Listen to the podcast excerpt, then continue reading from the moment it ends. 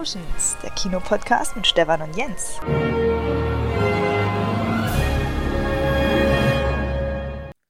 Jens, Fahren. Herzlich willkommen zurück. Wir sind wieder am Aufnehmen. Es gibt, es Jo, gibt den schön. magischen Moment. Der eine Moment ist da gewesen. Wir haben ihn live miterlebt und haben einiges zu berichten. Ähm, aber erstmal herzlich willkommen natürlich, liebe Hörer, bevor wir gleich loslegen bei Cinemotions, dem Podcast von Kinomenschen, also Leuten, die im Kino arbeiten, für Kinofans. Und heute ist wirklich historische Folge, denn äh, mit es ist ein bestimmter Film gestartet, in den so viel Hoffnung reinprojiziert wurde, dass es eigentlich fast unmöglich war, dass er die erfüllen kann, sowohl für Kinos als auch ähm, ja von dem, wie er rezipiert wird und wie er, wie er angenommen wird für die Kritiken. Und er hat beides in unseren Augen richtig gut erfüllt. Und das ist natürlich dann heute in allen Belangen das Hauptthema.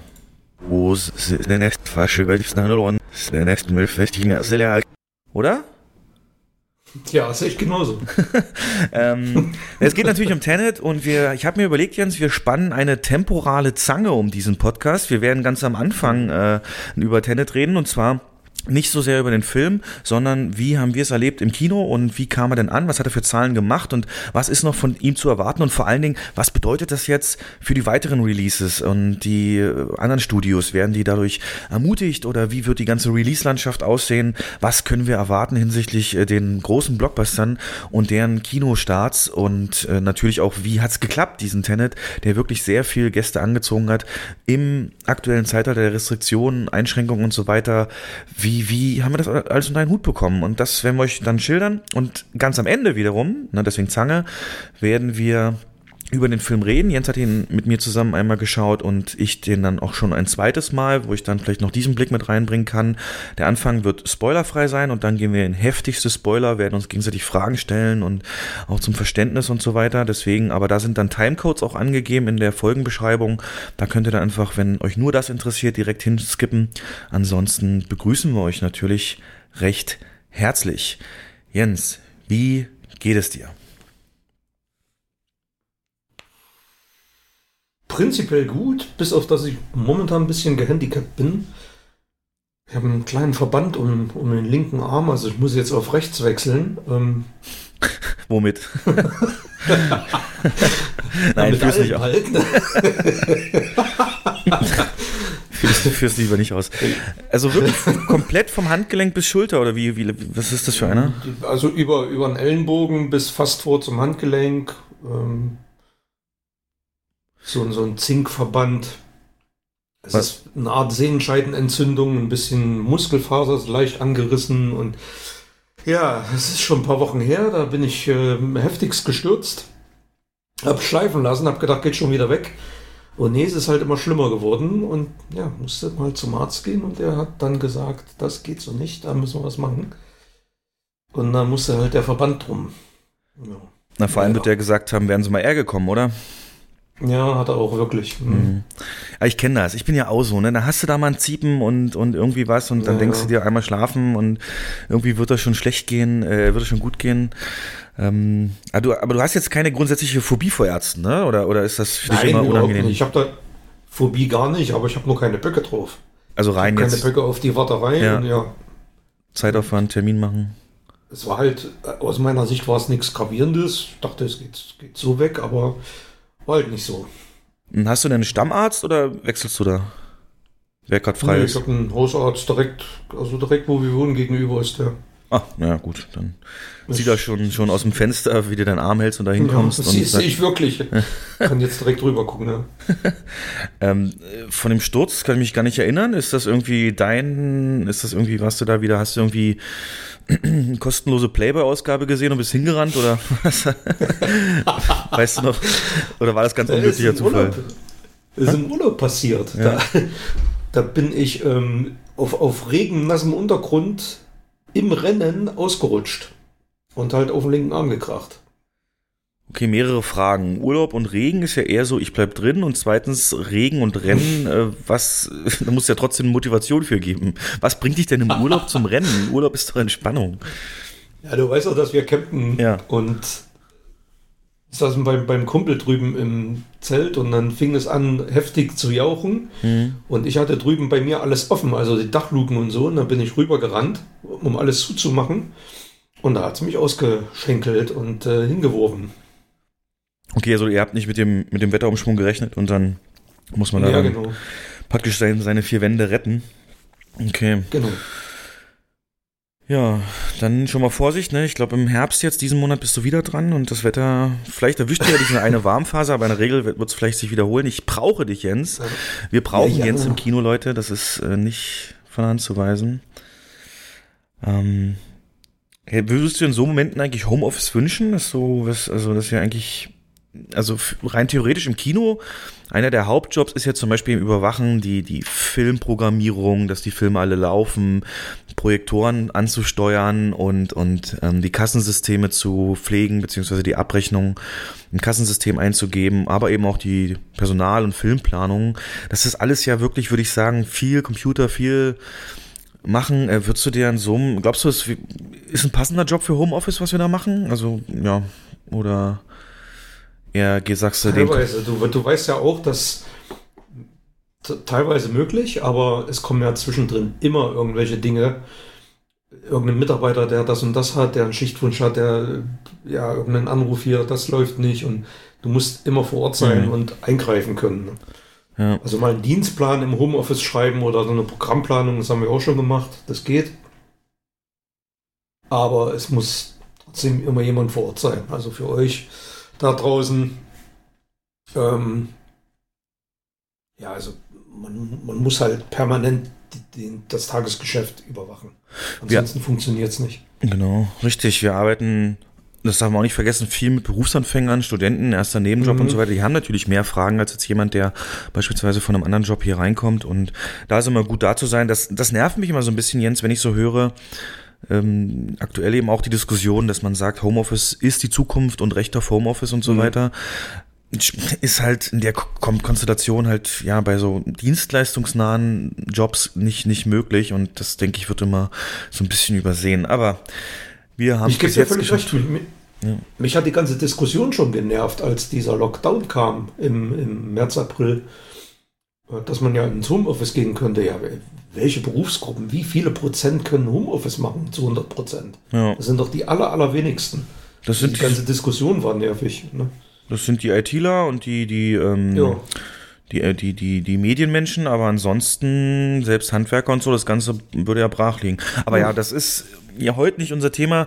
Wir wissen, dass wir die Option in der Form nicht haben, aber was wir nutzen können, partiell nutzen wir schon und deswegen guter Mix. Und in dem Zusammenhang, wo wir gerade so philosophische Themen anfangen und Grundsatzdiskussionen, wollte ich dich mal eine Frage klären, die, glaube ich, bis heute noch nicht geklärt ist, hm, die mir einfach auch keine Ruhe lässt, wo ich auch lange drüber nachdenke. Und zwar, deren Wichtigkeit auch wirklich geklärt werden muss. Jens, wenn angenommen, es würde ein großer Asteroid auf die Erde zufliegen und du müsstest den sprengen von innen, ist es dann einfacher, Astronauten zu Bohrleuten auszubilden oder Bohrleuten zu Astronauten zu machen? Gibt es da eigentlich schon? Bruce Willis. nee, aber mal im Ernst, hast du dir jemals darüber. Gedanken gemacht? Ich meine, wir sagen das immer so als Scherz, diesen Satz, aber wie ist denn die Antwort? Rein aus deinem Bauchgefühl her. Nee, ich will das jetzt. Keine Ahnung. Weiß ich nicht. Äh, Keine Ahnung. Ich finde, Michael wäre jetzt so. gut gelöst, ja. In dem Zusammenhang bin ich ja komplett in so ein Rabbit Hole gehalten, gefallen, so, ein, so, ein, und, und so einen anderen Satz aus dem Film gibt's ja bei Star Wars, wird ja gesagt, nur Sis ähm, denken und, und handeln in, in Absoluten. Ne? Only a Sis deals in Absolutes. Aber mhm. ist genau diese Aussage nicht auch so eine absolute Aussage? Ist das nicht komplettes Paradoxe, wenn Jedi sagt, nur ein Sis denkt und handelt in absolut, absoluten Maßstäben? Das ist doch eigentlich auch absolut, oder? Wenn man das so sagt. Also in dem Moment ja. Siehst du, diese, diese ja. Doppelmoral von diesen Jedi hat mich schon immer angekotzt. Ich gehe zu den Sis. nee, ist grad, ich bin gerade so ein bisschen in auf so einer Schiene, ähm, habe mir zum Beispiel jetzt angefangen, das Herr der Ringe Making-of nochmal zu gucken, vom Original Herr der Ringe. Das ist ja ein Fest, das zu gucken. Die Liebe, die Vorbereitungen, die da reingehen. Die vom Original Herr der Ringe, Ja. aber nicht von dem Ralph Bakshi oder von, von dem Zeichentrickfilm oder was? Nee, von, von Peter Jackson. Vom Peter Jackson. Ja. Genau. Da gibt's im Internet ja diese stundenlangen Dokus zu jeder Folge und es ist wirklich der Hammer, sowohl technisch als auch eben, wie sie sich ins Material Mhm. reingefunden haben. Und da habe ich zum ersten Mal jetzt eben gelesen, dass dieser Ring auch so ein bisschen für diese, so eine Allegorie ist auf Nuklearwaffen, ne? Dass man sie ja eigentlich zerstören sollte, aber deren Macht äh, einfach zu groß ist, als dass man sie dann doch loslassen will. Und ähm, habe ich so nie gesehen, ne? aber das finde ich voll offensichtlich. Ich glaube, es hatte Tolkien, weiß nicht, wann die genau entstanden sind, möglicherweise auch schon im Kopf. Aber gut, das sind nur so kleine wirre Gedanken, die ich hatte. Ähm, wir können ja mal, oder wir können ja jetzt mal kurz eine Sache besprechen, die nicht so positiv ist. Ähm, ja, das Lauf des Lebens hat wieder zugeschlagen und in der Medienbranche kriegt man natürlich ähm, das viel mehr mit, wenn eben gerade eben Leute sterben, die durch Filme oder Kunst ja in großen Öffentlichkeit bekannt waren. Und da hat uns ja Chadwick Boseman verlassen, er ist gestorben ähm, nach einem vier Jahre langen Kampf mit Krebs und äh, also der Darsteller von Black Panther, dafür wird er den meisten bekannt sein bei uns. Hm, als du das gelesen hast, was war so dein erster Gedanke? Also erstmal mit, mm, ja, Ruhe in Frieden, aber ähm, hast du da, also du hast ja zum Beispiel Ennio, äh, es es soll jetzt alles nicht makaber klingen, was wir sagen, aber du hast ja Ennio Morricone kurz vorher gehabt. Ähm, Mhm. War das ungefähr das gleiche Gefühl, wenn du sowas liest, so, so gerade so bei Berühmtheiten, wie geht's denn dir da? Also in dem Moment ist es mir dann weniger wichtig, ob der Mensch berühmt war oder nicht. Bei Ennio Morricone, der hat ein schönes Alter gehabt, der hat ein tolles Leben geführt, Mhm. der war weit über 90 und von daher, ja, also irgendwann treten wir alle mal ab und äh, über 90 zu werden ist doch, ist doch klasse. Mhm. Wenn man dann noch so fit war wie er, dass da noch kurz vorher Konzerte geben konnte, dann ist das, ich sag mal, dann hält sich die Tragik in Grenzen. Ist zwar auch traurig, aber ist der Lauf der, der Lauf des Lebens. Aber Chadwick Boseman ist so eine Mischung gewesen aus Überraschung und Schock, Mhm. weil ich wusste nicht, dass der so stark, also dass er so schwer krank war. Mhm. Er hat es wahrscheinlich auch äh, der Öffentlichkeit eher vorenthalten, weil er nicht bemitleidet werden wollte oder weil er nicht ablenken wollte von seinem filmischen Tun. Und da ziehe ich einen Hut davor, dann noch solche Sachen abzureisen wie, wie Avengers und Black Panther, obwohl man Krebs im Endstadium hat, das ist schon eine Hausnummer. Und äh, 43 war er, glaube ich. Ne? Das ist es ja, 43. und das Alter halt, ne? 43 und Das ist schon, hat im Prinzip noch das ganze Leben oder äh, das halbe Leben vor sich. Das ist die Tragik an der ganzen Sache, dass man machtlos dagegen ist und eigentlich der, die, dieser, dieser blöden Krankheit so wehrlos und hilflos ausgeliefert und jemand in so jungen Jahren dann aus dem Leben gerissen wird, der so ja, lebensfroh, kreativ ist und, Menschen so viel Freude bereitet hat. Das ist komplett richtig und was jetzt umso mehr ins Herz äh, trifft oder zumindest in die Magengrube, ist ja diese Bilder von ihm, das ist ja so üblich eigentlich bei so berühmten Filmfiguren oder den Schauspielern, dass die im Kostüm, sei es jetzt äh, ähm, Superman oder Jack Sparrow, Johnny Depp und so weiter, das ist ja, hat sich ja so ein bisschen etabliert, dass die in diesen Kostümen in Kinderkrankenhäuser gehen und dort auch die eigentlich zum Tode verurteilten äh, kranken Kinder, oft auch Krebs äh, bei denen dann besuchen, um denen so ein bisschen einen Moment des Glücks zu schenken. Und wenn Mhm. du jetzt diese Bilder dir anguckst, wie er halt im Black Panther Kostüm in so einem, so einem, so einem Krankenhaus ist, ähm, dann, und äh, mit dem Wissen, wie gesagt, vier Jahre vorher hat er die Diagnose bekommen, also hat er gedreht und auch alles danach mit dem Wissen, hm, äh, ist das umso, umso, umso ja, herzlicher einerseits, aber auch doch schwerwiegender andererseits. Ähm, Es sind jetzt auch Videos nochmal ein bisschen mehr in den Mittelpunkt gerückt, spätere Videos, als er sich zum Beispiel auf Instagram zu Black Lives Matters geäußert hat. Das war ja jetzt dieses Jahr. Und da Mhm. sieht man dann eben aber auch deutlich, wie er abgemagert ist. Und selbst da waren die Diskussionen in den Kommentaren noch so, was er denn wohl als nächstes für eine Rolle hätte, für die sich so abmagert. Ne? Es ist ja auch teilweise üblich, So siehe Christian Bale. Ja, ja. Ne, genau. Ja. Mhm. Und das hat da eben wirklich bis zum Schluss keiner so wirklich gedacht. Und ich habe zwei Fragen. Das soll jetzt, wie gesagt, alles nicht makaber klingen, aber in dem Zusammenhang, wenn wir jetzt drüber reden, ich meine, du weißt selber, der Mann hätte bei uns hier im Podcast keine Rolle gespielt oder so groß ohne diese Black Panther-Rolle. Und ich, und alles, was du, oder sehr viel, was du auch an Mitleidsbekundungen im Netz siehst, sind halt oft auch ähm, ähm, Fotos von ihm im Black Panther Kostüm schwarz-weiß oder eine Black Panther Szene in schwarz-weiß oder so weiter. Er, es gibt's auch, aber nicht so, also es gibt auch Bilder normal, ihn im Alltag und mit so einer schwarzen Binde und Mhm. alles. Aber das ist doch das häufigste. Ich würde, findest du das gut, dass er im Prinzip mit seiner größten Rolle unsterblich wird sozusagen? Oder findest du es eher kontraproduktiv, sowas zu machen, weil es ihn auf diese Rolle reduziert? Hm, Ich frage dich einfach mal, nenn mir mal ein oder zwei andere Filme von ihm. Das ist so ein Ding, was hätte er gewollt? Also glaubst du, im Nachruf auf Künstler ist es ganz typisch, dass Menschen sich auf das eine konzentrieren, was am größten war? Oder glaubst du, es wäre die Chance, sein Schaffen einer viel breiteren Öffentlichkeit bekannt zu machen, indem man gerade in solchen äh, Betrau Trau Be Trauerbekundungen auch andere Aspekte seines Lebens im Vordergrund hält? Oder findest du das völlig verständlich, dass es in Großteil Black Panther ähm, Bilder sind? So eine Mischung aus beiden, verständlich schon, aber wie ich gerade gesagt habe, mir geht's so, ich sehe da nicht den Black Panther, ich sehe dann den, die, die Tragik, die hinter dieser, ja, hinter dieser, hinter dem Menschen da steckt, hinter dieser Krankheit, Mhm. weil ich habe es an, am eigenen Leib, also mein Onkel ist auch relativ jung gestorben und ähm, ich weiß, was das für Familien bedeutet und es ist halt wirklich schwierig. Aber es ist auch verständlich, dass man den dann so verbindet mit, mit dem Black Panther, weil das auch so eine Identifikationsfigur ist, so, eine, so ein positiv nach außen getragene Figur. Und ich hätte mir zum Beispiel gewünscht, dass wir diese Woche den oder nächste Woche den Film einfach nochmal zeigen. Oh, So als, ne? hm, als Tribut. Hätte man Hm. vielleicht mal, ja genau. Oder auch da wieder mein Argument, da könnte man uns natürlich auch dann nachrufen, so Geldgeilheit. Aber ähm, Ja. er hat ja, wie gesagt, zwei der andere Filme gemacht, die auch ähm, Er hat noch mehr andere gemacht, glaube ich. Ich mir das, ja. vor, vor ein paar Tagen habe ich es mir noch durchgelesen, aber ich habe es tatsächlich wieder vergessen. Du hast völlig recht, man reduziert ihn auf Black Panther. Gehst du mal kurz auf IMDb oder so und schaust mal seine mal, ja. Filmografie dir an, genau.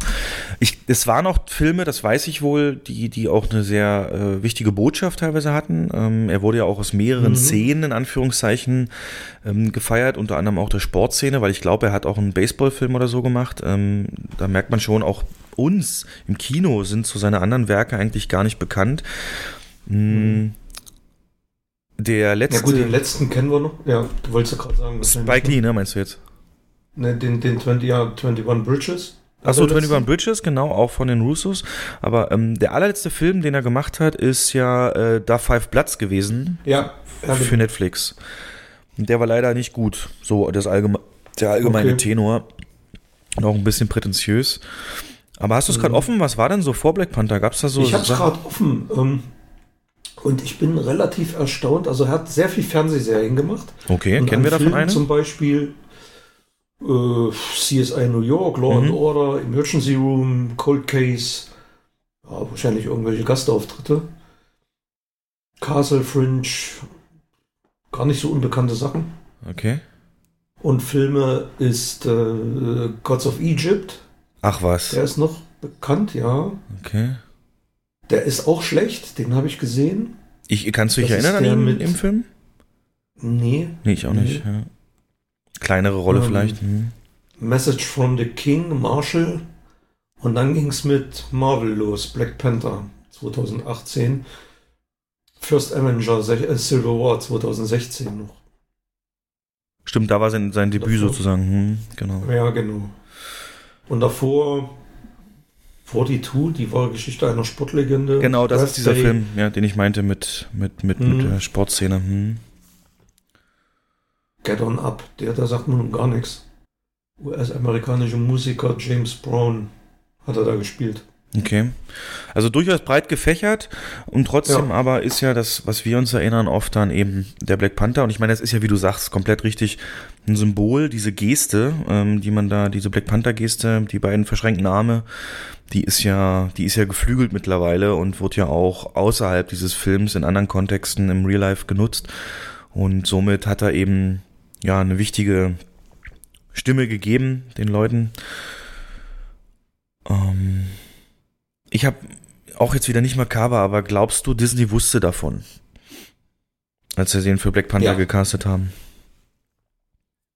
Also ihn gecastet haben, glaub, ja, also wenn du sagst, dass die Diagnose ist vier Jahre alt, dann wäre es 2016 und der Film Anfang, also in der Produktionsphase ist er mit Sicherheit schon ein, zwei Jahre vorher gegangen, also 2014, 2015. Kann möglich sein, dass sie es da noch nicht wussten, dass er es selber da noch nicht wusste. Genau, aber spätestens zu Black Panther, denke ich, wenn sie Ja. dann so einen Deal unterzeichnet haben. Und jetzt muss man halt schauen, ob sie das jetzt ruhen lassen, diese, diese Franchise. Ich bin, ich Mhm. habe den leider nicht gesehen und ich weiß wohl auch, dass es eher ein durchschnittlicher Marvel-Film ist. Und der reizt mich auch nicht Von wirklich. Ja, von. Hast du den gesehen? Ja, habe ich gesehen, ja. Hast du jemals im Podcast darüber gesprochen oder wie, wie hast du ihn wahrgenommen? Ähm,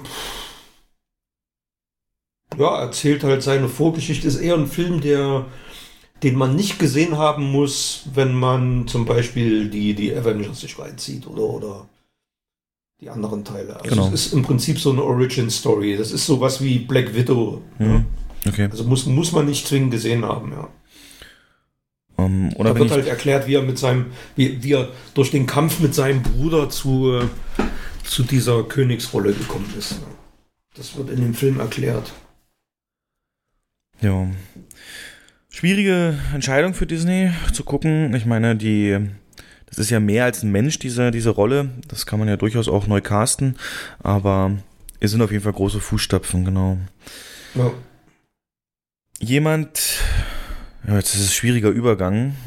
Auf jeden Fall gibt es ja auch Leute, die sich verdient gemacht haben in dem Medienbusiness, die aber auch hohe Alter erreichen, glücklicherweise. Es ist ja auch wirklich tragisch sowas und hoffentlich bleiben das auch wirklich Einzelfälle. Man wünscht es auch keinem. Und da ist natürlich einer, der uns beide geprägt hat, aber aus völlig unterschiedlichen Gründen, filmisch, äh, ist Sean Connery. Der ist jetzt 90 geworden und ähm, ja, wäre meine Frage an dich, was ist seine beste Rolle? Also erstmal herzlichen Glückwunsch, Sean. Mein Lieblingsschotte. und äh, was, was ist seine beste Rolle, deiner Meinung nach? Das ist schwer zu beantworten. Das ist echt schwer zu Oder mit welcher verbindest du ihn am ehesten? Höchstwahrscheinlich James Bond, ne? Höchst, ja, höchst, ich, also ich hätte jetzt der erst, die erste, die mir in den Sinn kommt, ist Goldfinger, weil das für mich der beste Bond-Film ist und auch die beste Schauspielleistung von Sean Connery im Bond, also im Bond-Universum.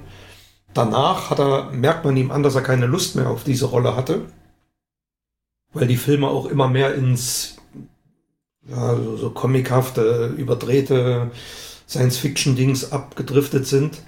Und er wollte aber nicht darauf festgelegt werden, auf dieses Image. Und hat dann immer höhere Gagen gefordert und sich dann irgendwann davon gelöst. Das ist ihm aber nie so richtig gelungen. Also er wird ja auch heute noch mit James Bond ja, identifiziert, kann man sagen, in Verbindung gebracht. In jeder Diskussion um neuen Bond hast du in irgendwie äh, den Vergleich mit. Und, ja. und er, er wird auch immer, wenn irgendwie eine Wahl ist, wer ist der beste Bond, wird er immer zum besten Bond gewählt. Gab es letztens erst wieder so eine Wahl von einer britischen Zeitschrift. Und äh, Sexiest Man Alive war er auch. Und das mit fast 60 Jahren übrigens. Ne? Also, ich glaube, 1988, 89. Ja. Ja, ist schon einer der größten Schauspieler aller Zeiten, muss man schon sagen. War eigentlich dieser Film mit Catherine Zeta-Jones äh, der letzte, den er gemacht hat, oder ähm, gab es danach noch einen? Ich bin mir, ich, ich verbinde das immer so gefährliche Falle, Mhm. glaube ich. Ähm, Verlockende Falle. verlockende Falle, äh, glaube ich, war, also ich würde fast sagen, das war sein letzter, ne? Von daher. Nee, Nicht? Der, der letzte war die Liga der außergewöhnlichen Gentlemen. Ach, der kam noch danach. Das okay. war, hm, das war sein letzter Film, den hatte keiner auf dem Schirm und das war ein Riesen, obwohl es sehr cheesy war, der Film, ja. war ein Riesenerfolg an den Kinokassen, unerwartet, weiß ich noch. Und das war sein letzter Film. Da hat, dann hat er sich komplett aus dem Business zurückgezogen. Spielberg wollte ihn ja nochmal für Indiana Jones 4 zurückgewinnen, was er abgelehnt hat. Ein Glück. Ja. Hätte Ja. den Film auch nicht gerettet. Und ähm, Man, man sieht ihn wohl ab und zu mal auf irgendwelchen Pferderennplätzen oder Golfplätzen. ja, es gibt Aber Fotos. ist er. Der hat aber mittlerweile immer einen äh, Begleiter dabei, ähm, der ihn so ein bisschen Mhm. unterstützt. Und er hat, ähm, er ist wirklich alt geworden. Na gut, klar, 90, aber ähm, das siehst du halt deutlich ihm an. Hm, wusstest du, was ist dein, dein, dein, dein Fun Fact über Sean Connery? Hast du einen? Ich habe so einen, den habe ich immer, ähm, den ich äh, immer so im Smalltalk dann gerne erzähle. Hast du, hast du einen? Frage ich dich erstmal, was vielleicht nicht so bekannt ist über ihn? hm, Dass er bereits im vierten Bond-Film, glaube ich, eine Perücke getragen hat. Ja. Das wissen die wenigsten. Das ist meins, ja. Der hat richtig früh. Das ist auch deins? Ja, richtig früh ähm, Haarausfall Ich glaube, bekommen. mit Feuerball oder so hat das angefangen. Da hat er schon Perücken getragen. Genau, und ist ähm, ganz, weswegen ich das weiß, ist, weil ich ja ihn, für ihn verbinde ich immer mit Jagd auf Roter Oktober, klasse Rolle, und da hat er ja auch ähm, eine Perücke und die hat wohl laut Berichten 30.000 Dollar gekostet. Aber war es Aber. Ja. er, war nicht, er war nicht eitel. Er war nicht eitel. Also er hat die Perücken getragen, weil es die Filmrolle erfordert hat. Er hat aber auch Filme gespielt, in der er keine getragen hat. Zum Beispiel 94, um sein Bond-Image, äh 74, sorry, um sein Bond-Image loszuwerden, hat er in, in so einem äh, Science-Fiction-Film mitgespielt, Sardos. Mhm. Fast kahl. Dann kennst du ihn Name der Rose, da hat er auch keine Perücke getragen, also er war nicht eitel. Stimmt. Also, Im Gegensatz zu äh, William Shatner, der ja auch schon ewig ein Pfiffi trägt, der ähnlich fast gleich alt ist. Mhm. Ich habe noch einen Fun Fact, der fällt Oh. mir jetzt gerade ein. Los. Und zwar äh, für alle Star Trek-Fans. Sean Connery sollte in Star Trek 5 die Hauptrolle spielen. Also den, den Part des Bruders von Spock, der die Enterprise dann entführt und ins Zentrum des Universums entführt, also äh, fliegen lässt. Und dieser Planet im Zentrum des Universums heißt Chakare.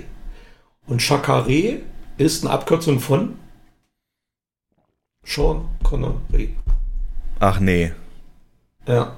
Deswegen hieß der Planet so. Ach was, okay. Die, die, ja, ja, die haben, das, die haben das dann halt nicht mehr geändert. Der Name des Planeten ist gleich geblieben, aber Connery ist dann. Der war wohl schon am Set, hat wohl schon gedreht und hat den Set dann wieder verlassen. Warum? Drehbuch, Querelen, Hm. wollte nicht. Ja. Okay.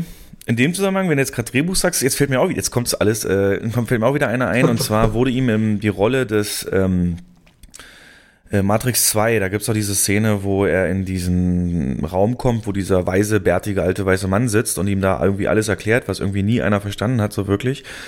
Und diese Rolle war auch Sean Connery angeboten, soweit ich das weiß, und er hat Das das, der Drehbuch Typ, der vor den ganzen Monitoren vor dem Monitor, genau, ich weiß gar nicht mehr, wie er im Film genannt wird. Schlüsselmeister ist es nicht, aber irgendwie Nee, das ist. Torwächter. Ähm, und, und in der dann mit dem Orakel auch irgendwie zusammenhängt, genau. Ja, ja, genau. Und die Rolle sollte er kriegen, aber er sagte, das Drehbuch, keine Ahnung, verstehe ich nicht. Und ich glaube, das, Mhm. da hat er sich dann für, für Liga der Gentlemen entschieden. Ja, also prägende Rollen, wie gesagt, für mich immer Marco Ramius. Ähm, das strahlt so viel Vorgesetzter aus, so viel Integrität, so viel Grundsatz, aber auch so viel Können, ne? Diese, diese Thors Zwillinge, die U-Boot-Fahrt, wo er sagt, jetzt noch nicht wenn, jetzt noch nicht wenn, jetzt noch nicht wenn. Und dann so auf dem Stuhl sitzt und so mittippt, so, ähm, damit er die Entfernung abschätzt, bis er, bis er da gegen den Felsen preschen. Wir müssen nur die Raketen loswerden, die Torpedos, die hinter ihnen her sind. Und kurz vorher, also jeder, jeder an Bord sagt ihm, jetzt müssen wir aber abdrehen, jetzt müssen wir abdrehen, sonst crashen wir da rein. Er sagt, nein, nein, nein. Und als irgendeiner auch nicht loslassen wollte, wir müssen es jetzt machen und ihn ständig genervt hat, sie sind gefeuert. Ganz locker und hat weitergezählt und dann hart Steuerbord jetzt. Und dann siehst du halt die Szene, wie so kurz vorher ähm, da noch umkehren und die Torpedos aber in den Felsen reingehen. Ja. Und der ist zu einer Zeit entstanden, man kann eigentlich Jagd auf Rot Oktober kann man schon als Zeit seines großen Comebacks nennen. Ne? Also Ende der 80er Unglaublichen von Brian De Palma, da hat er auch einen Oscar gewonnen als bester Nebendarsteller. Ist, glaube ich, sein einziger bis Und heute. das, Hm, ich glaube auch. Und das war so die Zeit seines großen Comebacks. Dann ist er ja, dann äh, war er ja wirklich wieder sehr, sehr gefragt. Äh, Jagd auf Rote Oktober, War Indiana Sun Jones dann hier 3. mit Wesley Snipes, Snipes der Film? Hm, ja, 90er Jahre dann. Genau. Ja, The Rock. Oh, The Rock 96 natürlich. Ach Gott, ja. ja, Wie konnte ich den vergessen? Mega. Ähm, der inoffizielle Mhm. Bond-Film, ja. Und genau, also das ist mein Ziel, so möchte ich gerne altern. Das ist so wie er altern, ich glaube, das ist, das ist Deluxe. Gut, hast du noch ein paar Smalltalk-Sachen, was, was äh, du aus deinem Leben uns berichten möchtest oder generell, was dich aktuell beschäftigt, außerhalb unseres Kernbusiness? Hm, außer dass ich momentan fanatisch, fast schon fanatisch Simulationen wieder mache und mir so einen Bus, so einen Bus-Simulator zugelegt habe. Ich weiß gar nicht, ob ich es im, im letzten Pod Podcast schon Nee, erzählt habe. Zug. Da war es noch Zug, jetzt ist es auch Bus. Dann habe ich mir noch ein Lenkrad Welcher- geholt welcher ist das? und Gangschaltung. Omsi 2. Ah, okay, nee, kenne ich nicht. Ähm, ja, die Grafik ist eher veraltet, aber es macht, macht tierischen Spaß. Ist das rein fahren Oh. oder auch an den Haltestellen äh, Tickets Alles. kontrollieren? Okay. Alles, komplett alles. Und was für Busse sind das dann? Sind das die modernen MANs und was du da alles hast? Oder? Du kannst alles Mögliche da fahren. Ne? Alte Busse kannst du dir runterladen und ganz moderne Mercedes-Busse, Hybridbusse. Dann habe ich ja im Prinzip nur eine Sehr Frage. witzig. Wenn du da jetzt gerade so drin bist auf diesem Pfad, äh, der dich ans Licht führt, in, würdest du, weil es gerade rausgekommen ist, wäre der nächste logische Schritt, wären ja Flugsimulatoren. Und da ist ja zum Beispiel gerade der Microsoft Flight Simulator 2020 rausgekommen. Hochgelobt, wirklich realistisch, die ganze Welt nahezu nachgebaut. Alle wichtigen Flughäfen, Wettersimulationen, verschiedenste Flugzeugtypen, alles Mögliche. Ähm, ist das für dich grundsätzlich auch reizvoll oder sagst du, nee, es muss alles, was ich steuere, äh, Räder oder Reifen haben? Flugzeuge haben ja Räder. Oh, Reifen. ich wusste es. Niemand mag Klugscheißer. Also- ja, du, ich weiß, was ich meine. Also ja. ich, gebe, ich gebe offen zu, dass ich mir YouTube-Videos davon angeguckt habe und wirklich, wirklich fasziniert bin, was technisch momentan möglich ist. Und ich ziehe meinen Hut vor den Leuten, die, also bei den YouTube-Videos, die Typen, die das dann zocken und spielen, wie die da drin sitzen, ja, ähm, bla bla, und dann klicken sie da 5000 Schalter an und machen das und, und äh, Schub nach vorn und äh, da muss man doch Jahre das braucht doch Jahre, um, um sich damit zu beschäftigen, um das, dieses Ding da zu beherrschen, weil das ist wirklich eins zu eins ein Cockpit wie ein normaler Boeing oder Airbus. Und den musst du eins zu eins fliegen und hast auch mit dem Tower zu kommunizieren und bekommst Freigaben und stehst in der Warteschlange, Ja. wenn du startest. Und also es ist schon krass. Und die Grafik ist schon nah am Original. Du kannst natürlich auch viele Assistenten einstellen oder auch äh, Mhm. Sachen abstellen, zum Beispiel, dass dein, dein, dass die Tragflächen nicht abbrechen, wenn du irgendwie was Verrücktes machst. Sowas kannst du ja alles einstellen, dass es dann noch mehr so ein bisschen Mhm. arkadiger wird. Aber ja, es gibt da Leute, die dedizieren sich, weißt du, so wie du es ja, Ja. weißt, in welchem Detailgrad es diese Eisenbahnen, ähm, nicht Simulatoren, sondern diese Platten, also diese ja, Modelleisenbahnen, was es da alles an, an Komplexität äh, gibt für sowas. Und da gibt's ja Leute, die bauen sich halt eigene Cockpits auch nach dann zu Hause mit sämtlichen. Schaltern. Ja. Mhm. Und Du das kannst- muss, ja. Du kannst ja sogar bei eBay oder so solche Cockpits nachkaufen aus ausrangierten Flugzeugen. Die bieten die direkt zum Kauf an. Auch zum Beispiel von, wenn du einen Bussimulator fahren willst, kannst du dir so ein, so ein Buscockpit kaufen aus, äh, aus ausgemusterten Bussen. Die werden direkt vertickt. Da musst du die komplett verkabeln mit deinem Rechner, dass die Befehle dann auch an die bestimmten Schalter und so gelangen. Da gibt es schon Typen, die ähm, wahrscheinlich jede freie Sekunde dann davor verbringen. Was ja nicht falsch ist, ne? Es gibt Leute, die sammeln Briefmarken und manche machen Oh, sowas, aber die? Frage an dich wäre halt, ähm, ist das, reden wir vielleicht in zwei Jahren im Podcast über Flugsimulatoren oder ist das erstmal vom Tisch? Ich, ich will nichts ausschließen, aber ich glaube, das ist zu komplex. Also, da müsste ich mich so tief damit beschäftigen. Zeit habe ich gar. Okay. Also, glaube ich eher nicht. Aber nice. Ähm, das verbindet uns ja noch mehr. Ne? Ich, ich wurde ja immer so belächelt von dir für meine ganze Zockerei und jetzt, als du damals den Schritt gemacht hast, weg von der Modelleisenbahn zum Simulator, wusste ich, da passiert gerade was und äh, es ist nie zu alt, ne? Es ist nie, es ist nie Das zu ist alt. am Leben angekommen. Ja. Aber ich habe mal, ich hab mal im Fernsehen einen Bericht gesehen von jemandem, der hat sich ein komplettes Flugzeug zu Hause im Garten, also der hat so einen Flugzeugrumpf und hat sich da einen kompletten Simulator reingebaut. Wie ein originales Flugzeug, hinten mit, mit Passagierraum Oh. und da kannst du dich direkt reinsetzen. Aber nicht mit Hydra Und- Hydraulik auch noch, oder? Dass das so kippt. Alles, äh, doch, Oh. alles dabei. Und keine Ahnung, was das gekostet hat. Und da, da sind wirklich Leute gekommen, die, die bezahlen da Geld dafür, dann sitzen die da drin, die werden dann, werden dann auch bewirtet, da kriegst du ein Drei-Gänge-Menü und fliegst von Frankfurt nach Malle. Zwei Stunden. Und er Ja. sitzt dann da vorne drin, sein Sohn sitzt in der Wohnung im Haus und macht den Tower Mm. und, der, und er fliegt dann. Das ist schon. Das ist schon nochmal eine andere Hausnummer. Ja. Ich sag's ja, wenn ich irgendwann mal ein Haus haben sollte oder so, da kommt auf jeden Fall, also das sowas werde ich mir nicht bauen, aber so ein Zocker-Kinozimmer, das entsprechend so eingerichtet ist, wird auf jeden Fall kommen. So eine richtig schöne Männerhöhle. Und ähm, das ist auch mein Ziel, genau. Cool, haben wir was, auf das wir uns freuen, aber es gibt auch andere Sachen, auf die wir uns bereits jetzt schon die Freude ausleben können. Da kommen wir zu unserem Hauptthema. Denn wir kommen zu Tenet Teil 1. Das bedeutet alles, was im Kino abgelaufen ist, wie es im Kino lief, äh, von den Gästezahlen, von den technischen Aspekten, äh, wie der Film abgemischt ist und natürlich die Box-Office-Zahlen, das Einspiel, was hat er gemacht? Und da wird sich sicherlich eine Diskussion draus erstrecken, was alles drumherum passiert ist, was das für die Zukunft bedeutet. Habe ich einige Gedankenanstöße an dich, Jens, und ähm, um uns einzustimmen, natürlich die epische Musik.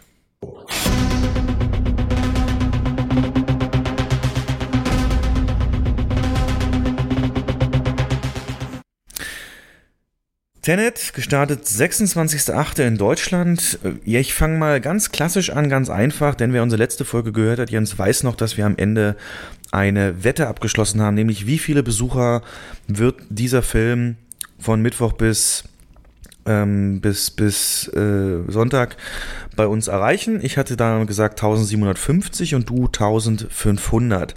Weißt du zufällig die aktuelle Zahl oder lässt du dich gleich überraschen? Hast du schon selber geguckt aus Eitelkeit? Ich habe geguckt, aber ich weiß jetzt nicht bis Sonntag. Also bis Sonntag, also weil genau. ich nicht im Dienst war. ja, Ja, ich habe am Samstag habe ich reingeguckt, aber waren es noch nicht so viele. genau, also von Donnerstag bis Sonntag hatten wir 1273 Besucher für Tenet und äh, mit dem Mittwoch zusammen, das hatte ich jetzt leider nicht geguckt, aber anhand der Zahl der Vorstellungen ungefähr, würde ich sagen, 150. Von daher sind wir dann am Ende bei ungefähr 1400, 1450. Das heißt, du hast fast eine Punktlandung hingelegt. Ja. Und ich natürlich in allen Belangen war ich wieder zu optimistisch. Aber ähm, der Film, ja gut, er hat mich gehuckt und das kann ich dann auch nicht ganz ausblenden, wenn es dann um die Vorbereitung zu diesem Film geht. Was hat der Film jetzt geschafft? Wir kommen erstmal mit den Fakten, mit den harten Zahlen für unsere Hörer. Und zwar, um auch das einzuordnen, der Film hat also seit Mittwoch in Gesamtdeutschland 379.461 Besucher gemacht. Der Einfachheit halber sagen wir mal 380.000. Äh, mit, das bedeutet ein Box-Office, also ein Einspiel in Euro, nur in Deutschland von 3,7 Millionen Euro. Wir können jetzt natürlich Vergleiche anstellen, um das so ein bisschen einzuordnen. Also nochmal Erinnerung, 380.000 hat er gemacht. Wenn man jetzt den Mittwoch wegnimmt, waren es 320. Und Dunkirk zum Beispiel, ein anderer Nolan-Film, hat in demselben Zeitraum von Donnerstag bis Sonntag, ähm, wo wir also mit Tenet jetzt 320.000 gemacht haben, hat Dunkirk 200.000 geschafft und Interstellar hat 370.000 geschafft. Also mit dem Mittwoch hat man sogar bessere Zahlen als Interstellar. Ähm, um das mal zu vergleichen, die 380.000 Besucher, in der Zeit hat Frankreich 800.000 Besucher mit diesem Film gemacht. Ne? Also das zumindest scheint schon wieder so zu sein wie vorher, dass Frankreich ungefähr immer ein doppeltes Boxoffice macht wie Deutschland. Da hat also auch die Pandemie nichts geändert und wir wissen, Aber, ja, ja, wahrscheinlich willst du gerade darauf hinaus, dass Frankreich nicht so starke Restriktionen in den Kinos hat. Richtig. Da spielen Abstände ja. beispielsweise keine Rolle, denn sonst wäre es fast nicht möglich, denn äh, es ist ja aktuell in Frankreich weiterhin noch schlimmer als in Deutschland. Gerade im Großraum Paris ja. ist wieder verstärkt ähm, im Lockdown. Ich weiß jetzt nicht, wie weit es Kinos betrifft, aber ist auf jeden Fall wieder verschärft worden alles.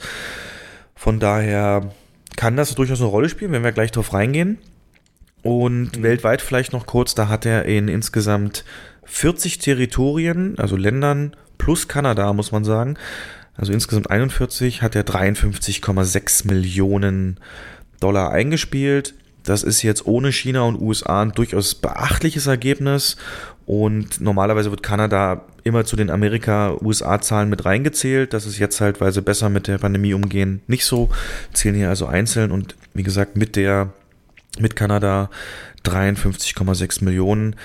Und mhm. Schätzungen gehen jetzt davon aus, dass er vielleicht 105 Millionen Euro insgesamt noch erreichen kann im Lauf seines, äh, seines Daseins.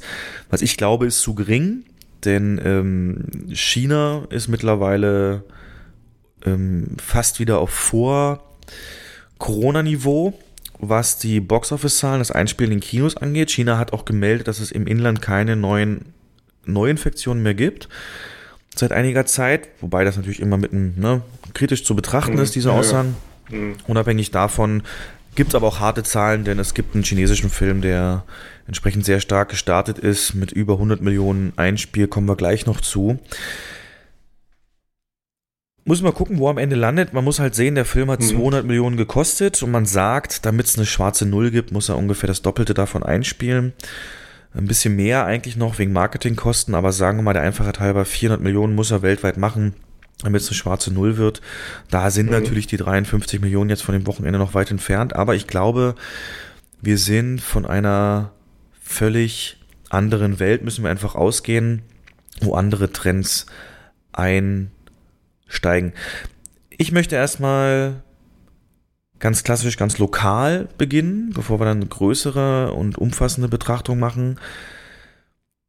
Ähm, wie war es jetzt für uns im Kino, die, die Eindrücke? Ähm, es gab, es gibt natürlich diese Restriktion mit den, mit den Abständen im Saal. Das heißt, Seele sind natürlich viel schneller ausverkauft gewesen. Wie haben wir das gelöst? Und es gab noch weitere Bedingungen.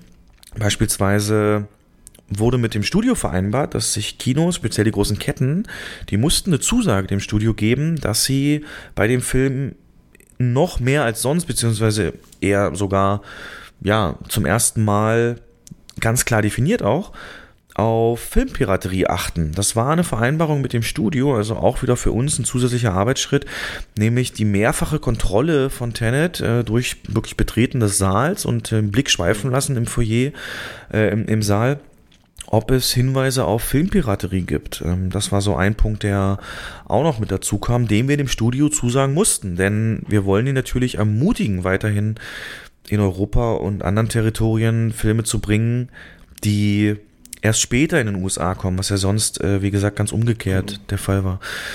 Und man muss dazu sagen, da geht es primär um Audioaufnahmen, weil der Film halt in dem wichtigen US-Markt noch nicht läuft.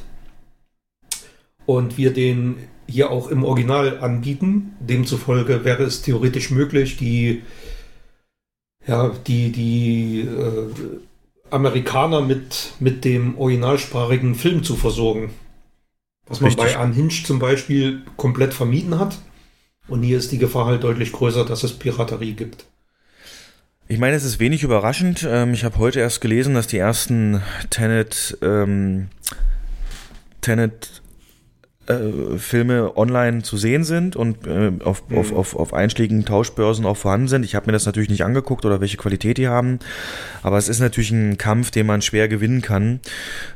Grundsätzlich glaubst du denn, es hat was gebracht? Also ist das eine Maßnahme, die du aus Studiosicht komplett nachvollziehen kannst oder sagst du, ey, habt euch nicht so, da kann man eh nichts machen ähm, oder glaubst du, das ist ähm, genau dieses Commitment hat Warner noch gebraucht, um es eben auch bei uns zu zeigen? Oder glaubst du, es war mehr so Makulatur und so ein bisschen, äh, ja, dass, dass beide Seiten das Gesicht nicht verlieren, so nach dem Motto, wenn man dann sagt, ja, wir gucken drauf. Und ich meine, es ist ja auch wirklich so. Wir haben, können wir euch ja mal sagen, wenn ihr das feststellt, beispielsweise, wenn ihr im Tenet seid und zwischendurch mal ein Mitarbeiter unten an der Treppe steht oder die Treppe hoch und runter läuft, dann hat das den Grund, dass es dann eben zu fest definierten Zeitpunkten diese Kontrolle ist, dass man einmal durchgeht und deswegen schaut. Natürlich nicht nur deswegen, wir wollen auch gucken, dass weiterhin die Temperatur im Saal passt, das Bild scharf ist, dass die Lautstärke so passt und dass äh, kein Handy benutzt wird und so weiter. Das, das machen wir dann an einem Abwasch. Aber ursprünglich kam es halt rein, um diese Filmpiraterie zu überwachen. Und als du es gelesen hast, diese Mitteilung, dass wir das so machen sollen, was war da dein Gedanke? Hast du gesagt, ja, klar, machen wir jetzt auch noch? Oder sagst du, ah, was für ein Getue, wir können es eh nicht aufhalten? Oder wie, wie war da dein, wo hast du es eingeordnet? Hm, eher im ersteren Gedankenpunkt. Also ich kann das absolut nachvollziehen, zumal klar, die werden schon, also Warner wird, wird schon realistisch denken und wissen, dass es wahrscheinlich nicht zu verhindern ist, weil über irgendeinen Weg gibt's kommt immer irgendeine Raubkopie ins Netz.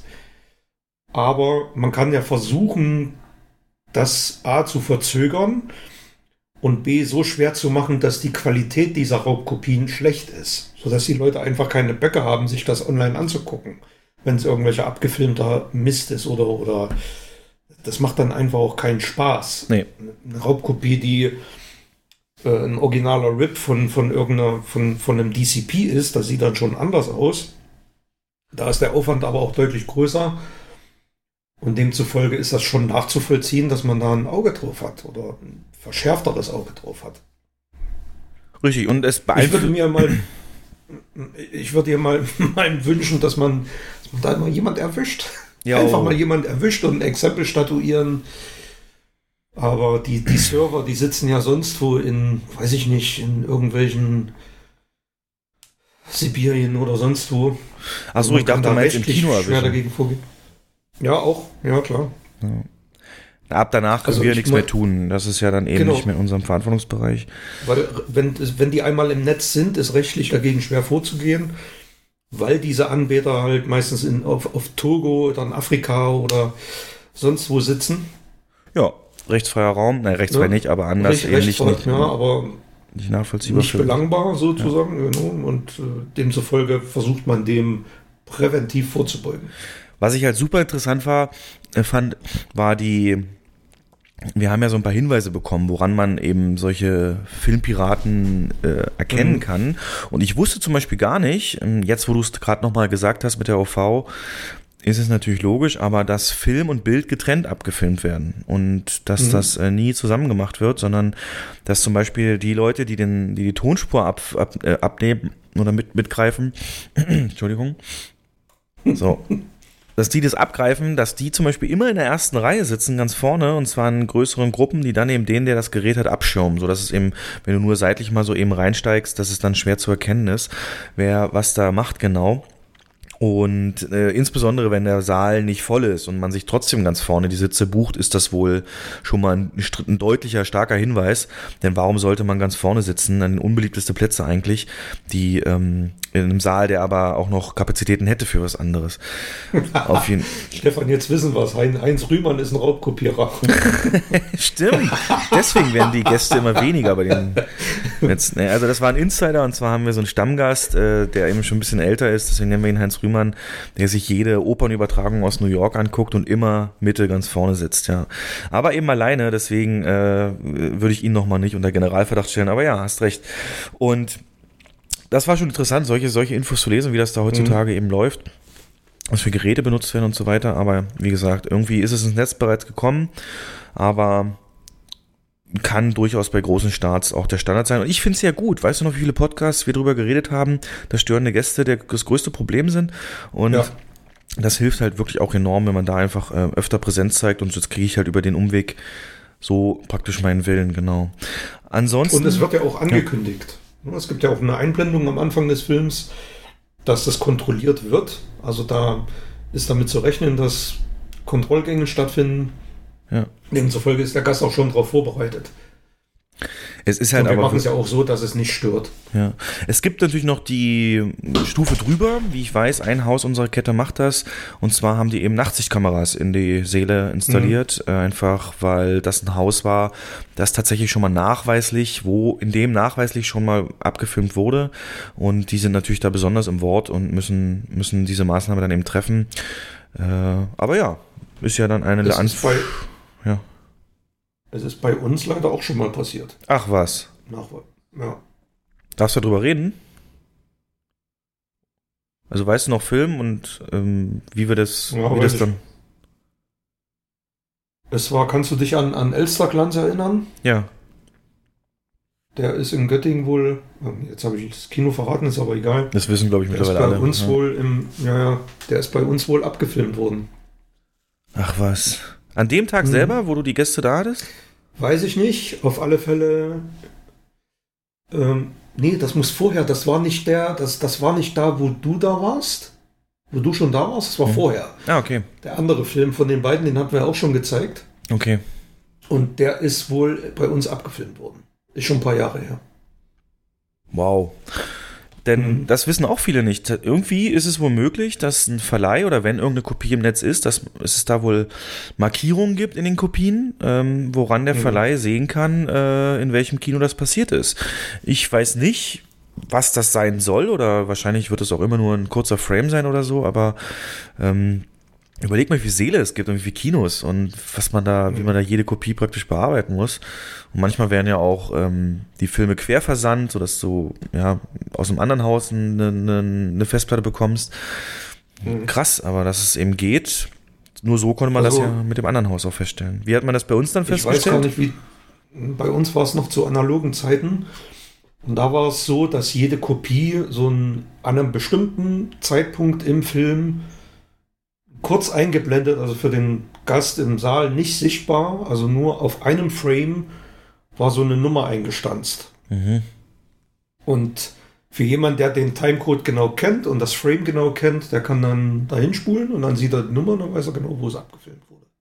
Ja. Okay. So war das damals. So ähnlich wird es jetzt auch sein, ja. Mhm. Eieiei. Auf jeden Fall, das ist eine positive Änderung, wie ich finde. Gab am Anfang ein bisschen Planungsschwierigkeiten, weil man muss ja wirklich viele Zeiten dann im Kopf haben. Und die koordinieren im Einlass, äh, da helfen wir aber auch gerne mit. Das andere ist ja das Hygienekonzept. Ne? Wir haben ja das Hygienekonzept seit der Neueröffnung, die mit den klassischen Restriktionen, Sitzplatzbeschränkungen und so weiter. Mm, Da ist natürlich die Frage, zum ersten Mal also ein Film, der wirklich in großen Zahlen Gäste anlockt. Hast du wahrgenommen, dass das weiterhin funktioniert hat oder haben sich irgendwie Denkfehler beim Erstellen des Konzepts aufgetan, wo du sagst, oh, für diese Masse an Gästen ist das äh, eigentlich nicht so optimal, da müssen wir nochmal nachjustieren. Wie hast du es wahrgenommen? Prinzipiell hat es funktioniert.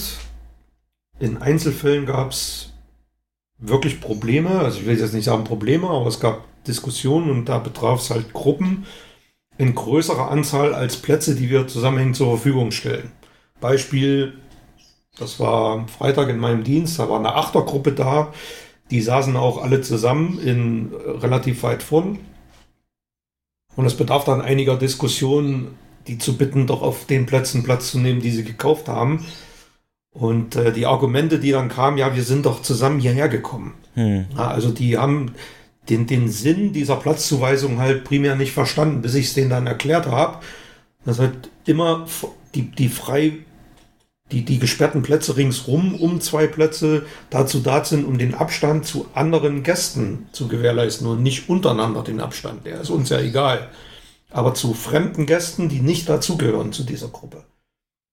Und das haben sie dann eingesehen und dann konnte ich es auch Ne? Also dann kamen tatsächlich zwei, die sich direkt dahinter gesetzt haben. Ich sage, se seht ihr das jetzt gerade? Die sitzen direkt jetzt hinter euch. Und das darf nicht sein. Ne? Die davor müssen frei bleiben, deswegen macht's bitte. Und dann haben sie es auch gemacht. Genau. Also wir haben weder irgendwie, was Kassenschlangen oder Gastroschlangen angeht, ein Problem gehabt. Da reicht es wirklich, wenn man, also wir konnten jederzeit genügend Kassen öffnen, sodass sich die Schlangen verteilt haben. Ja. Ähm, der Online-Ticket-Anteil ist wahnsinnig hoch mittlerweile.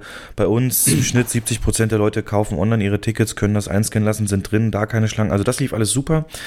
Ähm, Mhm. Das Einzige ist halt, im Saal, und das hat uns ja auch, wir haben den Mittwoch dann eben direkt geschaut und sogar bei uns, wir saßen als Gäste drin, wollten genießen, die Werbung kam Und in dem Moment, wo sich dann auch hinter uns Leute gesetzt haben, hat es uns ja dann auch gereicht. Ne? Dann bist du aufgestanden, hast den oberen Teil vom Kino erstmal zurechtgewiesen und ich den unteren. Und dann haben wir da wirklich viele, viele Leute umsetzen müssen, die dann eben, ja, mhm. aufgrund der Sitzplatzsperrung auseinandergerissen waren, die Gruppen, mussten dann, äh, ja, haben gesagt, scheiß drauf, ich setze mich jetzt trotzdem hin. Und das ist, äh, zwingt natürlich auch die wichtigste Kontrolle weiterhin.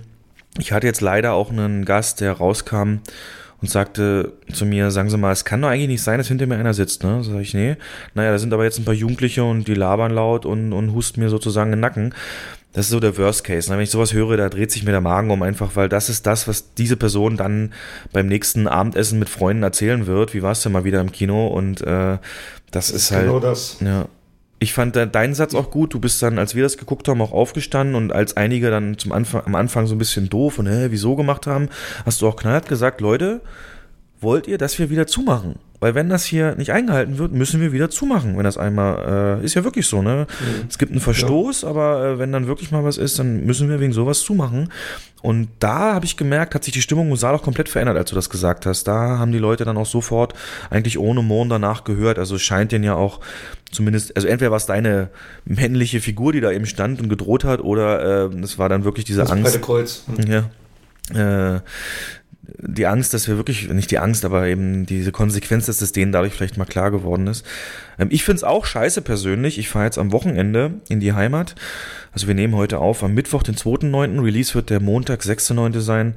Aber in der Zeit war ich eben schon dann in, zu Hause und werden dort auch nochmal mit meiner Schwester und meiner Freundin und so weiter, werden wir den Tenet dann dort in dem Kino gucken. Das gehört nicht zu unserer Kette und ich habe jetzt schon mal geschaut online, wie da die Platzaufteilung ist und die haben beispielsweise ausschließlich Zweierblöcke ähm, frei, mhm. äh, was es eben noch blöder macht für uns, ne? dass man sich dann eben praktisch, ja. mein Vater kommt auch noch mit und der muss dann alleine sitzen und eben dann zwei Zweiergruppen, aber da werden wir uns auch natürlich dran halten. Das ist nicht optimal, aber es ist aktuell eben eine Bedingung, die sein muss, damit wir den Betrieb mhm. aufrechterhalten können und das hast du super rübergebracht und äh, mittlerweile merke ich auch, was extrem hilft, machen wir es so, dass wir bereits während der Werbung, die letzten zehn Minuten der Werbung, stellen wir schon Mitarbeiter rein.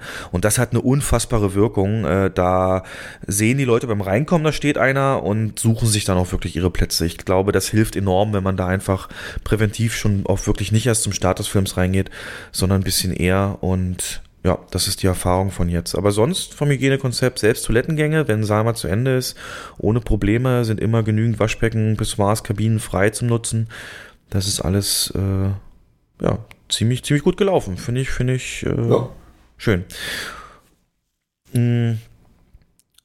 So ein kleiner Punkt, auf den ich jetzt eingehen will, ist natürlich auch die Filmplanung. Wie konnte denn Tenet solche Zahlen erreichen? Also, um das mal zu verdeutlichen, Tenet hat mit dieser Besucherzahl, die wir euch vorhin genannt haben, so viel Besucher gemacht wie in den letzten 17 Wochen der Platz 1 Film. An den letzten 17 Wochenenden der Platz 1 Film, die Besucher zusammengerechnet, mhm. das ist Tenet, jetzt an einem Wochenende. Also es ist wirklich, ähm, ja, wirklich die, dieser, dieser Hoffnungsträger geworden und hat es auch erfüllt, Leute wieder ins Kino zu bewegen. Wie gesagt, zum inhaltlichen Qualität kommen wir am Ende. Aber ich habe einen super tollen Artikel gelesen von Celluloid Junkie, eine super tolle Seite über, über Kinobusiness, Kinobranche, auf Englisch zwar, aber die fragen sich halt folgendes. Ist es nicht ein Denkfehler, also generell fragen die Überschrift ist so ein bisschen, wie soll man eigentlich in Corona-Zeiten das Einspiel messen, Erfolge klar machen und so weiter denn wir haben diese äh, Begrenzungen. Die sind ja in vielen Ländern unterschiedlich. Ne? Wir haben zum Beispiel eben eine prozentuale Beschränkung. Es gibt aber auch Länder, da gibt es eine Maximalbeschränkung pro Saal und andere haben nur eine Abstandsvorgabe, ohne dass es prozentual sich auswirkt die Frage ist halt bei so vielen unterschiedlichen Regelungen, ab wann kann man dann eigentlich aktuell von Erfolgen sprechen? Wie misst man denn Erfolg? Und diese Seite kommt zu dem Schluss, dass es wirklich nur noch lokal messbar ist. Also dass Warner Brothers Deutschland die Bedingungen hier sich anschauen muss und anhand dessen kann man ja dann errechnen, ne, wie war die Auslastung, wie, wie, welchen Prozentsatz hat Tenet eingenommen von dem, was möglich war. Ähm, und das an, an USA-Headquarters eben melden müssen. Eigentlich könnte man das nur so dann sagen. Auch zum Beispiel haben die gesagt, als Tenet Mittwoch gestartet ist, kamen sofort Schlagzeilen. Tenet am ersten Tag, äh, schon so viel Besucher und das lässt auf so ein Wochenende schließen und Hochrechnung und hier und blub, blub, blub. Und die haben gesagt, das ist überhaupt nicht ausschlaggebend aktuell und vielleicht sind solche Zahlen äh, Meldungen auch sogar schädigend, dass man da, äh, weil man eben überhaupt mhm. nichts daraus ableiten kann, weil es halt, weißt du, ein Erfolg mit 100 Besuchern, das, was ist denn das für eine Zahl? Aktuell sagt das nichts mehr aus, weil wenn du einen 1000 Leute Saal hast, sind 100 Besuchern halt nur 10% von erlaubten 33 und dann wäre es kein Erfolg, weißt du so, und dann gibt es auch andere, wie gesagt, Begrenzungen und so weiter. Und ja, die sagen halt, ja, also ja. Ich, das Problem, das Problem ist, Tenet macht beeindruckende Zahlen. Und aber Tenet macht 80 Prozent der Gesamtzahlen. Ich glaube, es sind ungefähr 80, vielleicht sogar noch mehr. Und äh, also man, man kommt trotz Tenet nicht ins wirtschaftliche Arbeiten, weil einfach der Rest fehlt. Du hast ja hier, was haben wir abends? Sieben Seele voll mit Tenet von neun. Hm. Das heißt, wir werten zwei weitere Filme in einer 20 Uhr in der Hauptvorstellungsschiene aus. Demzufolge muss Tenet ja, wenn er gut besucht ist, mit diesen Beschränkungen, 25, 30 Prozent Kapazität und relativ voll ist, hat er diese Zahlen. Aber es führt nicht dazu, dass man jetzt sagen kann, die Kino hat die Krise überstanden. Und das wird momentan vielleicht gerade so ein bisschen suggeriert, das ist aber falsch. Richtig. Stimmt einfach nicht. Perfekt, Jens. Ja. Dann das vergisst man bei dieser Betrachtung oft und sehe ich auch selten in dem Zusammenhang auf, auf Twitter-Feeds und wo dann über diese Zahlen gesprochen wird mhm. und gejubelt. Es gibt absolut keine Konkurrenz für Tenet im Moment und die Saalauslastung, ja. du hast es gerade gesagt, bei der Filmplanung, wir zeigen ihn stündlich in mehreren Seelen. Allein durch diesen Versatz von dieser Stunde sind, wie du sagtest, sechs, sieben Seele von neun bei uns aus äh, ge gebucht mit Tenet. Ähm, nächste Woche ist sogar so, da wird ähm, After Truth starten, die Fortsetzung von After Passion, die wahnsinnige Vorverkaufszahlen Zahlen hat, ähm, da werden wir runtergehen auf insgesamt nur drei Filme noch am, am ganzen Tag sozusagen oder zumindest Spät- und Hauptvorstellungen. Mhm. Damit das eben beides sich nicht gegenseitig zu viel auffrisst. Und dann ist natürlich klar die Frage, was passiert, wenn da noch weitere Dinge dazukommen. Es gibt ähm, da auch die Hinweis, wir haben ja eben am Anfang geredet, also kurz vielleicht nochmal zusammenfassend, diese Seite Cellular Junkie, die arbeitet auch mit so einem Zahlenanalyst zusammen und der hat so fünf Phasen der, Wiederhol der Erholung dieser Besucherzahlen ausgemacht und wobei fünf, also Phase 5, das Durchschnittsniveau an einem Wochenende der letzten zwei Jahre darstellt, also da ist man wieder zurück praktisch. Und eins, das, die Reopening-Woche, also die maßgeblich wohl wahrscheinlich schlechteste mhm. Woche. Und dazwischen gibt es eben diese verschiedenen Phasen haben wir zum Beispiel in Phase 3 Niederlande und Japan. Korea ist fast schon in Phase 4. Die haben ja auch mit lokalem Content wahnsinnige Zahlen, 31 Millionen Dollar eingespielt. Wie gesagt, mit diesem Deliver Us from Evil. Das ist der 15. beste Start in Korea seit 2019, seit 1.1.19, also inklusive der ganzen Superfilme von 2019 ähm, ist der trotzdem auf Platz 15 gelandet, dieser Start jetzt, aber auch da war es eben fast der einzige Film und mhm. auch in China, wir haben es eben gesagt, wir haben gesagt, die sind auf Vor-Corona-Niveau zurück vom Einspiel, da gibt's jetzt diesen Film The 800, der mm, so ein Actionfilm, glaube ich, auch, IMAX optimiert und alles, der 181 Millionen Einspiel gehabt hat. 181 Millionen, da gehen wir in Bereiche von absoluten Blockbustern. Ähm, aber auch China hat noch eine 30% Begrenzung der Seele. Und auch da ist natürlich so, dass sie es nur so schaffen konnten, weil wie gesagt, da ist Tenet noch nicht da. Nichts anderes läuft, ja. ja. Genau, das muss man dann eben sehen. Mal, mal zum Vergleich, wir haben mit Tenet ich weiß nicht, hast du es vorhin gesagt? Ich weiß es gar nicht mehr. Den, den zweitbesten Start in Deutschland in diesem Jahr. Der erstbeste Start war Bad Boys for Life. Ungefähr ähnliche Besucherzahlen, 400, 440.000. Und aber Bad Boys for Life lief am Startwochenende bei uns in einem Saal abends. Im großen Saal. Ja. Und in vielen, ne, das war Januar, glaube ich, da lief noch viel nach, da lief Star Wars noch nach ja. und Co. Und das muss man mal ins Verhältnis setzen. Er hatte nur eine Kapazität von neun freien Kapazitäten zur Verfügung, hat diese Zahlen damit erreicht. Und Tenet schafft diese Zahl halt nur mit voller Kapazität, also mit, mit, mit der Auslastung in 80 Prozent der Gesamtkapazität, die ein Kinocenter zur Verfügung hat. Ansonsten wäre das gar nicht möglich. Richtig. Und das, ja, die, die, die Seite fragt sich das auch. Also was wird das praktisch bedeuten. Also grundsätzlich sagt, ist das Fazit dieses Berichts, ähm, dieses, diese Begrenzung ist nicht das Todesurteil, aber was ein was, was die Branche jetzt machen muss, ist zu lernen und zu adaptieren. Dass, dass diese, da sind wir wieder beim Thema generell Steuerung, Gästesteuerung. Also die haben hier zum Beispiel geschrieben, ähm, es reichen theoretisch über eine Woche gesehen 50% Auslastung, um Zahlen zu schreiben wie 2019, 2020 und so weiter. Mhm. Denn wir alle wissen, dass an einem Mittwochnachmittag da sitzen auch mal nur zwei, drei Leute in einem Saal. Aber Samstagabend ja. ist das halt alles ausverkauft. Und da entstehen dann immer die Schlagzeilen von wegen kein Platz mehr und alle Seele voll und so weiter. Das entsteht eigentlich nur da. Das entsteht nicht an einem Mittwoch, an einem Montagabend oder so. Und deswegen generell so eine durchschnittliche Jahresauslastung von Kinos lag ja auch vor Corona ungefähr so bei 30 Prozent wenn du dich erinnerst. Also mhm. wir haben im Schnitt mhm. gesehen auf alle Vorstellungen, es gibt halt diese Spitzenzeiten. Zum Beispiel hat, haben sie, als Beispiel, die IMAX-Kinos, die es weltweit gibt, du kennst vielleicht noch die Schlagzeile, IMAX-Kinos haben letztes Jahr ein Rekordjahr eingefahren, 2019. Da waren die Einspiele von IMAX wahnsinnig. Also haben mehr Umsatz gemacht, ähm, Boxoffice, als jemals zuvor, die IMAX-Kinos. Und das haben sie geschafft ja. mit 10% Auslastung. Ne, das waren diese. Spitzenfilme, Avengers und so weiter, ähm, die halt über lange Zeit dann gut liefen, aber im Schnitt aufs Jahr war trotzdem IMAX nur zu 10% ausgelastet. Und wenn du das jetzt mal überlegst, Jens, da wollte ich jetzt mit, ein bisschen mit dir diskutieren. Ähm, wir hatten es ja schon mal, dass man wegkommen muss eben von, also glaubst du, es könnte eine Lösung sein, weil wir ja nicht wissen, wie lange diese Restriktion und so weiter alles gilt, dass man viel aktiver jetzt anfängt, diese Chance jetzt nutzt, viel aktiver den Gästeflow zu steuern. Ich mache das simpelste Beispiel von allen über den Preis, dass man eben sagt, am Mittwoch ab 16 Uhr alle Filme 5 Euro. Und abends vielleicht, keine Ahnung, ein Popcorn noch mit dem Eintrittspreis. Ich bin jetzt rum, ne? Also ich weiß, also unabhängig mhm. davon, wie schwer das umzusetzen ist in den Kassensystemen und so weiter. Aber ähm, also, dass man das jetzt, dass, wenn wir diese Chance jetzt nicht nutzen und einfach so weitermachen wie vorher mit Konzentration aufs Wochenende, ich meine, einerseits, ja, ist es logisch, alle arbeiten, weniger Zeit und so weiter, Samstag ist frei, ich, ist mir alles bewusst. Dennoch glaube ich, dass man die Werktagabende deutlich besser pushen kann mit einer anständigen Filmplanung, wo die Filme nicht zu spät enden für die Werktätigen. Ähm, eine 19 Uhr Tenet ist durchaus um, um, um 11 zu Ende.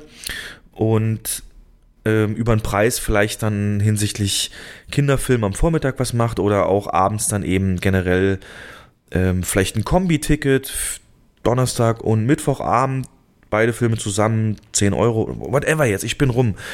Aber du weißt, worauf ich hinaus will. Glaubst du, das ist die einzige, oder angenommen, die Restriktionen bleiben, ähm, wäre das eine legitime Möglichkeit, diese Durchschnittsauslastung, das, darum geht es uns hier, wir brauchen ja nur eine Durchschnittsauslastung. Wir brauchen eigentlich nicht, sage ich mal so böse wie es ist, wir brauchen nicht 100% unserer Sitze. Niemals. Es gibt kein Jahr, wo das benötigt wird.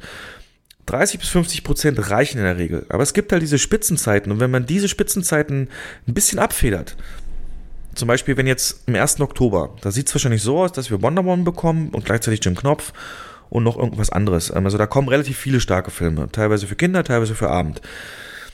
Dass man dann zum Beispiel sagt, Wonder Woman Special. Mittwoch und Donnerstag ist Wonder Woman günstiger. Dann würdest du was wegnehmen von dem Samstagabend und hättest Samstagabend dann vielleicht Platz für, keine Ahnung, den neuen Actioner von Regisseur XY. Ähm, weißt du, worauf ich hinaus will? Ähm, glaubst du, das ist jetzt zwingend notwendig oder glaubst du, wir gucken uns das erstmal an, wie es läuft jetzt mit After Juice, wenn zwei Filme gleichzeitig so stark sind? Sagst du zu dem Gedanken? Also wir sind, also wäre auch mein Gedanke gewesen. Also du weißt ja, dass wir in den letzten Jahren immer uns weiter davon entfernt haben, von dieser Preiszackstückelung und eher auf eine, ein simples Preissystem gesetzt haben, was auch transparent ist. Ja, ein Preis jeder Aber, Tag. Mhm. Richtig. Aber unter den jetzigen Voraussetzungen ist es einfach nur logisch, marktwirtschaftlich zu denken. Und am Markt ist es, ist es ganz simpel so, und das ist ein altes Gesetz, die Nachfrage regelt den Preis. Ist die Nachfrage höher, ist der Preis höher. Und so ist es, muss es im Kino eigentlich auch sein.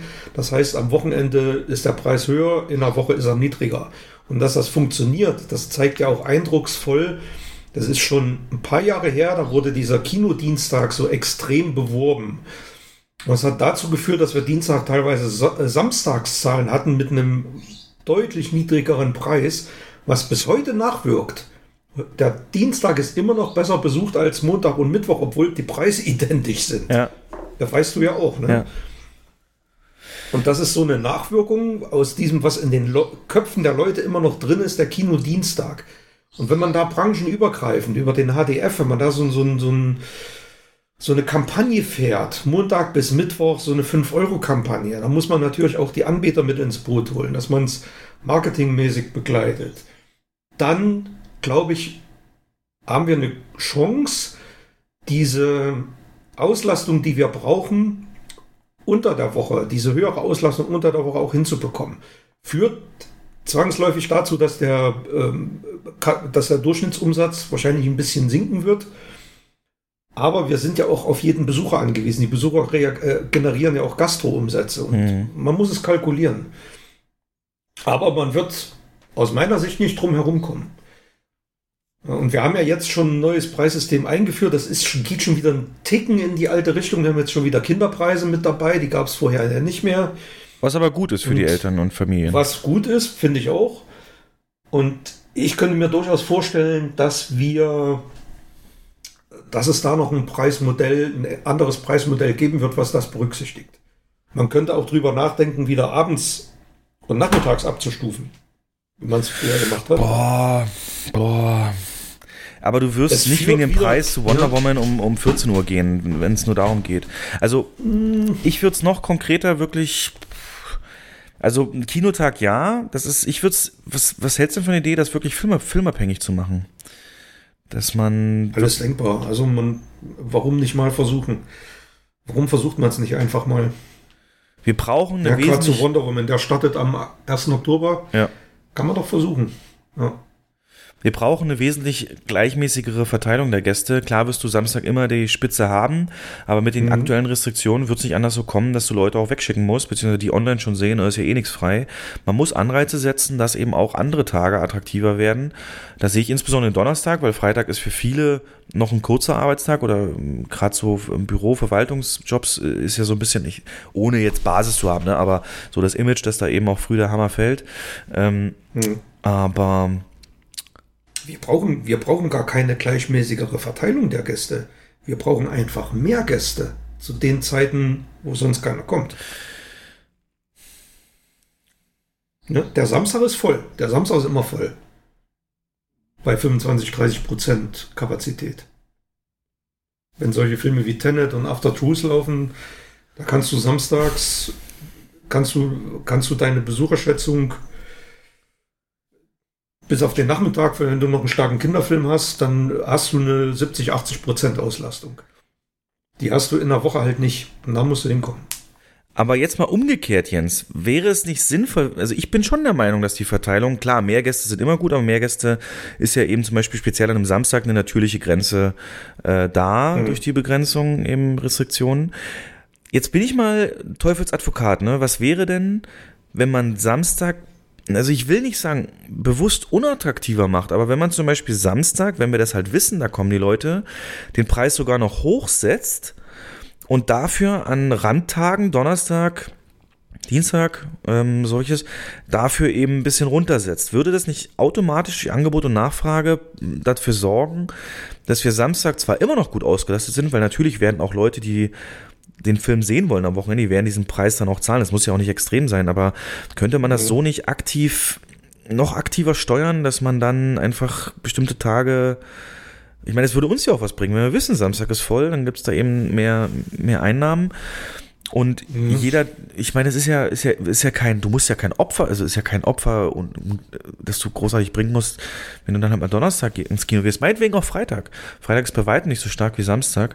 Ähm, was hältst du denn davon, wenn man den Weg geht? Also nur böse gedacht, das wird nicht so kommen, aber mhm. rein aus Kinosicht. Ich weiß, die Hörer da draußen, das klingt alles super jetzt gästeunfreundlich, weil natürlich haben nur Samstag eure Kumpels Zeit und so weiter, da kriegt man Gruppen zusammen. Aber in der Zeit von, von, von Kino-Apps und so, WhatsApp ist es doch kein Problem, sich vielleicht auch, ja, die eine SMS mehr zu schreiben, sich auf einen anderen Tag zu verabreden. Ähm, was, was hältst du davon? Also man, man muss da aufpassen. Ich, ich will dir nicht komplett widersprechen, aber in Teilen.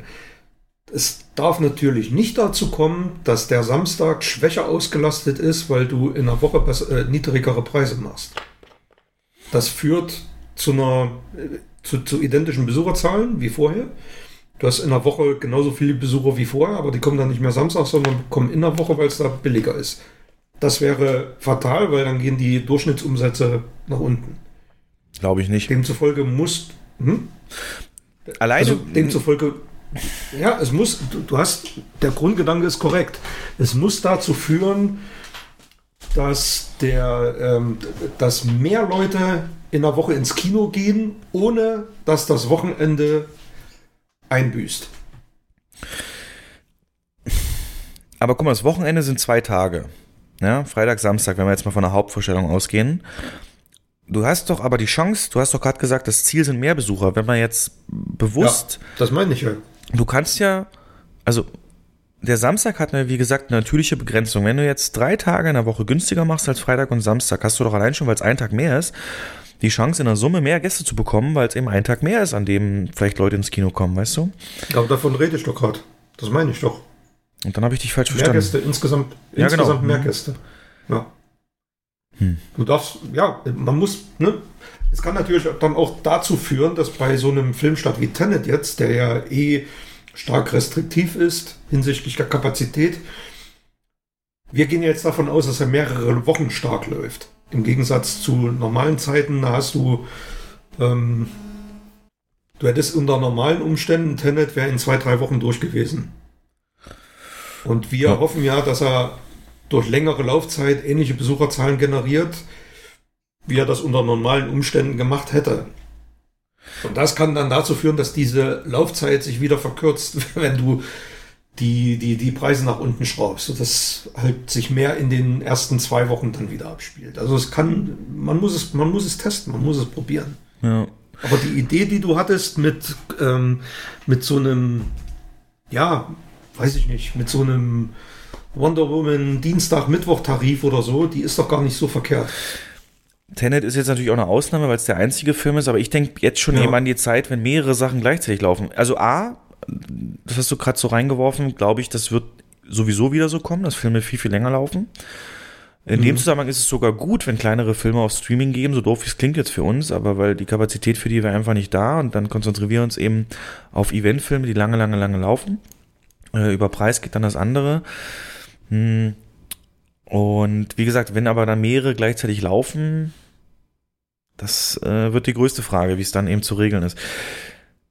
Jo, aber da halten wir uns auf dem Laufenden und ich, wir haben ja da auch eine Zentrale, viele schlaue Menschen, die sich da bestimmt lange Gedanken drüber machen. Mm, Ja. Ich habe noch so zwei, drei kleine Randnotizen Es zu. wird eine Aufgabe der Controlling-Abteilung zu sein. Ah, die, wie sich ja, was auswirkt. Das sind Zahlenfreaks. Ich weiß nicht, ob die so im Ja. Sinne des Operativen denken.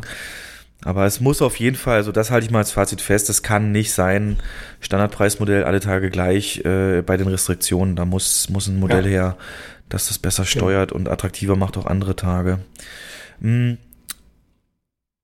Eine Sache wollte ich noch ansprechen im Rahmen von Tenet und zwar gab es lustigerweise auf zwei verschiedenen Seiten zwei Artikel, die komplett gegensätzlich waren. Und zwar also kurz bevor Tenet gestartet ist oder am Starttag kam ein Artikel einmal auf der Berliner Zeitung.de, der hieß, warum wir ins Kino müssen, egal wie dieser Film ist. Und der hat so ein bisschen gesagt, dass ja, wir einfach für den Erhalt des Kinos empfehlen, die jedem ins Kino zu gehen, auch wenn sie sich mit dem Film nicht anfreuen können, aber das ist ein wichtiges Signal fürs Kino und wir sollten die so unterstützen.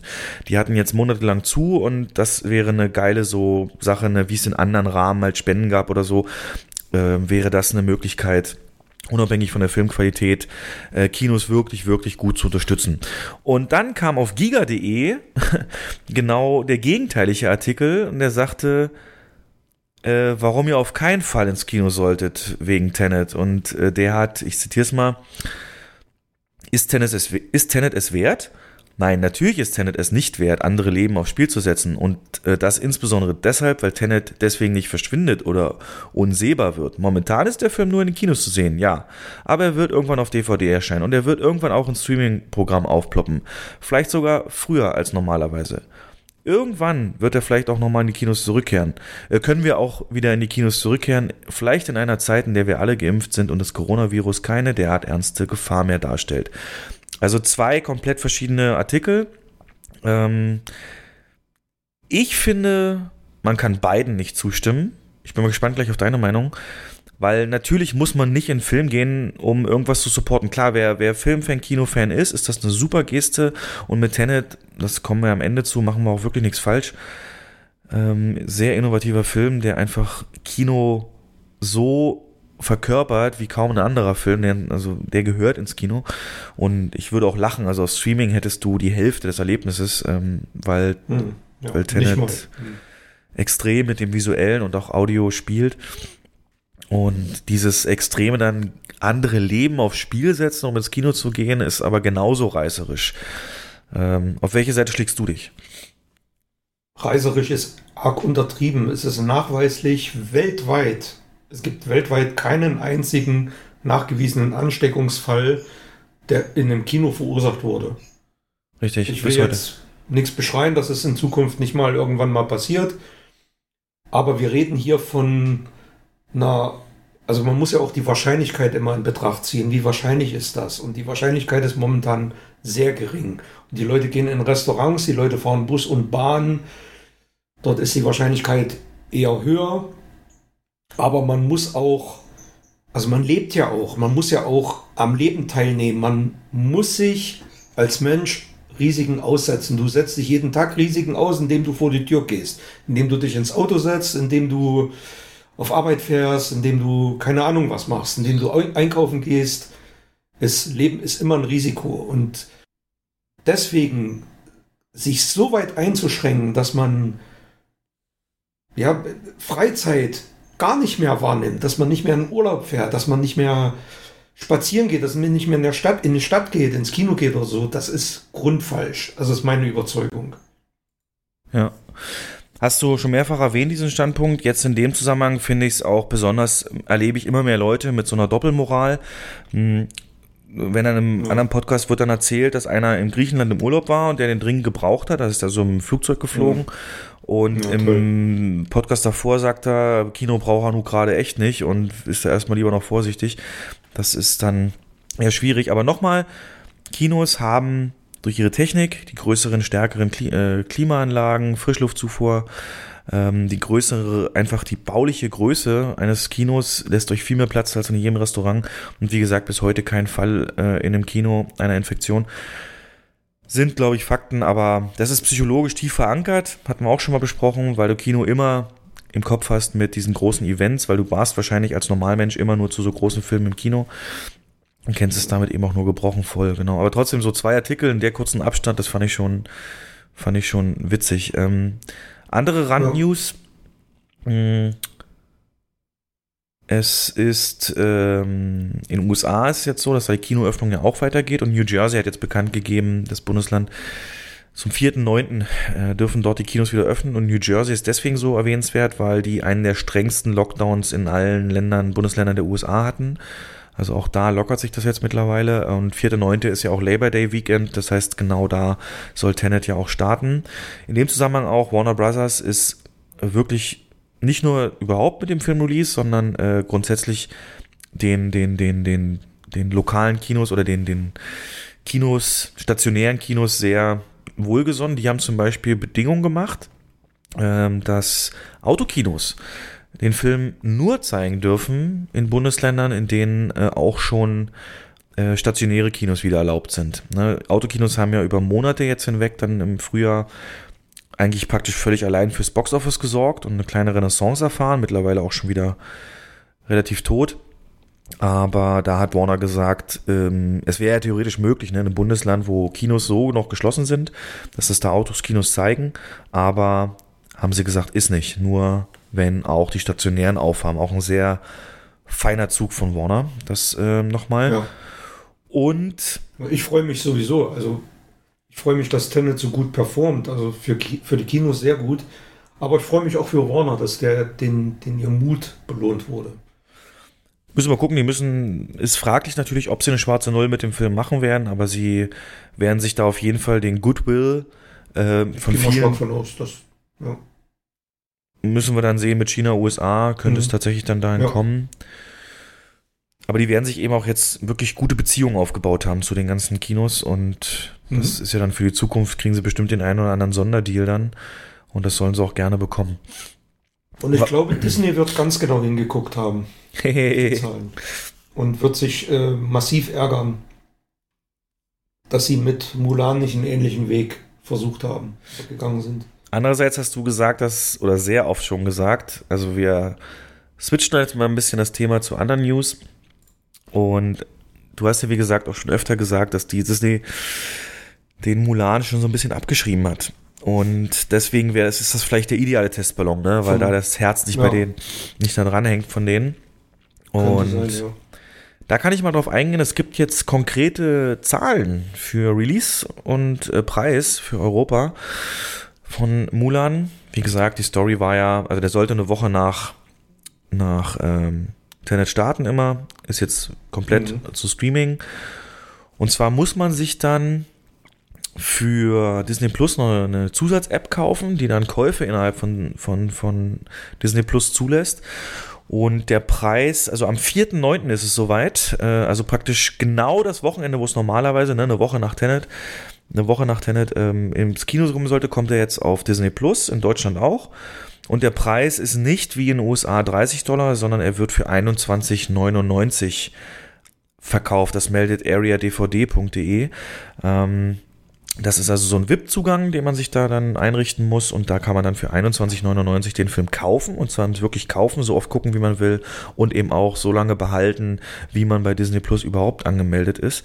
Ähm, und dann am 4.12., also ganz klassisches Kinofenster, drei Monate später wird er für alle Disney Plus Abonnenten frei zugänglich sein. Was für mich deine Kritik noch verstärkt, denn wenn die wirklich das, ein, das Geld für Mulan wiederhaben wollen, dann müssten sie es dauerhaft exklusiv machen, denn äh, wenn ich weiß, es kommt in drei Monaten, ist natürlich der Anreiz, mir das jetzt zu kaufen, bei Weitem nicht so hoch, ne, oder? Der ist null. Der ist null. Im Prinzip findet Mulan, also findet die Kinoauswertung von Mulan nicht statt. Und du kannst davon ausgehen, dass die Umsätze, die im Kino generiert worden wären, wegbrechen.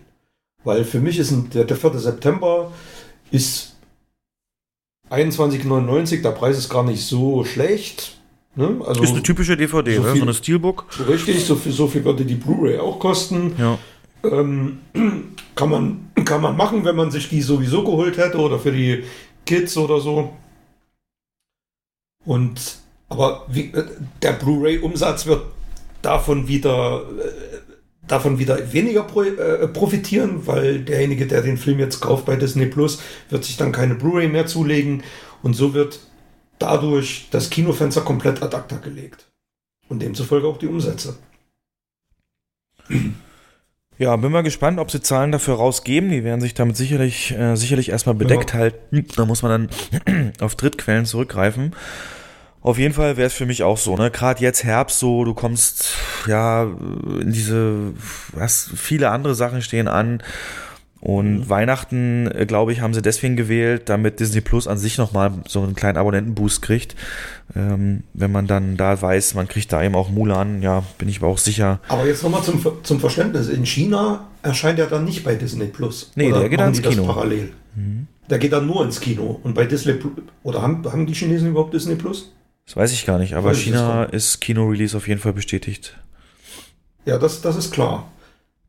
Auch nächste Woche, glaube ich sogar, ne? Na, wahrscheinlich dann Nee, weltweit. eine Woche ne? nach Tenet. Eine Ja. Woche nach Tenet. Naja, vierte- Habe ich gelesen. Der Tenet ist ja vor einer Woche gestartet. Ist schon eine Woche her, Jens. Nee, in China, in China noch nicht. In China Achso, Tenet startet. Achso, stimmt, im Kino meinst du. Ja, ja, Entschuldigung. Ja, ja, Genau. Ja. Und, und Mulan eine Woche nach Tenet. Also eine Woche nach Disney Plus Start. ja. Und das wäre interessant zu wissen, was der in, in China für Zahlen macht. Also der wird schon gut laufen dort, aber ob das jetzt alles kompensiert, was weltweit passiert wäre, das wage ich mal zu bezweifeln. Es gibt ja noch ein paar andere Locations, wo der Film ins Kino kommt. Wo denn? Aber spielen Kopf? eher eine. Na, überall da, wo es Disney Plus noch nicht gibt. Genau, Äh, so habe ich es auch gelesen. Russland oder so, ne? Weiß ich jetzt nicht genau. Also ein bisschen Ja. Kinoumsatz werden sie haben, je nachdem mit Disney vielleicht sogar sehr großen, äh, mit China auch einen sehr großen. Ja.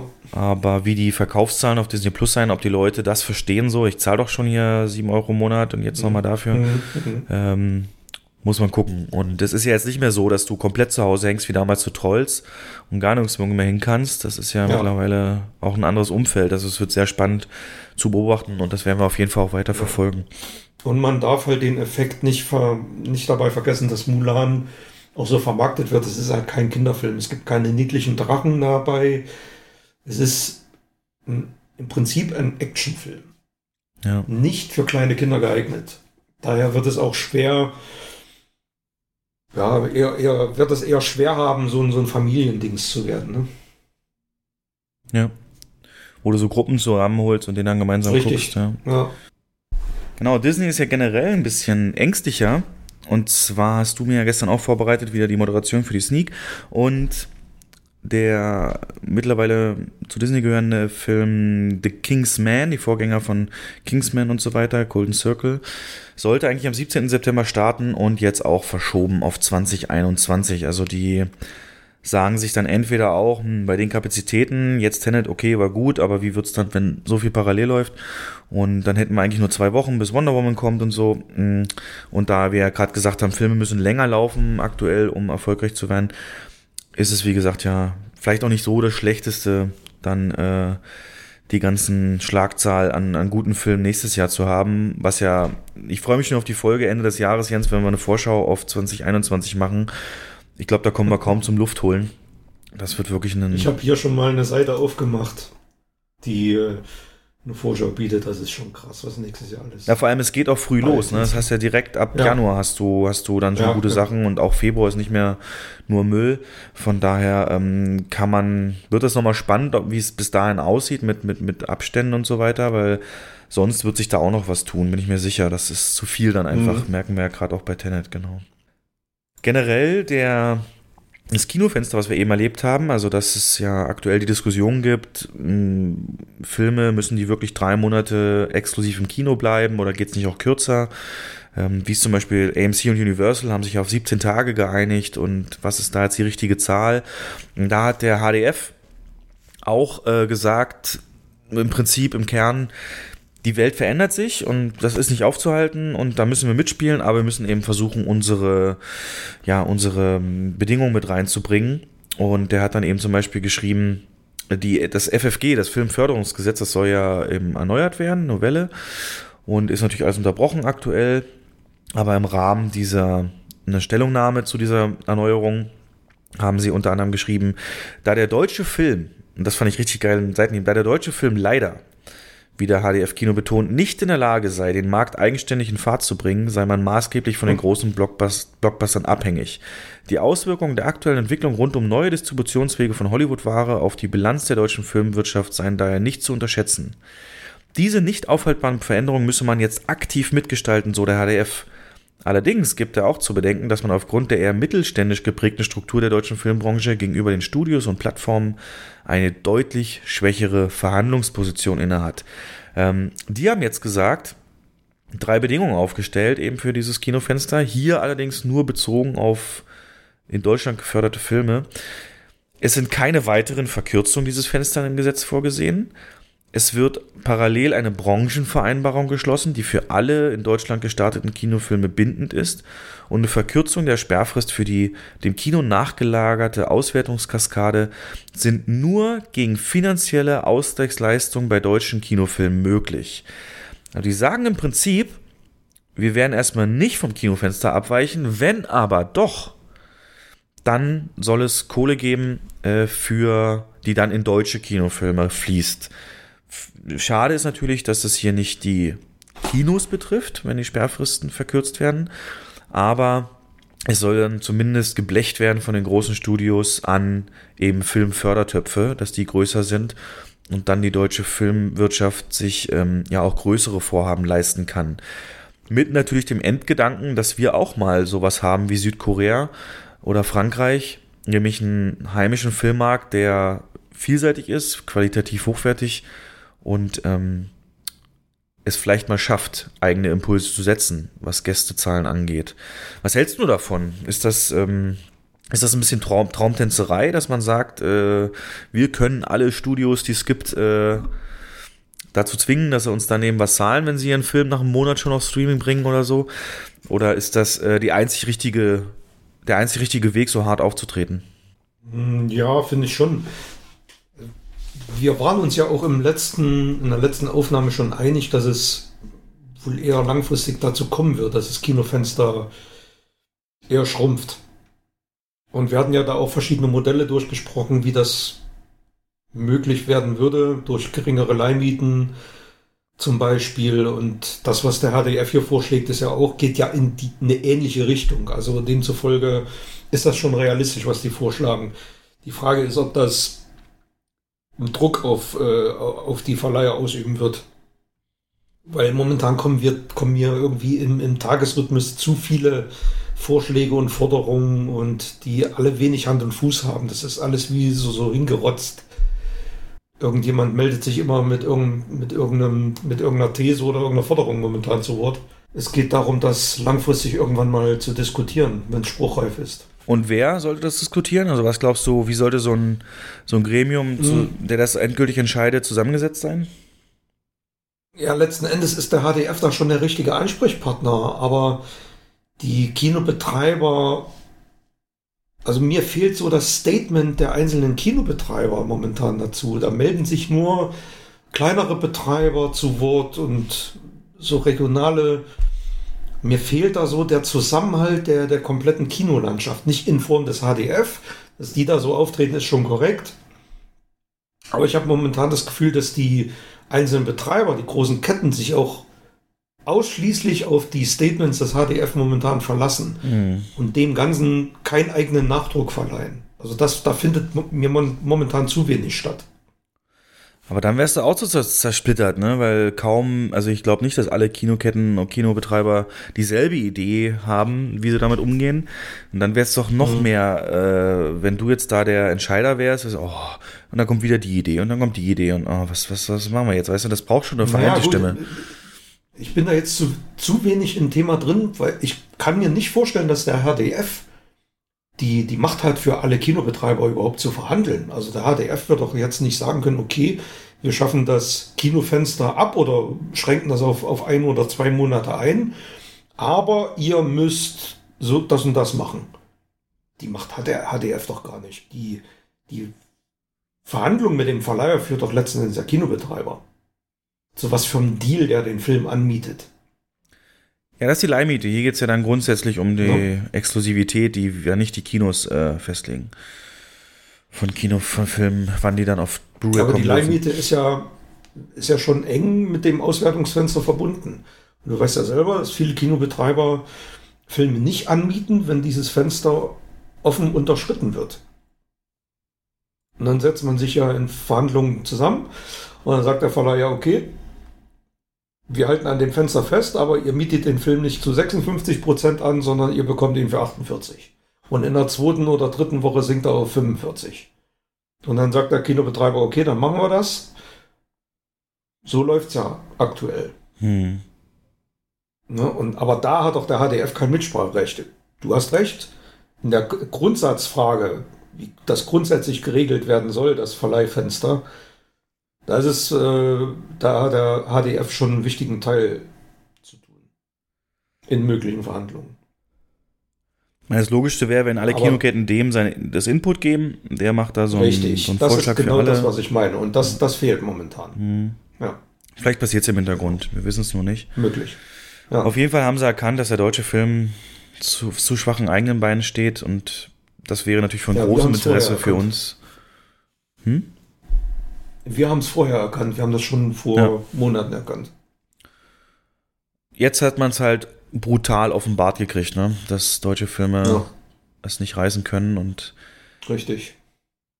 Als ich jetzt den Trailer gesehen habe zu Jim Knopf und die Wilde 13, äh, sah alles gut aus und so, aber es hatte halt für mich keinerlei, keinerlei Kinoqualität ähm, im Sinne von mal was Neues. Das sind so Bilder, die hast du entweder bei Piraten der Karibik und so schon gesehen. Die Schauspieler kommen irgendwie nicht aus ihrer Haut raus und wird seine Fans finden, allein vom Thema her und der Marke. Aber Oder auch der neue Film von der Caroline Herfurth, der jetzt getrailert wird. Das ist. das Das ist, Ringe schon habe im Trailer zum ersten Mal gesehen und habe gemacht, gähn. ja, ja, ja, es sind halt äh, deutsche Filme konzentrieren heißt der, sich. Übrigens, genau lustig, ich wollte diesen Trailer jemand zeigen und den gibt's noch gar nicht auf YouTube, ne? Das ist auch komisch. Das ist mal ein deutscher Filmtrailer, der nur exklusiv. den, den wunderschön? Ja. Den Ja. gibt, gibt's noch nicht auf YouTube. Ähm, und auch auf der Warner-Seite ist der Film noch gar nicht so sehr, so sehr drin. Obwohl ich den Trailer, ich muss sagen, der wird sein Publikum finden, weil er eben wieder Themen anspricht, die, die so allgemeingültig sind, ne? Mutterschaft und wie geht man damit um und Liebe im Alter und Es sowas. ist, halt, es ist halt für mich der perfekte Ladies Night Film. Und das war's dann auch schon. Ja. Ja, Gut, im Kino setzen wir natürlich auch nicht gleich mit Explosionen nur und so, aber generell vom Genre Ja. her, glaube ich, meinst du, dass Deutschland da einfach sich mal breiter aufstellen könnte? So eine Richtig, wirklich, so eine, genau so eine, so eine innovative Action kann auch mal hierher kommen und sei es, und wenn, warum nicht mal ein Zombie-Film aus Deutschland, weißt du? Oder ähm, Mystery-Thriller und sowas, ähm, naja. Ich meine, dass wir Serien können, oder mit dem, also da muss man ja sagen, Netflix hier so mit Dark und so, dass das kreativ geht, ähm, Mhm. sehen wir ja aktuell. Deutschland hat es im Kino auch schon bewiesen. Ich denke mal zum Beispiel an Cloud Atlas. Eine reine deutsche Produktion. Internationales Niveau, Top-Effekte, internationale Schauspieler. Es geht, wenn man will. Nee, ich meine dann schon auch deutsche. Regisseure und deutsche Schauspieler ähm, als das deutscher war ja ein Film. deutscher Regisseur. Es war, ja- war ja eine reine deutsche Produktion. Das war ja nur eine bunte Mischung aus internationalen Schauspielern. Aber ansonsten war das ein reiner deutscher Film. Okay. Für den internationalen Markt produziert, das stimmt. Aber es geht. Gut, andere Innovationen finden natürlich nicht nur beim Kinofenster und, und, und Disposition und Filmplanung statt, sondern auch in der Gastronomie. Du hast vorhin gesagt, Gastronomie, wichtiger Bestandteil ähm, ja, für das finanzielle Gebilde eines Kinos und ist ja auch tatsächlich so. Und da werden jetzt einige Initiativen auch gestartet, die ich ganz gut finde. Wollte ich nur mal für die Hörer reinwerfen, damit sie sehen, äh, es wird irgendwann auch mal mehr als Nachos und Popcorn geben. Und zwar ist ein Test, den unsere Kette zum Beispiel macht, äh, gerade Milkshakes, also Milkshakes, und die aber nicht nur ja zu zapfen und fertig, sondern es soll da Toppings zugeben, und zwar wirklich namhafte von, von so Marken, Markensüßigkeiten, wie jetzt beispielsweise Oreo, äh, ich glaube Twix war dabei, also all solche Sachen, die man irgendwie ja auch schon kennt, dass man die dann sich entsprechend da noch drauf streut, also pures Süßes, aber natürlich für ein Kino irgendwie auch gehört dazu. Und äh, wir wissen alle, Nachos und Käsesoße sind phänomenal. Nachos und Käsesoße ist die Verbindung, wenn du, wenn du irgendwie an Kinoessen denkst und auch für mich natürlich. Und da soll es jetzt demnächst nochmal praktisch äh, ein Update geben. Und zwar wird man bald die Möglichkeit haben, beziehungsweise wird es getestet, dass ähm, es noch einen Premium-Käse geben wird, den man sich auswählen kann. Das heißt, äh, durch einen kleinen Aufpreis dann, weiß nicht, im flüssigen Cheddar oder sowas, also wirklich besseren Käse, da gab es auch Verkostung vorher, etliches durch die Abteilungen und so weiter, den man dann noch zu seinen Nachos bekommen kann. Und da freue ich mich sehr drauf, weißt du, so auch noch zwei verschieden schmeckende Käsesoßen, eine davon auch noch Premium, äh, das, das, das kann ich mir vorstellen, wird gut funktionieren. Wir setzen einfach auf das Pferd, was eh schon gut funktioniert. Und als letztes eben grundsätzlich veränderte Menüs. Ihr kennt das alle, ihr geht ins Kino, dann gibt's halt Cola mit Popcorn und Nachos mit Getränk und so weiter. Und da soll es auch viel experimentiert werden, dass man Menüs mal anders zusammenstellt. Ne? Warum nicht mal ein, ähm, Getränk zusammen mit einer M&M's-Packung, mit einem Pringles oder sowas. Und ähm, die Artikel sind halt da, also warum soll man die nicht da auch mit reinbringen? Das wird alles gerade probiert. Und du weißt ja, Jens, es ist ja so einer meiner Steckenpferde, mal so die Idee zu finden, was so das dritte große Ding im Kino werden könnte, nach Popcorn und Nachos. Und äh, das geht alles hier schon in eine gute Richtung. Es sind zwar alles eher noch so Randprodukte, aber ich glaube, auch in der Gastronomie im Kino ist noch viel, viel, viel Luft.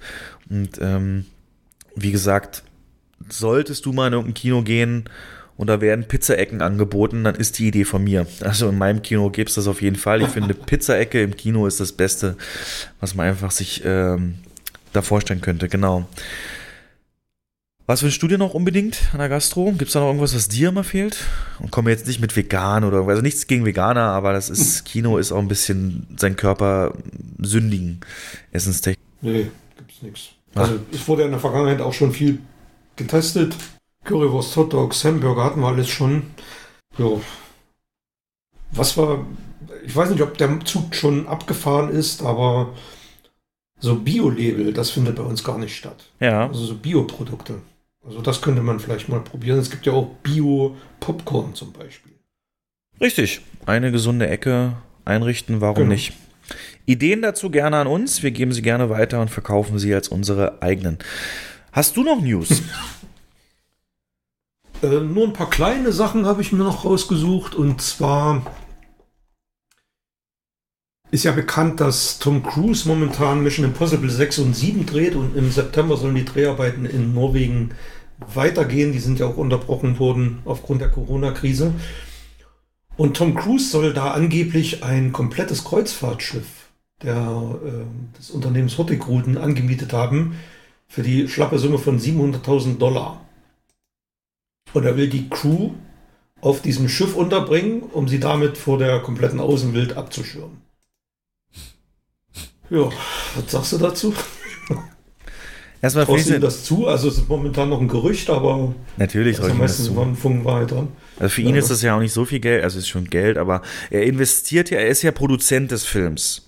Und ein Produzent Ja. hat ja nun mal Interesse daran, dass die, dass die Dreharbeiten eben problemlos vonstatten gehen können und damit investiert er im Prinzip ja nur in sein eigenes Produkt. Der weiß genau, wie wir, dass der nächste Mission Impossible ordentlich Geld verdienen wird und je eher der fertig ist und ein Release-Datum stehen kann, desto besser für die Planung.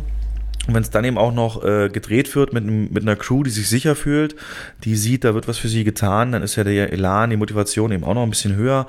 Also komplett, komplett richtige Sache und typisches Tom Cruise-Niveau. Ich meine, mich hätte bei ihm überrascht mich ja auch nichts mehr. Es ist ja hier mit dem Weltraumfilm, für den er ins Ja, Weltraum genau. geht, das ist ja, also was, was soll da noch kommen? Äh, witzig finde ich halt, wenn du dir mal überlegst, was Kreuzfahrtschiff auf Englisch heißt. Ah, ah, ah.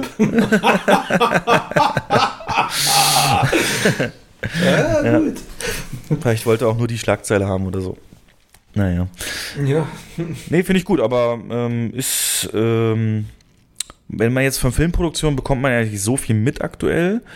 Ähm, es gab mal das Gerücht, dass Jurassic World, die in Malta gerade drehen, dass da äh, sich wohl einer infiziert hätte von, von einer Crew und deswegen der wieder stillstehen musste. Das hat aber Universal relativ schnell dementiert, dass das nicht so ist. Also da ist auch nicht so ganz klar, wie das so Mhm. funktioniert. Es gibt nur ein paar Interviews von Filmschaffenden, international meist, die eben sagen, es gibt unglaubliche Unterschiede, wie ernst das so die Studios nehmen. Also die großen Studios sind da komplett hinterher, stellen wirklich alles bereit und achten drauf und Konzepte und Hilfsmittel. Und dann gibt's eben aber auch andere, äh, die, die da ja praktisch dir nur einen Lappen hinlegen, um die Hände zu waschen, nach dem Motto. Also sehr unterschiedlich und bis jetzt hat man aber auch da glücklicherweise noch nicht von einem Riesenausbruch gehört. Ich meine, es wird ja fast überall wieder gedreht. Matrix geht gerade weiter in, in ähm, Babelsberg. Ähm, wir haben eben Malta, Mhm. Jurassic World und eben auch jetzt Mission Impossible und so. Das dreht ja alles und auch Witcher zum Beispiel, die Serie Staffel 2 wurde bekannt gegeben, geht Aber- bald los. Im Oktober fangen sie mit Fantastic Beasts 3 an. Das, das ist ja alles fast schon wieder normal. Ja, und Fantastic Beasts 3, da ist es ja so, dass Tom Cruise momentan eine 50 Millionen Dollar Klage gegen Amber Heard am Laufen hat und das Gericht äh, gebeten hat, die auf Januar zu verschieben, um die Dreharbeiten zu ermöglichen. Das ist auch so ein Fun Fact. Aber was ich dich fragen wollte, ist es nicht gerade so, dass alle Filme, die derzeit gedreht werden und auch im Jahr 2020 spielen, eigentlich Science-Fiction-Filme sind? äh, ja, kann man, kann man so sehen. Im Es ist Prinzip. doch, äh, ja. Ja, es ist doch, alle Filme suggerieren doch eine Wirklichkeit, die es gar nicht gibt momentan. Die Richtig. jetzt gerade gedreht werden. Filme Ja. in 2020 werden eine Welt darstellen, die ja irgendwo einen Abzweig gemacht hat, wo Corona nicht ausgebrochen Ja, ist. Genau, ein Paralleluniversum. Ja, tatsächlich. Ja, so muss man es sehen. ja. Und das finde ich, im Umkehrschluss werden es natürlich Filme, die sich jetzt in Zukunft mit Viren beschäftigen, schwerer haben, ne? Weil, Das weil stimmt, ja. natürlich im Prinzip das auch ein Doku sein könnte, wenn es dann so einer ist. Genau. Und ja, Ja. Interessant. Aber die Top-News der letzten Wochen ist für mich, dass Michael Keaton wieder den Batsuit anzieht. Äh, für, für den Film The Flash, der demnächst gedreht wird. Und Ben Affleck im selben Film auch nochmal als Batman auftritt. Das ist für mich das Top-Highlight der DC-Fandom, die ja vor ein paar Wochen stattfand oder vor zwei Wochen. Genau, dann können wir, mal, können wir mal zu der kommen. Also DC Fandom ist so ein bisschen die hauseigene DC-Messe, die natürlich auch genau. nur virtuell stattfinden konnte. Und in dem Zusammenhang wurde bekannt gegeben, dass die beiden Batman-Darsteller Keaton und Affleck im Flash-Film genau in ihren Rollen als Batman auch wieder auftreten werden. Und das ist natürlich leicht zu erklären, dadurch, dass Flash natürlich schneller als das Licht sich, glaube ich, bewegen kann oder auf jeden Fall in irgendeiner Form in der Zeit sich bewegen kann, wird er in dem Rahmen so ein bisschen auf sich stoßen. Ich könnte mir vorstellen, dass es aber wirklich nur ganz, ganz kurze Auftritte sind, so nach dem Motto, kennst du noch bei, bei Rise of Skywalker jetzt, wo sie da mit dem Lichtsprung stottern. Also wo sie immer so kurz Lichtgeschwindigkeit, Stopp, kurz Lichtgeschwindigkeit, Stopp und dann immer wieder kurz in anderen äh, Planeten gelandet sind. Wo da war so eine schnelle Sequenz, wo man dann sehr viele Planeten nacheinander gesehen hatte. Und ich glaube, so könnte das sein, dass er vielleicht vor irgendjemand flüchtet durch die Zeit oder irgendwie reist und dann äh, einmal bei ihm halt landet und dann bei ihm und das einen kurzen Austausch gibt. Im schlechtesten Fall, naja. im besten Fall braucht er sie für die, das Besiegen eines großen Gegners. Ich glaube eher, ja, ich glaube eher, dass DC so den, den Marvel-Weg einschlagen wird und das, damit das Multiverse eröffnet. Das ist ja auch kein Geheimnis, dass es das gibt oder geben soll. Und Flash wird in verschiedene Universen dann wahrscheinlich reisen. Und den, Bat den Michael Keaton Batman aus dem Universum treffen und den Affleck Batman aus dem anderen Universum. So stelle ich mir es vor. Und Denn der Michael Keaton Batman, den er trifft, der ist ja dann auch schon, hat 30 Jahre Batman äh, Werken hinter sich. So habe ich es gelesen. Und aber mehr wurde nicht gesagt, ne? Also Multiverse. Mehr wurde nicht gesagt, ne? Okay. Nee. Und äh, es gibt ja ein Bild, ich weiß nicht, ob das jetzt eine Fotomontage ist, da sieht man Michael Keaton in seinem alten Batman-Anzug. Deutlich gealtert, also im jetzigen Alter, so um die 60. Und er hat seinen alten Batman-Anzug an. Das würde ja dafür sprechen, dass es verschiedene Universen sein sollen. Freust dich drauf? Da freue ich mich drauf, ja. Weil ich bin absoluter Fan des Tim Burton Batman. DC wurde ja lange geschasst und ziemlich ausgelacht für die Art und Weise, wie sie ihren Superheldenkatalog in Filme gebracht haben in den letzten Jahren. Mhm. Wobei man hier mit Wonder Woman ja doch auch einen kleinen Lichtblick hatte und jetzt eben auch durch solche Bekanntgaben den hat halt irgendwie immer so ein, so, ein, so ein Mensch gefehlt an der Spitze, der das alles so überwacht, wie ein Kevin Feige. Und die Position bei DC, die Kevin Feige bei Marvel hat, ist sehr oft auch gewechselt. Deswegen war da nie so Konsistenz drin. Und haben sich auch so, glaube ich, also wenn du das jetzt sagst, okay, Multiverse, ich dachte, sie hätten sich so ein bisschen davon verabschiedet, dass alles zusammenhängt. Ähm, was ja auch zum Beispiel durch den neuen Film The Batman wo es bei dem Event auch einen Teaser-Trailer gab. Das ist ja auch komplett Standalone-Film, äh, der neue Batman-Film 2021 geplant. Ähm, der, der wird ja nichts zu tun haben mit den bisherigen Justice League-Sachen ja. oder so ähnlichen. Deswegen lagern mhm. sie das vielleicht aus. Ne, mit Affleck, was passiert ist, war in dem Universum. Und das passiert jetzt ja, wieder in einem genau. anderen. Genau. Mhm. Aber dieser Trailer, Teaser, Teaser-Trailer, meine Güte, also der schlägt Wellen. Der, äh, ich, so ein kleiner Indikator, mit dem ich so sonst gar nicht arbeite, aber wie oft ich im Team jetzt an der Arbeit angesprochen wurde auf diesen Trailer, äh, was ja sonst nie der Fall ist, außer mal bei Endgame das letzte Mal, hast du gesehen, sonst was, ähm, ist so ein kleines Zeichen, dass der doch ähm, bei vielen, also A, bewusst ist und B, aber auch richtig gut ankam. Also ich habe keine negative ja. Stimme über den gehört. Und wenn man sich vor Augen hält, dass zum Zeitpunkt aktuell von diesem Film gerade 30 Prozent abgedreht sind und die schon so ein Material rausballern konnten, ähm, das lässt natürlich hoffen auf die nächsten 70 Prozent, wo ja dann die Dreharbeiten entsprechend auch weitergehen. Ähm, der neue Batman, das wissen, ja. wissen glaube ich alle, ist der Robert Pattinson, der auch gleich in Tenet, wenn wir besprechen, eine große Rolle hat. Und Fun Fact, am ersten Drehtag von Tenet hat Robert Pattinson äh, einen Termin bekommen oder sollte vorsprechen für die Rolle des Batman. Hatte sich da eben beworben, es hat, glaube ich, gar nicht so richtig damit gerechnet, dass sie ihn in Betracht ziehen. Aber auf jeden Fall kam dann eben die Einladung und das war am ersten Drehtag von Tenet. Und er wollte aber nicht, dass das Christopher Nolan weiß, weil ne, er halt auch Batman und dann abgelenkt von dem Projekt und Nolan ist ja so ein Perfektionist und so weiter. Und dann hat er zu Nolan gesagt, du, äh, ich müsste heute ein bisschen eher los, ich habe einen Notfall in der Familie. Und dann, das gibt also so ein Online-Interview mit Pattinson, äh, mit Nolan, äh, wo er das sagt. Und in dem Moment, wo er gesagt hat, Notfall in der Familie, hat Nolan wohl gesagt, ähm, du gehst zum Casting von Batman, ne, zum Vorsprechen. Er so, ja, ja, gehe ich. Und dann haben sie kurz auch drüber geredet und sofort durchschaut. Also dann durfte er da entsprechend auch hin und dann hat es ja entsprechend auch geklappt. Und Tipps von Nolan zu kriegen, ne, wie man Batman spielt, ist natürlich auch mega. Also so für einen Schauspieler. Gold wert, ja. ja. Naja, bin ich also davon, ich was sagst du denn zu dem Ding? Ja. Dem Teaser. Ich stimme dir völlig, also ich stimme den Meinungen völlig zu. Ich bin kein Riesen-Fanboy, aber der Trailer, der hat mich richtig, äh, der hat mir richtig Lust auf den Film schon gemacht. Und das ist ja eigentlich nur ein Teaser, wie du schon sagst. Ja, ich äh, dafür. Die Besetzung finde ich klasse. Also. Ist dir aufgefallen, wer, wer Commissioner Gordon ist? Das ist äh, äh hier, wie heißt er? Von, von Bond, der ja, Felix das Leiter. ist der White. Ja, ja. Ist das nicht White? Genau. Der CIA-Chef? Ja, ja, ja. Nee, nicht White. Nee, nee, ja, nee, äh, ähm, Felix Leiter. Leiter. Genau, Und aus der Bond. bei, bei äh, Westworld, den spielt er auch mit.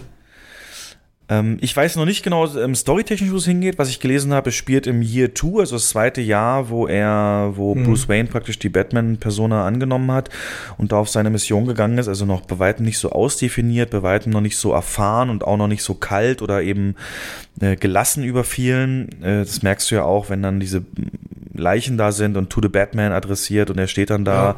als Bruce Wayne und du siehst, wie ihn das wirklich mitnimmt. Klar, das würde auch einen normalen Bruce Wayne mitnehmen, aber der könnte das anders verarbeiten. Und Catwoman war zu sehen, Pinguin und Riddler sind schon drei sehr wichtige, große Bösewichte. Halte ich für sehr viel in einem Film. Muss man gucken, mhm. wie die das entsprechend reinbringen. Aber Riddler ist auf jeden Fall mal eine frische Note gegenüber Joker. Ist jetzt nicht so anders, aber Joker darf man jetzt einfach auch nicht zu überbenutzen. Und scheint ja auch ein sehr formidabler Bösewicht zu sein, der da viele Strippen zieht.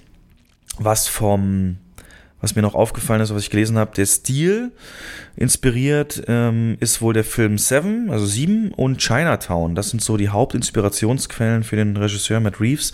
Und deswegen haben wir diesen Look bekommen, wie wir ihn bekommen haben. Und ich sagte, ich stehe auf sowas. Ich stehe auf dieses düstere. Ich liebe dieses Gritty, sagt man ja immer. Und gerade zum Batman-Setting passt es ja auch. Ja, Sieben habe ich gesehen, Chinatown nicht. Hast du Chinatown gesehen? Ach ja, habe ich gesehen, aber ewig her. Jack Nicholson als Privatdetektiv und das ist ja, der, der, der Batman, das soll ja auch eher so eine, so eine Krimi, so eine Detektivstory werden. Und das fand ich super. Eher so, wenn das in so einen Film-Noir-Touch geht. Genau. Und ich möchte auch nicht zum 5000. Mal sehen, wie, wie Batman zu Batman wird oder wie seine Eltern erschossen werden. Das kennen wir ja alles schon. Deswegen finde ich super, dass man das mal so einen neuen Aspekt bringt. Und deswegen macht Riddler als Bösewicht auch so krass viel Sinn, wenn es eine Detektivstory wird. Ja, das ist ja auch immer so das, was die Hardcore-Fans dann gesagt haben, selbst bei den Nolan-Filmen, Nolan-Batmans, dass ähm, eigentlich Batman wird ja immer so the world's greatest detective, der großartigste Detektiv der Welt.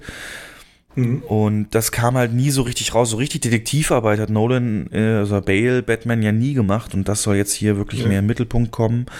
Und das finde ich natürlich auch ganz klasse. Generell Matt Reeves, ich liebe ihn. Er ist ja verantwortlich für Cloverfield, einer meiner prägendsten Filme äh, der, der Jugend.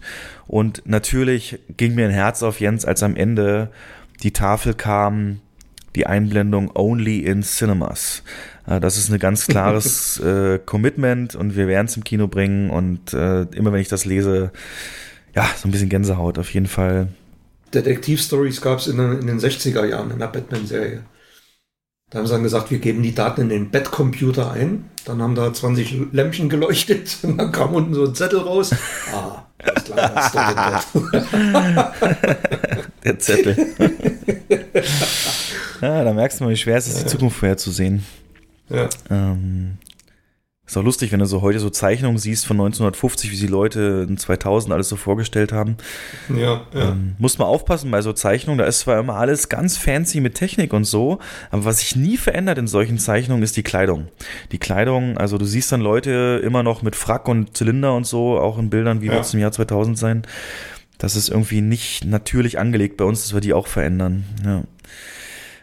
Naja, aber da freue ich mich auch und das wird Tag 1 Film. Und Pattinson, äh, hast du ihn gesehen hast, hast du gesagt, oh, dem fehlt aber Muskelmasse oder Kostüm irgendwie spricht mich nicht an oder warst du zufrieden?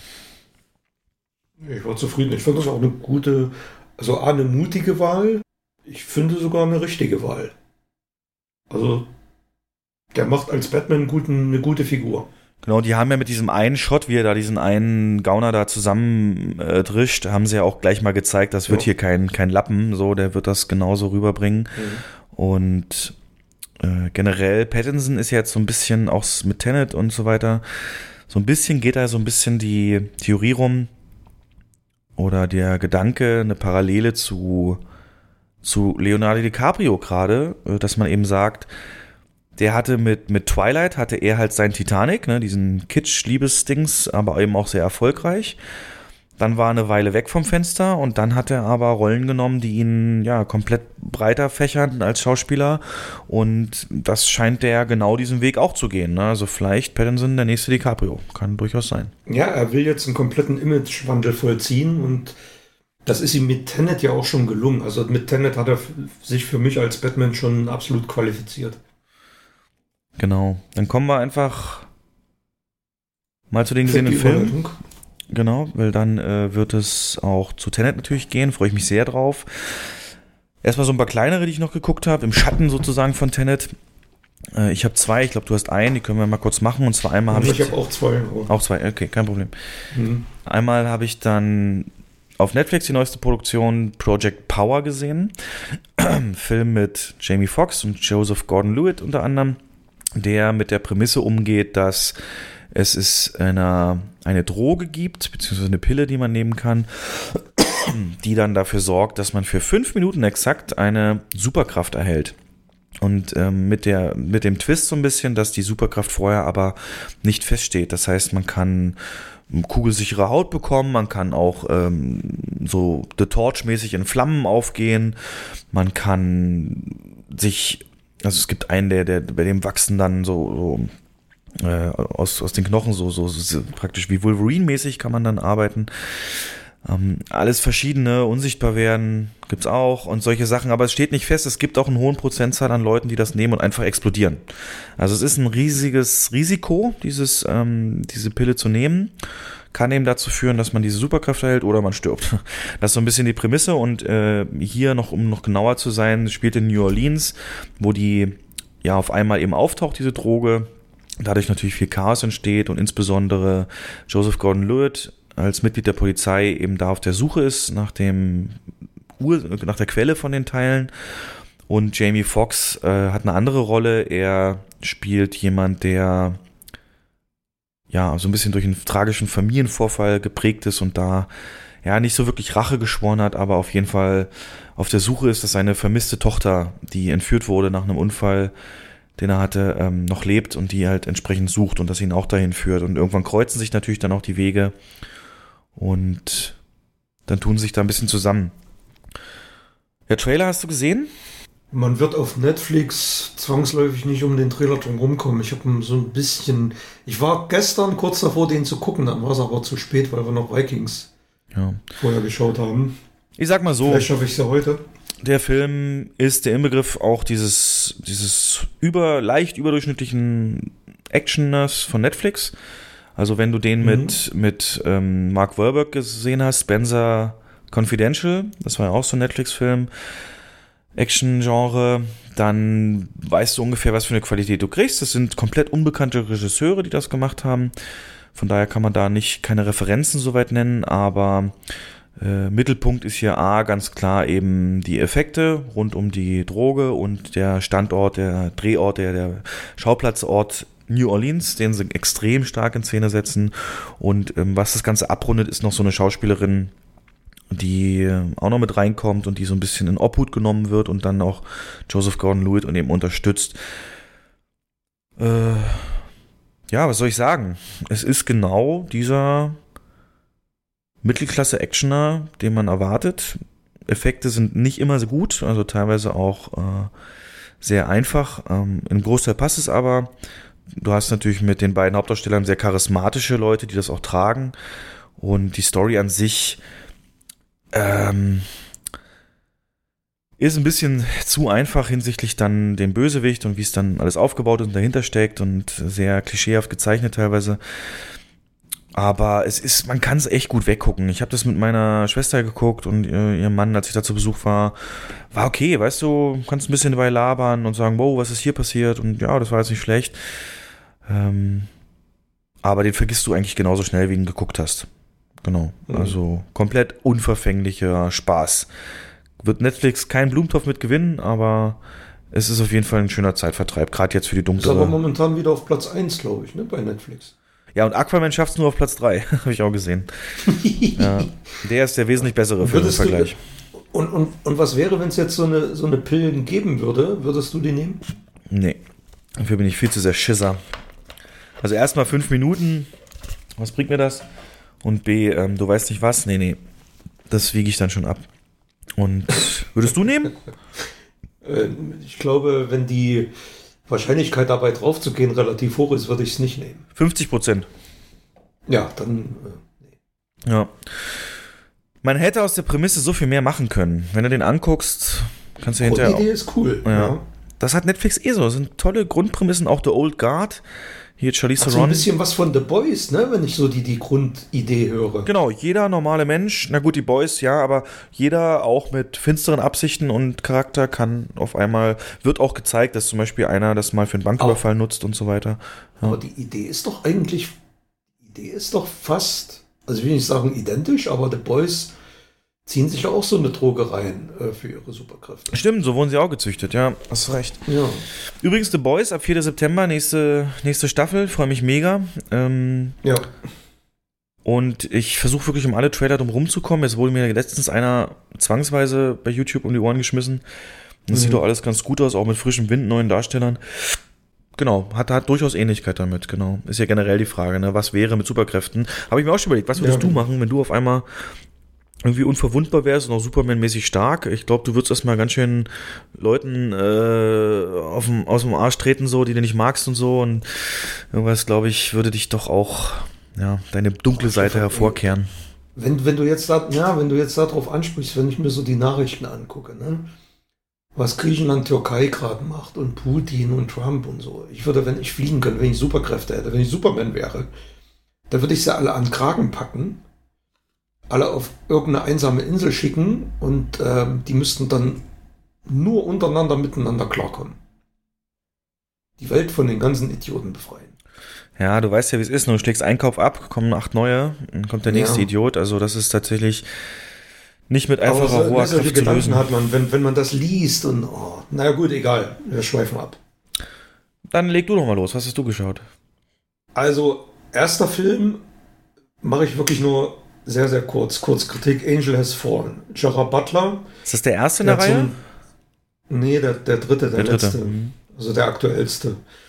Der schlüpft zum dritten Mal in die Rolle des äh, Secret Service Agenten und muss damit zum dritten, auch zum dritten Mal das Leben des Präsidenten retten.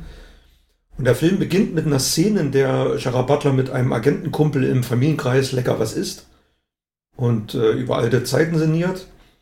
Und wenn man sich so ein bisschen Film auskennt, also der geübte Film- und Kinogucker weiß dann sofort, an, auch anhand der Besetzung, weil dieser Kumpel ist Danny Houston.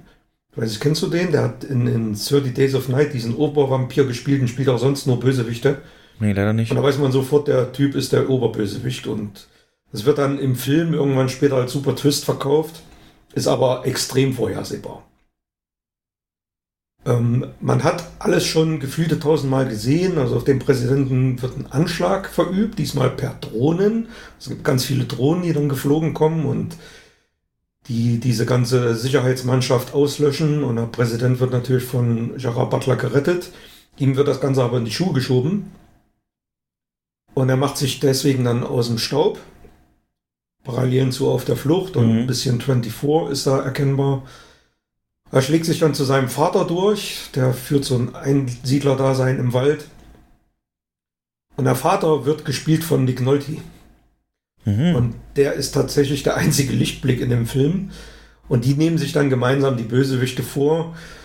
Ähm, das hat mich dann an, stark an Hard Target erinnert. Kennst du den Film mit, ähm, wie heißt er jetzt, kommt nicht auf den Namen? Nee, kenne ich auf jeden Fall nicht. Ziele? Kennst du nicht, ne? 90er Actioner mit, ähm, oh, wie heißt denn der, der, der, der, oh, der Belgier, Jean-Claude Van Damme.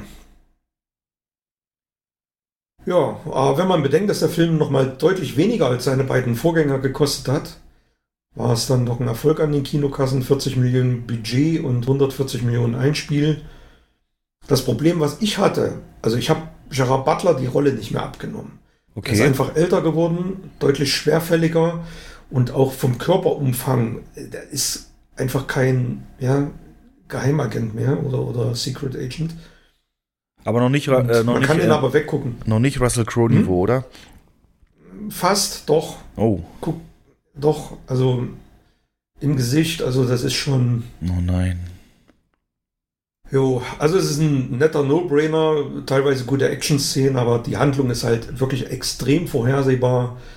Nick Nolte reißt ein bisschen raus. Insgesamt kann man sich den Film aber schenken. Man kann auch gucken. Ja, wie, wie so The Power. Also so ein Ding zum Weggucken, aber auch zum Vergessen. Also ähnlich Project Power, ja, genau. Hast du gesagt. Ja, genau. Ja. Ja. Aber sowas muss es auch geben. Es kann nicht nur Spitzenfilme geben. Durch so eine Filme lernst du dann auch sowas wie Tenet mehr schätzen. Wenn Richtig, alles das genau. Tenet-Niveau hätte, wäre nichts Tenet-Niveau. Ja. ja. Okay. Ja, was hast du noch gesehen? Ich habe Spider-Man A New Universe geguckt und äh, oh. auf Deutsch, nee, im Englischen heißt der Into the Spider-Verse. War, war, so lustig, weil du gerade so mit den Multiversen geredet hast. Mir dann auch aufgefallen, hier ist ja genauso.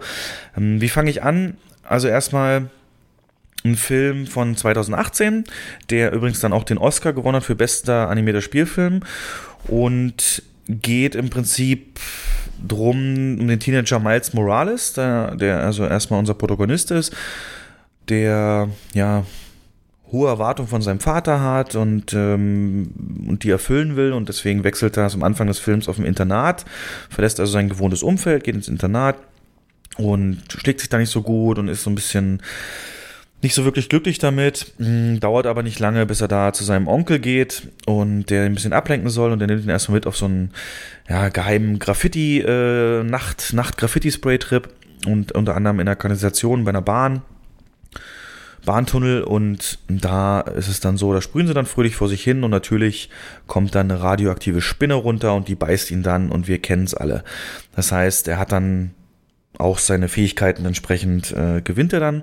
Aber natürlich ist es gerade so, wie er es gekriegt hat, kann damit also auch noch nicht umgehen, ist erstmal total verwirrt, was ist hier los und wie und was. Ähm, und muss damit ein bisschen klarkommen. So, das ist so ein bisschen Storyfaden 1. Faden, verstehst du? Und dann Storyfaden 2 ist, ist das. Der Bösewicht in diesem Film ist der Kingpin. Den äh, kennen wir zum Beispiel, glaube ich, aus Daredevil, die ja auch, glaube ich, verbandelt sind, die Universen. Ich bin mir nicht mhm. sicher. Mhm. Mhm.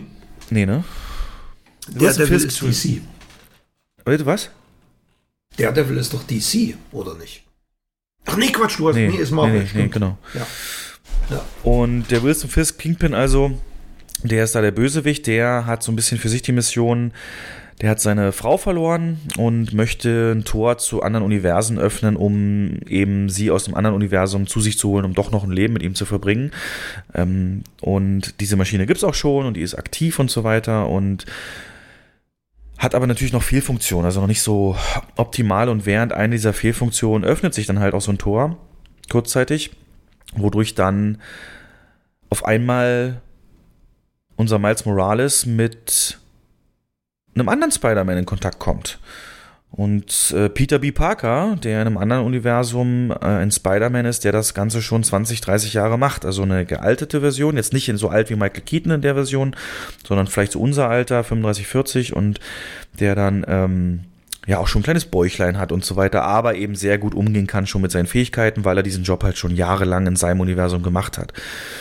Und es wird immer wieder so gemacht, wenn so ein Charakter aus einem anderen Universum reinkommt, gibt so eine schnelle Montage, wie seine Lebensgeschichte ist. Also, hier bin ich und da wurde ich von einer Spinne gebissen und dann ist das und das passiert. Hier habe ich äh, äh, meine Freundin kennengelernt und dann ist das und das passiert und so weiter und so fort. Ähm, das ähnelt sich natürlich immer sehr stark, die Grundgeschichte, aber doch die weiteren Verläufe also zum Beispiel dieser Peter B. Parker, den er dann kennenlernt, der ist äh, die Beziehung mit MJ, mit Mary Jane, hat nicht gehalten in dem Universum. Und da ist er ein bisschen verbittert auch drüber und hat so ein bisschen auch den Willen verloren, das alles noch so durchzuziehen.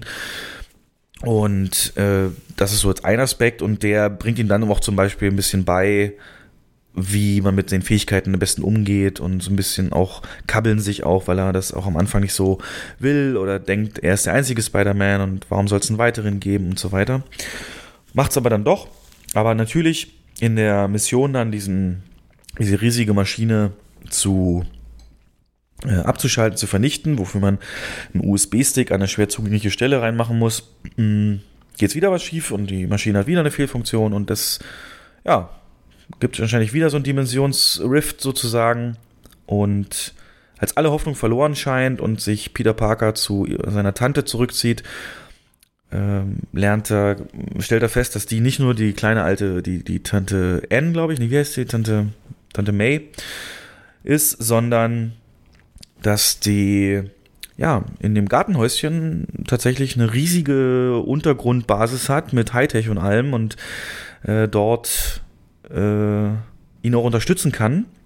Und zwar nicht nur sie, sondern es treten dann auf einmal vier weitere Charaktere aus vier verschiedenen anderen äh, Universen auf, die über diesen zweiten Dimensionsrift in das, in das Universum von Miles Morales gekommen sind, auf. Unter anderem Spider-Man Noir, der nur schwarz-weiß ist beispielsweise und so ein bisschen mystisch redet, halt wie so ein klassischer Noir-Detektiv. Ähm, was gerade auch hatten. Äh, da sind zum Beispiel super lustige Szene, ich spoilere ich einfach mal, ist aber nur ein Witz. Ähm, sind sie halt unten in dem Keller in dieser riesen Basis und dann sagte, sagte so, ich bin total verzweifelt und sie so, naja, aber du bist ja nicht allein, denn du bist nicht der Einzige, der gerade hier ist. Und auf einmal geht ein Wind durch den äh, Dings, durch den Keller. Und dann, hä? Wie, wir sind doch im Keller, wie kann hier ein Wind laufen? Kamera nach oben zu Spider-Man Noir, wo ich bin, ist immer Wind. Und so komplett selbst self-aware. Dann hast du aber auch ähm, Penny Parker, die aus dem Jahr 3000 kommt und so komplett auf Anime gemacht ist. Dann hast du Spider-Ham, das ist ein Schwein als Spider-Man, der lustigerweise mit Namen Peter Porker dann heißt und so weiter. Und die alle tun sich da dann zusammen, um eben am Ende die Maschine doch noch auszuschalten und natürlich auch alle in ihre eigene Dimension zurückzukommen. Klingt jetzt wahrscheinlich sehr viel aufgeblasener, als es ist. Was den Film aber eigentlich ausmacht, ist also seine Machart. Das ist halt komplett leichtgängiger Film mit tollem Tempo und ganz, ganz viel Humor, ähm, die auch extrem visuell davon Gebrauch machen, als würde man einen Comic lesen. Also teilweise ist das Bild so ein bisschen, ähm, ja, weißt du, wie so eine Comicseite wie so eine Comic-Seitenoberfläche geriffelt, so. Also, also, wenn du eine Papierseite weißt, die ist ja nicht komplett gerade. Wenn du nah dran guckst, hat die ja so kleine Muster in sich. Und genau so siehst du dann zum Beispiel ein paar Bilder. Dann hast du diese Panels einblenden. Nachdem er seine Kräfte kriegt, hörst du halt die Stimme aus dem Off. Hä, was ist mit mir los? Wie fühle ich mich? Und in dem Moment hast du auch Einblendungen von so einem Panel, wo drin steht, hä, wie fühle ich mich nicht? Was ist hier los? Also, als würdest du gerade wirklich dieses Comic lesen. Teilweise ist die Animation ein bisschen abgehakt, ähm, bewusst. Teilweise ist sie auch ein bisschen unscharf. Also wirklich, als würdest du dich im Auge gerade auf eine Szene in so einem, auf so einer Comicseite konzentrieren und das andere dabei nicht so wahrnehmen. Also ganz, ganz viel kreative Ideen da reingegangen, das visuell rüberzubringen. Also man sagt ja so oft, ein Comic, was zum Leben erweckt wird. Aber hier wirklich mit ganz klar, bewusst auch den Anspielungen ähm, und Nutzung der Technik komplett hinsichtlich dem, was möglich ist. Und wie gesagt, viel Humor, viele wirklich, die Charaktere alle sind likable, man mag die total. Ähm, locker, nicht zu schwer, trotzdem eine tolle Message und ähm, ein richtig, richtig guter Laune-Film der von Anfang bis Ende wirklich einfach Spaß macht, weil er eben auch so ein tolles Tempo hat. Auch durch die Bank 10 Sterne, 8 Sterne, 9 Sterne Bewertungen bei den ganzen Medien. Und jetzt ist auch vor kurzem erst die Fortsetzung angekündigt worden für den 8. April 2022. Und das ist eine gute Basis, auf der man aufbauen kann, weil eben, wie du es jetzt ja auch bei Batman gerade schon gesagt hast, bei Flash, so ein Multiverse bietet natürlich riesige, riesige ähm, Möglichkeiten für so ein Crossover.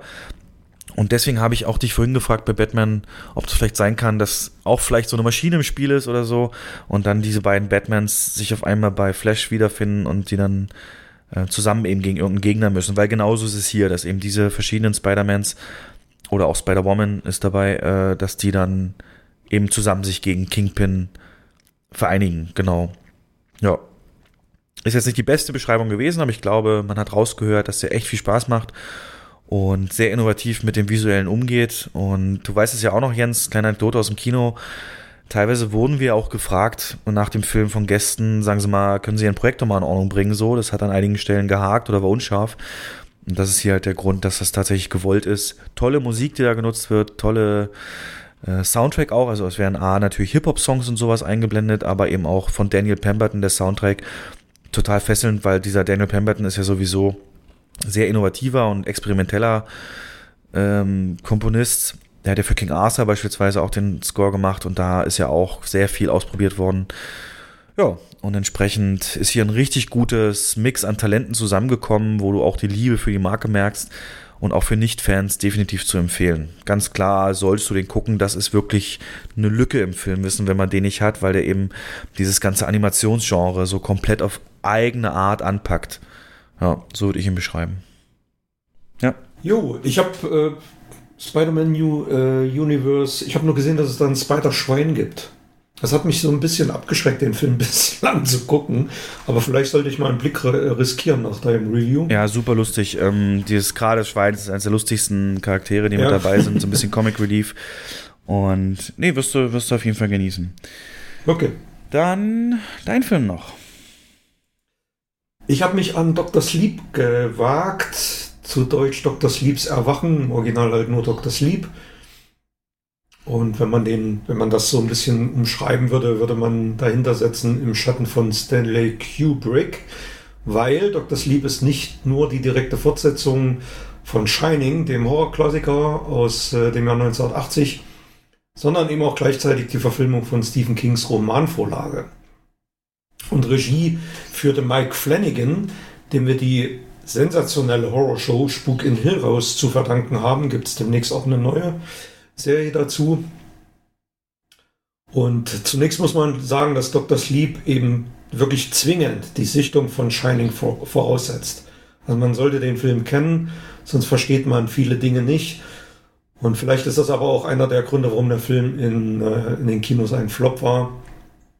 Spielte weltweit ja, gerade mal 67 Millionen Dollar ein. Man hatte sich deutlich mehr erhofft, so im Fahrwasser von Stephen Kings S. Ist aber nicht eingetreten. Ja, der Film beginnt im Jahr 1980 und äh, Danny Torrance, der kleine Junge aus Shining, lebt mit seiner Mutter mittlerweile in Florida. Hat immer wieder oder immer noch Begegnungen mit den Geistern des Hotels. Übrigens sind die Darsteller super gecastet.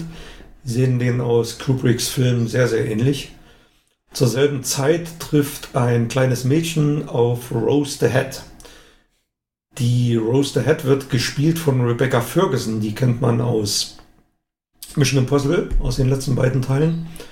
Und die sind Mitglied einer Sekte namens der wahre Knoten. Und die Gefährten dieser Sekte sind eine Art Vampire, die sich aber nicht vom Blut, sondern vom sogenannten Steam ernähren. Das Steam nennen die eine psychische Essenz, die aus Menschen mit Shining extrahiert wird, indem diese verängstigt, gequält und dann schlussendlich eben getötet werden. Und das kleine Mädchen wird von dieser Gruppe getötet. Dann springt der Film ins Jahr 2011 und dann sehen wir Danny, der jetzt gespielt von Ewan McGregor, wie sein Vater damals zum Alkoholiker geworden ist und versucht durch das Trinken sein Shining, also seine übersinnlichen Fähigkeiten zu unterdrücken. Und nach einer Nacht mit einer unbekannten Frau wacht er verkatert in ihrer Wohnung auf, klaut ihr Geld und verschwindet. Kommt äh, in einer Kleinstadt an. Dort trifft er auf Billy Freeman und freundet sich mit ihm an. Der erkennt sofort, dass Danny ein Problem hat und Hilfe braucht, bürgt für eine Wohnung und besorgt ihm einen Job als Pfleger in einem Hospiz. Daher hat die Filmfigur übrigens auch seinen Namen, Dr. Sleep, weil er eben sterbende Menschen durch sein Einfühlungsvermögen eine große Hilfe ist. Das kommt im Film meines Erachtens nach aber zu wenig rüber. In seiner Wohnung hat Danny ähm, so, so ein, ja, eine komplette Wand ist vom Vormieter mit Tafelfarbe gestrichen worden. Und auf dieser Wand erscheinen auf einmal mysteriöse Nachrichten. Und die sind von einem kleinen Mädchen, das ebenfalls übernatürliche Fähigkeiten hat und so Kontakt zu Gleichen sucht. Dann springt der Film ins Jahr 2019, also in die Gegenwart. Und dieses kleine Mädchen mit dem Namen Abra und Danny tauschen immer noch Nachrichten aus. Und durch ihre Fähigkeiten hat sie herausgefunden, dass die Sekte unter der Führung von Rose the Head, also der von Rebecca Ferguson gespielten Figur, durchs Land zieht, um Kinder mit Shining-Fähigkeit zu töten. Und je schmerzhafter und angsterfüllter der Tod dabei ist, desto reiner ist halt das Shining, was sie aussenden und den Sektenmitgliedern zu einem übernatürlich langen Leben verhilft. Und Danny und April entscheiden dann, sich zusammenzutun, um diese Sekte aufzuhalten. Und nachdem sie den Rest der Sekte durch eine gestellte Falle töten können, mit wirklich sehr, sehr teilweise sehr kreativen Sterbeszenen, hm. sieht dann als einzige Möglichkeit, Rose zu besiegen, sie ins Overlook Hotel, also das Hotel, in der sein Vater wahnsinnig wurde und starb, zu locken und dort den hungrigen Geistern auszuliefern. Ja, jetzt könnte man, wenn man, wenn man jetzt weiter erzählt, müsste man das Ende spoilern. Das will ich eigentlich nicht, falls doch jemand den Film noch anschauen möchte. Und ähm, ja, also mein Fazit, der Einstieg ist wirklich toll. Also Dr. Sleeps Erwachen beginnt mit dem Warner Bros. Logo aus den 80ern. Mm. Und das wird dann zum, und der Titel des Films wird über den legendären rot-orange-braunen Teppich aus dem Overlook Hotel eingeblendet. Also dieses Muster, was man, was eigentlich jeder kennt oder sieht. Also jeder Fan erkennt das sofort. Und die Parallelen nicht nur zur Geschichte von Shining, sondern auch zum Look des, der, der Kubrick-Verfilmung sind unübersehbar. Aber wenn es dann tatsächlich schließlich zurück in den ikonischen Schauplatz der, des äh, Originals geht, also des Hotels, dann, dann fällt dem Regisseur einfach nichts mehr was ein, nichts mehr ein. Und ja, der Film bietet zwar einige tolle Szenen, die teilweise auch an den Nerven zerren. Zum Beispiel wird da ein Junge auf wirklich extrem heftige Weise getötet. Das hat auch im Internet zu einigen ähm, ja, sehr kritischen Reaktionen geführt, die diese Szene als unnötig erachtet haben, aber sie ist halt wirklich für den Film doch nötig. Aber der Film ist zu spannungsarm. Man fiebert mit den Hauptfiguren kaum mit. Die Story besteht aus Teilstücken, die aber ohne Spannungsaufbau verbunden sind. Das Highlight des Films ist wieder eine Nebenfigur, wieder der Bösewicht, und zwar diesmal Rebecca Ferguson. Die spielt die Sektenanführungen so intensiv böse, dass, sie, dass es eine wahre Freude ist, ihr zuzuschauen. Als Fan des Originals freut man sich, dass das Hotel innen und außen exakt so aussieht wie in Kubricks Shining, inklusive einiger Anspielungen und eins zu eins gefilmter Szenen. Also du kennt mit Sicherheit die Zwillinge, die Kinder, die da stehen, dann der Blutschwall, der aus den Fahrstuhltüren kommt und die, die alte verwesende Frau, ähm, die in der Badewanne sitzt. Das sieht man alles im, in der Fortsetzung auch. Also man wird sich unweigerlich daran erinnern und auch für einen Moment Spaß haben. Aber dann kommt nach diesem Flash kaum noch was. Also das Finale ist eigentlich kein richtiges, beziehungsweise zu fade. Der, der im Horrorgenre notwendige höhere Gewaltgrad im Finale ist eben nicht vorhanden. Und für mich war Ready Player One die bessere Hommage an den 80er-Klassiker. Also es war ja wirklich extrem genial, was Spielberg da mit The Shining veranstaltet hat. Aber ähm, war das streng genommen nicht nur die eine Szene? Es war die eine Szene, aber es war halt die ikonischste Szene. Und die, die Verfolgung durch das Labyrinth, das war schon, also es war eine Hommage ans Original und das hat Mike Flanagan nicht so gut hinbekommen. Hm. Interessant, dass Stephen King mit dem Kubrick-Film nichts angefangen konnte, also er hat ihn stark kritisiert. Warum, weiß man bis heute nicht so genau. Also er ist ihm nicht tief genug in die, in die Psyche der Charaktere gedrungen. Und die Fortsetzung, die hat er im Gegensatz dazu sehr gehypt. Also er ist mit auf Presseempfänge gegangen und hat den Film mit vermarktet. Äh, ist aber bei Weitem nicht so gut gelungen wie der Kubrick-Film. Aber ja, also man kann es gucken, wenn man The Shining kennt, wenn einem The Shining gefallen hat, wird man hier durchaus teilweise Spaß haben. Obwohl der Dr. Sleep deutlich kruder geraten ist und eher ins Absurdere abdriftet, schon allein durch diese Grundprämisse, dass die, die Sektenmitglieder halt Lebensenergie aussaugen.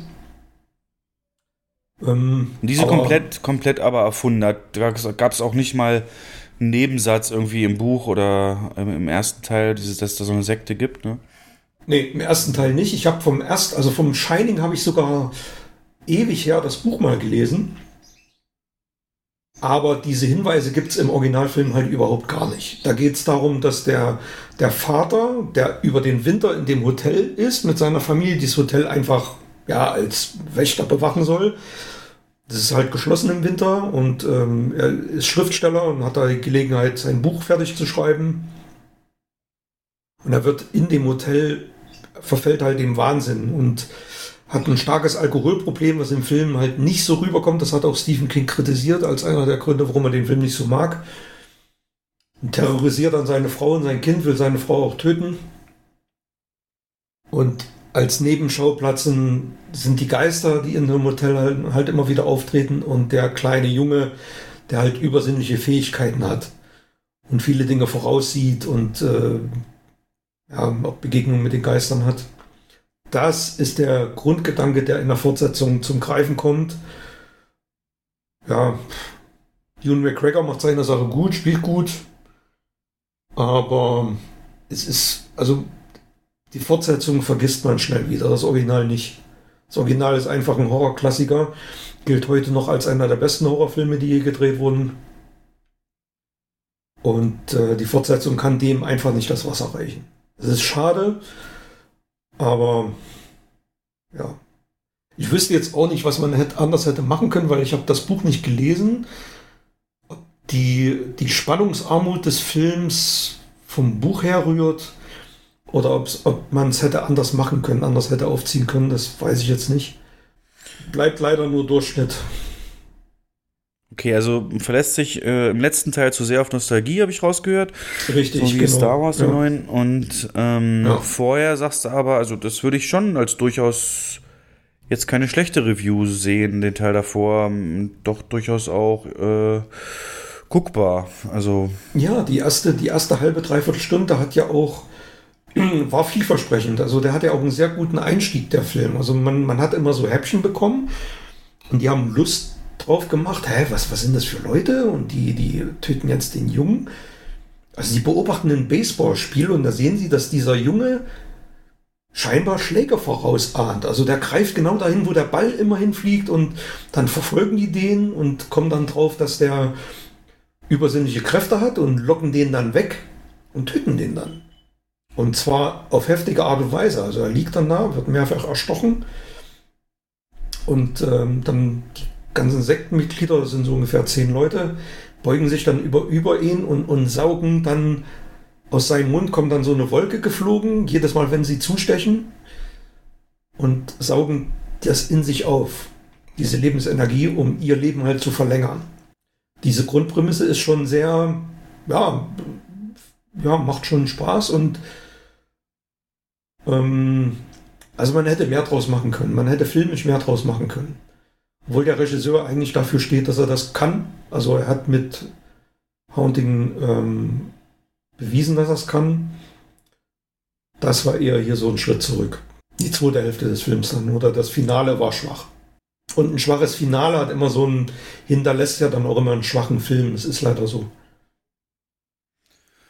Ja, und ich glaube auch The Shining, wenn man den zwingend braucht, schränkt das, ja, glaube ich, automatisch äh, die Zuschauerschaft auch ein. Richtig. Ähm, genau. Aber gut, du hast mehr bekommen von dem, was du eh magst und wurde versucht. Und eben mit Ready Player One kannst du immer zu einem Film zurückgehen, der das nochmal ähm, auf die Spitze treibt, sozusagen. Ja. Ähm, wie gesagt, äh, kann ich nicht viel zu sagen, habe ich überhaupt keine Aktien drin in Shining und noch nie gesehen mhm. und äh, überhaupt. Von daher hoffe ich den Hörern, die den Film auch gesehen haben oder gucken wollen, war das aussagekräftig. Genau. Ich wollte noch zwei Dokus empfehlen, sage ich aber nichts zu. Einmal äh, auf Netflix New York und die Mafia. Also wer Goodfellas mag, äh, solche Mafia-Geschichten, guckt sich die an, weil das ist praktisch nochmal genau das gleiche in einer drei- oder vierfolgigen äh, ähm, Doku.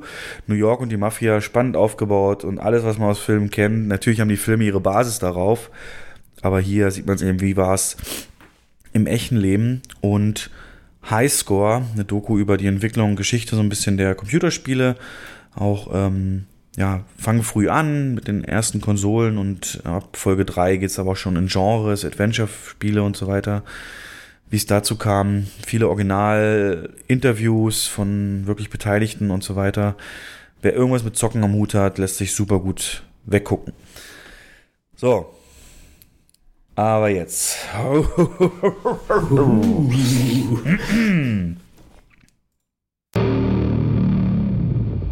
Der Film ist da. Wir haben ihn gesehen.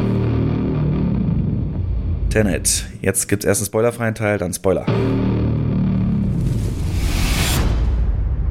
Ja. Wow. Wow, wow, wow. Tenet ist. Ich, ich benutze das Wort ja oft, ne? aber jetzt, man kann es nur nennen episch. Äh, wir werden gleich ein bisschen genauer darauf eingehen, aber ich habe mir hier nur so ein paar Stichpunkte gemacht. Wir werden jetzt auch nicht die Story nochmal erzählen. Die ist, glaube ich, auch durchaus in jeder Review drin und bekannt. Zeitinversion, Zukunft gegen Vergangenheit und so weiter. Ein Agent, der da in die ganze Welt reinkommt und die Welt retten muss. Hm. Sehr vereinfacht gesagt, hängt natürlich viel mehr dran, kommen auch im Spoiler-Teil natürlich dann bei offenen Fragen hin. Aber du hast direkt danach einen Satz gesagt, der fasst es, glaube ich, ganz gut zusammen. Wie lief dieser Pitch ab, als Christopher Nolan reingegangen ist zu Warner und sagte, ey, ich habe hier eine Idee, hört mal zu.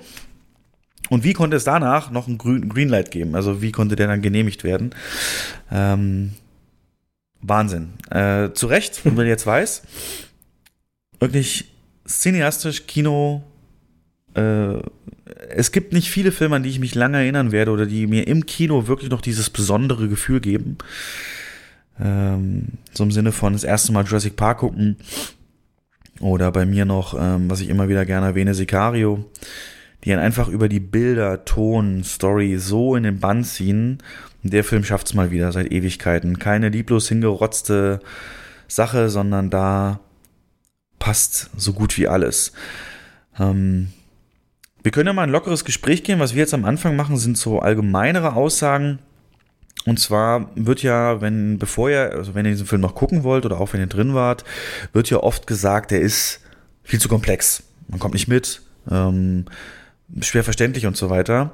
Und ganz viele Kritiken, die ich gelesen habe oder geguckt habe, ähm, drehen Nolan strikt daraus, dass es ja diese eine Szene gibt. Es gibt so nach dem ersten Drittel eine Szene, wo die Wissenschaftlerin die mit dem Kontakt mit dem John David Washington Charakter, dem Geheimen, dem, dem Agenten, so ein bisschen diese ganze Zeitinversion erklärt und wie man das so zu sehen hat und so weiter. Und sie sagt dann irgendwann diesen Satz, versuch nicht es zu verstehen, fühle es. Ich hatte das auch mal als, äh, als Soundeffekt in irgendeinem Podcast, don't try to understand it, feel it.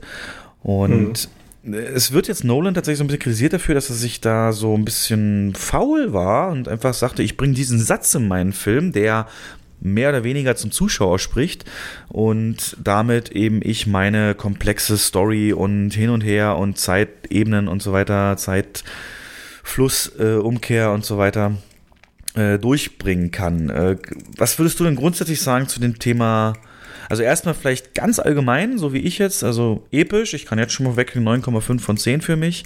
Wir gehen jetzt ins Detail, warum, wie wir das alles so empfunden haben. Aber eben auch solche Fragen. Geh mal dann vielleicht auch die Komplexität, ja, war, war, war die für dich abschreckend? War die für dich unnötig schwer? Das vielleicht mal so als erster, als erster Besprechungspunkt. Oh, da kommen, da kommen wir schon zu meinen Kritikpunkten. Also ich gebe dem Film eine 9 von 10. Ja, okay. Also wirklich eine sehr starke 9 von 10. Und was du jetzt gerade anführst, das hat, macht Nolan ja eigentlich immer. Das hat er in, in Inception gemacht, in Interstellar Moment. auch. Moment, Moment.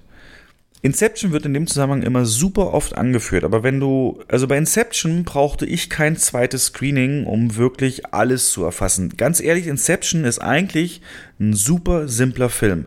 Du hast Ebene 1 und ähm, das ist der Traum 1 und Traum Ebene 2 vergeht die Zeit äh, langsamer. Und Traumebene 3 noch langsamer und so weiter und so fort. Ja. Das ist eigentlich nicht schwer. Ja, ich wollte jetzt eigentlich sogar auf was anderes hinaus. Und zwar die Deutung einzelner Szenen oder die Deutung von Dingen, die überlässt Nolan gern den Zuschauer. Denk an den Kreisel oder da sind in Tenet auch ein paar Szenen dabei.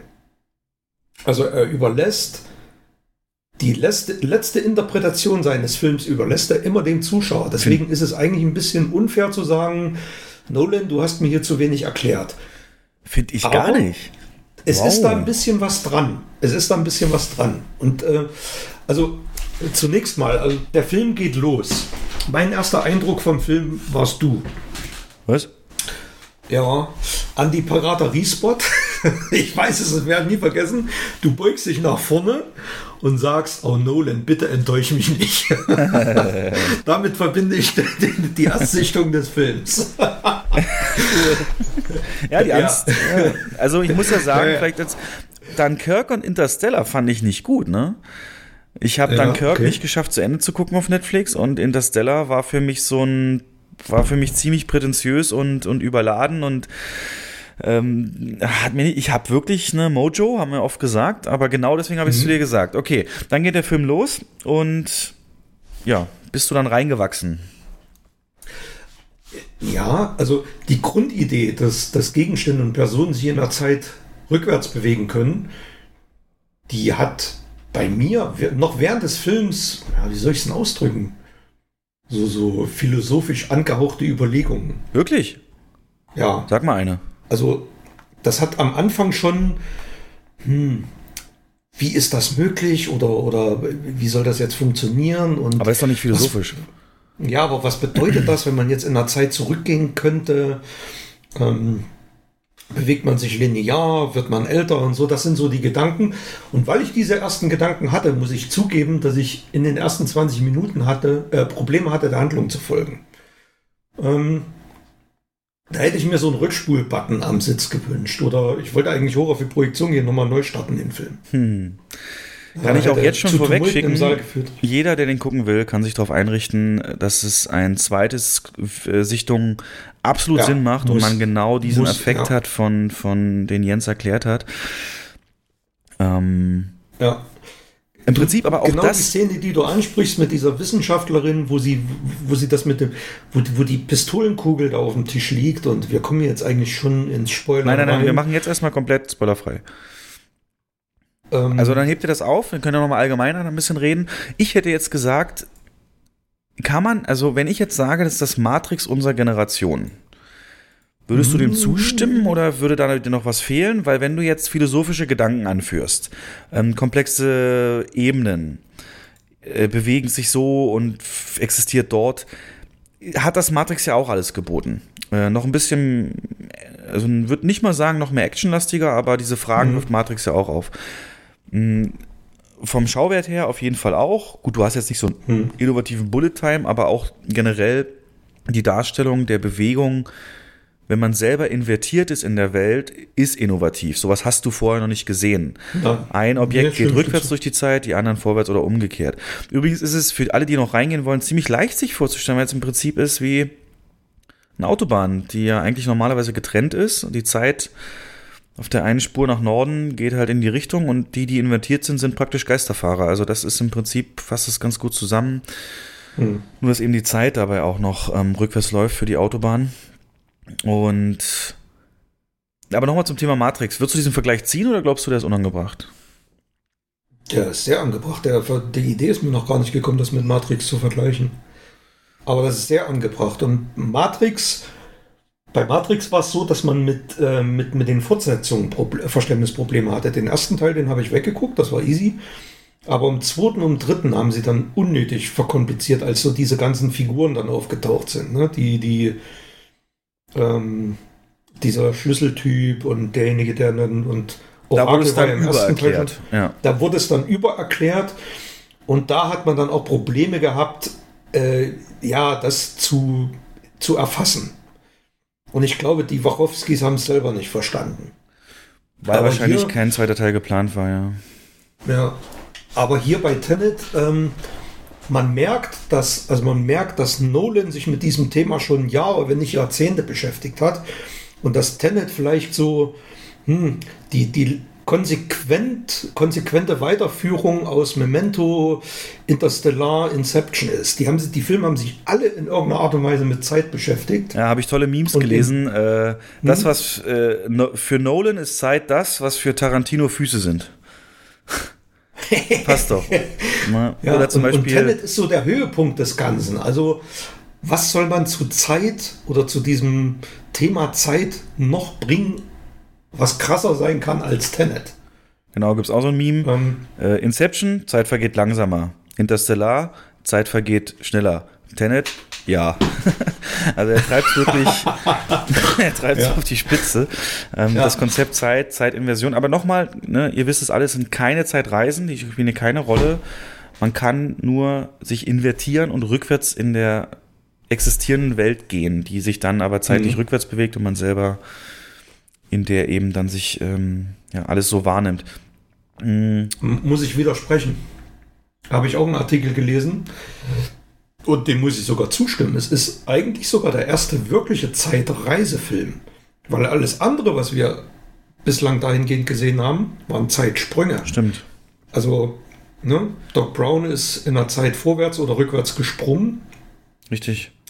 Aber gereist ist eigentlich keiner. Und Hast du recht. Ja, ja. genau, noch, das ist super, ja, gebe ich dir recht. Ähm, es ist eine Zeitreise, denn in dem Sinne, wenn wir jetzt hier miteinander reden, jede Sekunde, die wir was machen, reisen wir in die Zukunft praktisch.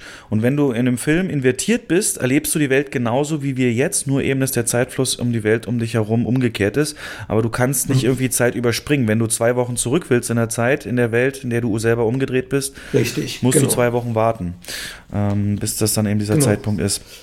Und, und das ist das, was, mich, was ich meine, was mich so beschäftigt hat. Das sind solche, solche Sätze aus dem Drehbuch.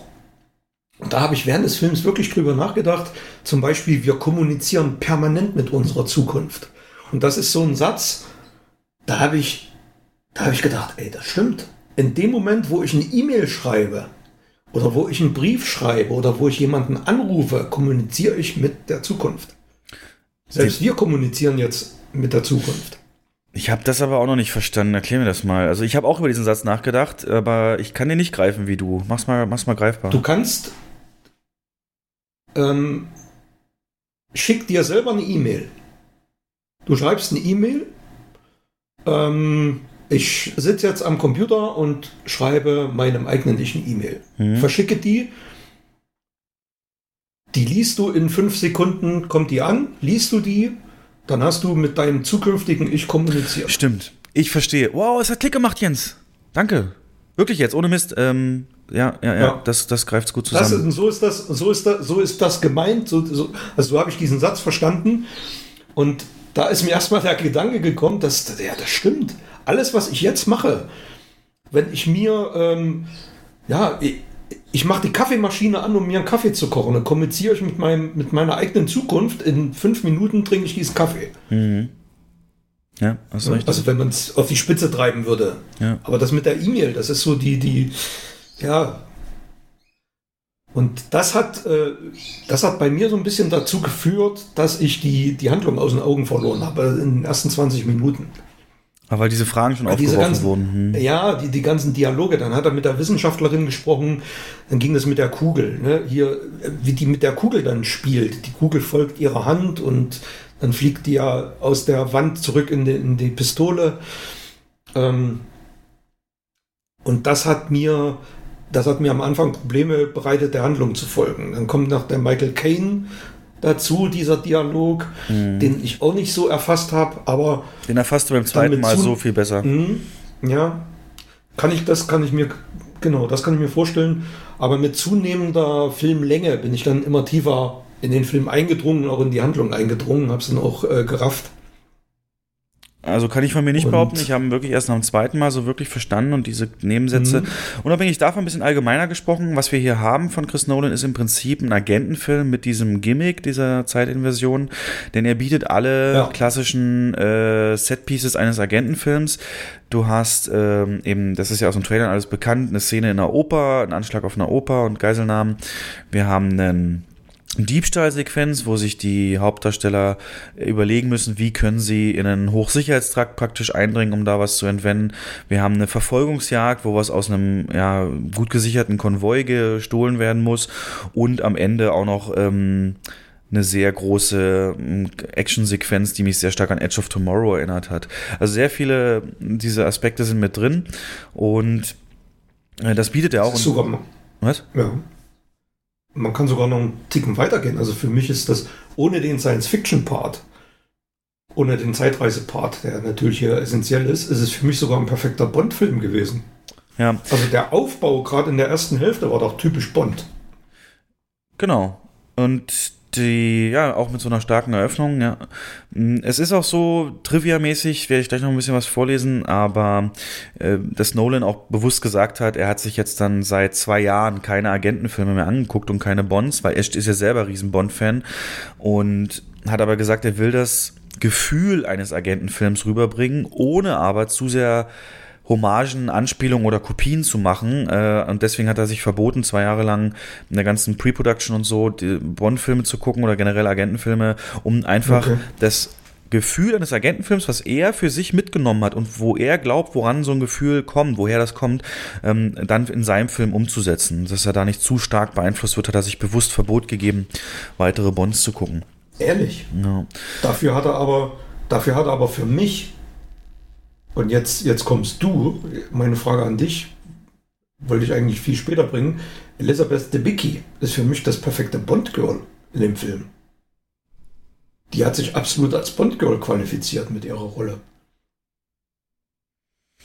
Ja, dafür bin ich nicht Bond-Kenner genug. Ähm, Ich würde jetzt sagen, dass Bond-Girls eigentlich ja immer sehr starke, aber auch sehr starke Frauen sind, die aber selbstständig, unabhängig irgendein Ziel verfolgen.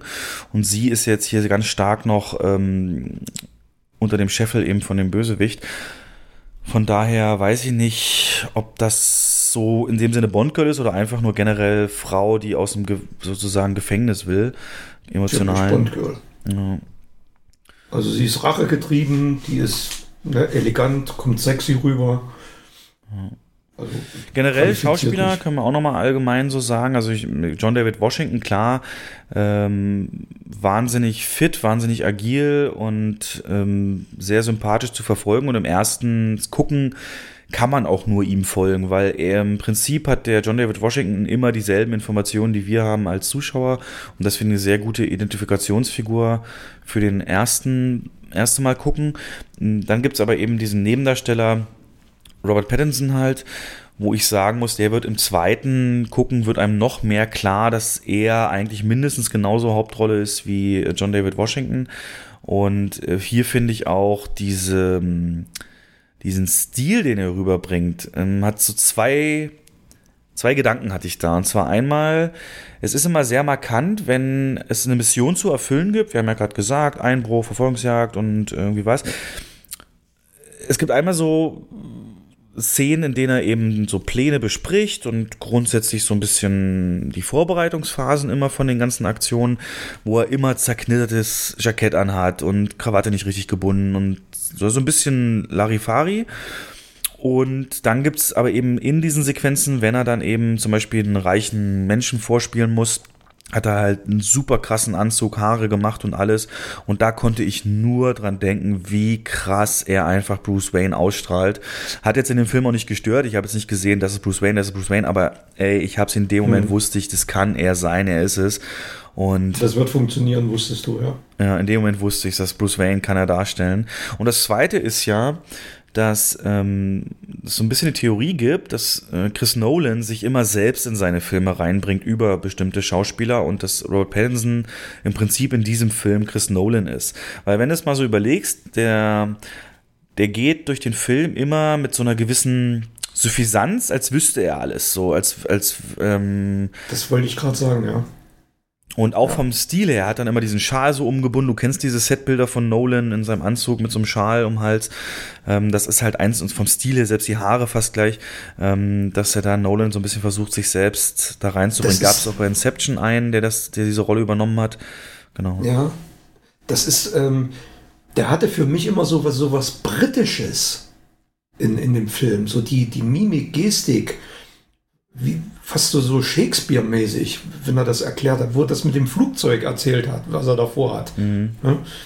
Ähm, wie er da mit den Händen so rumgefuchtelt hat. Und wie du schon sagst, man hat immer das Gefühl, der hat immer ein kleines Grinsen im Gesicht, als ob er mehr weiß als alle anderen. Genau. Ähm, am Ende weiß man ja auch, ja, da stimmt was, da ist was dran. Ich hatte ja zu, mittendrin die Vermutung, dass er ähm, so den, den Bösewicht-Part innehat, dass da irgendwie ein Twist kommt. Mhm. Aber es hatte eine andere Ursache. Ja. Genau. Aber ja, die sehe ich genauso. Also top gecastet die beiden und auch, ja. äh, wie gesagt, die Bicky, Kenneth Brenner, Kane, das sind alles, die liefern perfekt ab und ähm, ja, gutes Casting. Was mich aber zu dem nächsten Punkt führt, es gibt so und ich weiß nicht, vielleicht bin ich da einfach verquer, aber ich würde das mal gerne mit dir diskutieren oder auch alle, die den noch gucken wollen. Ähm, es gibt so ein Kritikpunkt, breiter Konsens, äh, was man so liest, ist, dass der Film emotional kalt ist. In dem Sinne, dass du halt bei den Hauptdarsteller beispielsweise, der hat nicht mal einen Namen in dem Film. Er hat keinerlei Backstory, ja. Du hast eigentlich theoretisch natürlich Schwierigkeiten, dich mit dem irgendwie, ja, zu identifizieren. Durch die, durch die, durch das viele Handlung geht das natürlich, weil du mit ihm, die mit ihm gehst. Ähm, es ist praktisch ja auch, ähm, Sieht man auch schon im Trailer, dass er da einen Test besteht, wo er nahezu gestorben wäre. Und das könnte man ja wirklich so als eine Art Wiedergeburt sehen. Und das wurde dann weggelassen bewusst, so irgendwelche Art von, von Backstory. Aber auch, das gilt ja genauso für Pattinson und eigentlich so ziemlich jeden anderen. Es gibt eigentlich keine Bindung zwischen zwei Menschen in diesem Film, außer eben der, die Elizabeth Debicki mit dem, mit dem Kenneth Brenner, was ja auch aus dem Trailer schon bekannt ist. Und generell ist alles sehr vom Dialog her sehr nüchtern. Du hast eine Wissenschaftserklärung, die Technik dahinter, dann werden Pläne besprochen, dann wird der Plan ausgeführt, dann geht's äh, in Briefing äh, für die nächste Mission, dann kommt noch eine neue Partei dazu, die, die, die das unterstützt und auch auf den in der langen Zeit, in der sich in der Zeit rückwärts bewegen, besprechen sie mehr oder weniger ja nur noch mal mehr oder weniger zum Zuschauer, wie das alles zu verstehen ist und wie der nächste Plan aussieht. Es gibt keine Annäherung zwischen Hauptdarsteller und Debicki. Ähm, kaum Witze, also es gibt, ich kann mich an keinen wirklich bewussten Witz äh, erinnern. Ähm, alles natürlich so gewollt. Es ist trotzdem kein schwerer Film. Also es gibt äh, gerade auch durch einfach durch so eine suffisante Art eben von, von, von Pattinson bringt das ein bisschen Erleichterung rein. Aber das wird dem Film tatsächlich vorgeworfen. Und jetzt sage ich dir ja, eins. Ich, schon gelesen, ja. äh, ich glaube, das ist auch ein ganz großer Aspekt, warum ich ihn so mag. Weil ich finde das geil, wenn der sich, ey, der Film weiß, er hat da einen mega Aspekt mit der Zeit der nicht leicht zu verstehen ist und ähm, verzichtet halt bewusst auch drauf. Nolan macht ja sowas nicht aus Zufall sowas weglassen. Und ich ja. glaube, und so konnte ich mich, und ich meine, das Ding geht 150 Minuten, von denen habe ich nichts gemerkt, weil er ähm, das wirklich einen guten Flow hat, einen, gute, einen guten ähm, ähm, Setwechsel immer wieder und dann immer wieder zwischendurch halt wahnsinnig tolle Bilder. Ähm, ich hätte da keine Liebesgeschichte, keinen emotionalen Zusammenbruch oder so gebraucht. Ich weiß nicht, wie es dir geht. Hätte das den Film bereichert oder fandest du es gut, wie mhm. so ist? Was sagst du zu der Kritik? Habe ich auch gelesen, mehrfach gelesen. Ich finde, A, ist das klare Absicht. dass es, ähm, ich kann mir auch nicht vorstellen, dass es in irgendeiner Drehbuchfassung da tiefer gegangen sein soll bei den Personen, Vorgeschichten oder so, weil die sind unerheblich für diesen Film. Die sind einfach unwichtig. Und ähm, man merkt sie im Film selber auch an, der hat ja auch eine ganz kalte Bildsprache. Das sieht aus wie so ein Paul Verhoeven-Film, wie Starship Troopers oder, oder Robocop. So von den Bildern her. Die sind so, so, so grau-blau, so kalt gefilmt. Naja. Klasse gemacht vom Kameramann. Also wirklich super. Und ich sehe es wie du, ich brauche es nicht. Also es würde die Handlung der Fokus ist diese Grundidee, die Grundidee dieser Handlung, dass Personen und Gegenstände in der Zeit sich zurückbewegen können. Und darum wird alles, darum wird alles gestrickt. Ähm, wahrscheinlich hätte Wahrscheinlich hätte man andere Regisseur da einen anderen Film draus gedreht, der viel tiefer in die Psyche der einzelnen Menschen reingeht, aber es braucht's nicht. Ich brauch's auch nicht. Ja. Im Prinzip, ne, die, die, der Biki-Charakter ist da fast allein verantwortlich für so eine ja. Emotion. Und Genau, also ich wollte, ich wollte diese Gimmicks, ich wollte das verstehen, ich wollte da ganz viele Szenen und äh, genau, kommen wir mal ein bisschen also, zu den Kreativen dahinter. Ich, ich, ich, glaube, ich glaube auch so eine, so eine künstlich aufgeblähte Love Story da drin, dass die sich dann in den äh, Protagonisten da verliebt hätte und äh, das, das hätte dem, das wäre doch dem Film abträglich gewesen. Das hätte doch von der Haupthandlung nur abgelenkt und wäre so, es wäre so unnötig so wie der Ray Kylo Kiss. Absolut und genau, richtig genug. Hätte man eh nicht abgenommen, weil wir eben auch viel zu wenig von den Leuten dann wissen. Genau. Deswegen, der Film strahlt seine Anziehungskraft für mich wirklich eben ganz stark über diese Bilder aus. Ich gebe dir recht, dieser Kameramann heute von heute mal ähm, mir ist aber, ich würde eher sagen, immer wenn es invertierte Szenen sind, ist das so, diese Bildsprache, die du beschrieben hast, in einer, in der, in der Vorwärtswelt, in der normalen Welt, ist das tatsächlich doch sehr, äh, naja, nicht bunt, aber doch sehr kräftiger weil erinnere dich mal an die äh, Vietnam-Szene oder so, diese riesigen Landschaften. Das ist schon ähm, ganz klar. Und ansonsten aber die Kamera, die hat mich ja so in den Bann gezogen, die hat mich so, so derartig in den Bann gezogen, ähm, weil er nimmt viele Aspekte mit von Nolans früherem Kameramann Wally Pfister, so halb ähm, halbrunde Kamerafahrten, die Personen verfolgen auf Schulterhöhe und solche Geschichten. Ähm, aber fängt eben alles auch perfekt ein und Licht spielt da auch sehr viel mit, mal fast ja. komplett rot und mal das, mal das. Und meine Lieblingsszene aus dem Film. Und keine Shaky Cam. Das, das war. Ja, ja. Entschuldige, dass ich noch. Nee, nee, das kein, kein ist ein wichtiger Aspekt, genau. Ja. Und aus dem Grund ist meine Lieblingsszene aus dem Film auch äh, nicht irgendwie Endkampf oder so, sondern meine Lieblingsszene ist ähm, der Raub von dem Bild. Es ist kein Spoiler, es wird halt, ich habe ja gesagt, es gibt einen Heist, ähm, wo sie in ein sehr gesichertes System eindringen müssen. Und da geht es halt hauptsächlich in erster Linie um ein Bild, was sie stehlen wollen was da gelagert ist. Und in dieser Szene, also A, schon die Vorbereitung, eben Pattinson, Anzug, alles, wie er das da abcheckt. Und zweitens dann, wenn es losgeht, das Sicherheitssystem besteht daraus, dass es den Sauerstoff aus dem Raum rauszieht. Und ähm, kurz bevor das ausgelöst wird, das wissen die natürlich, fangen sie an, ihren Atem zu kanalisieren, dass sie dann eben gleich sich für eine gewisse Zeit die Luft anhalten können. Und diese Szene, sobald dann die Luft aus dem Raum raus ist und die zum ersten Schloss gehen, was sie aufmachen müssen, die Kamera ist vor denen und Pattinson und Washington nebeneinander. Du siehst richtig, wie, wie sie sich anstrengen, die Luft zu halten, dabei bewegen, aber trotzdem irgendwie stilvoll. Das hat sich bei mir eingebrannt. Diese Szene, wo sie gerade die Luft anhalten, die ist auch in dem finalen Trailer drin, ganz kurz, deswegen ist das kein Spoiler. Ähm, mhm. Wahnsinn. Da in dieser Szene, in dieser Heißszene passt einfach alles. Aber auch die Autoverfolgungsjagd, sehr Gas. Ähm, sehr tolle Bilder auch in der Oper und alles, wie gesagt, IMAX und ich werde ihn auch nochmal dann zum, äh, zum vierten Mal dann äh, hier in Kassel halt gucken, wenn das IMAX-Kino hier offen ist. Ähm, der Soundtrack möchte ich auch noch sagen, auch hier zum allerersten Mal konnte er nicht mehr mit Hans Zimmer zusammenarbeiten seit sieben Jahren, weil der Dune machen wollte. Und deswegen ist es Ludwig Goransson geworden, der unter anderem den Mandalorian gescored hat. Und auch hier natürlich. Und Black Panther zum Beispiel auch, ne? Stimmt. Mhm. Und auch hier ähm, absolut treibend, ähm, auch da natürlich im Erstellung des Soundtracks Instrumente invertiert, rückwärts abgespielt, aber trotzdem alles sehr rhythmisch. Ähm, die Szene, die wahrscheinlich am meisten hängen bleiben wird, allen beim, beim, beim Gucken.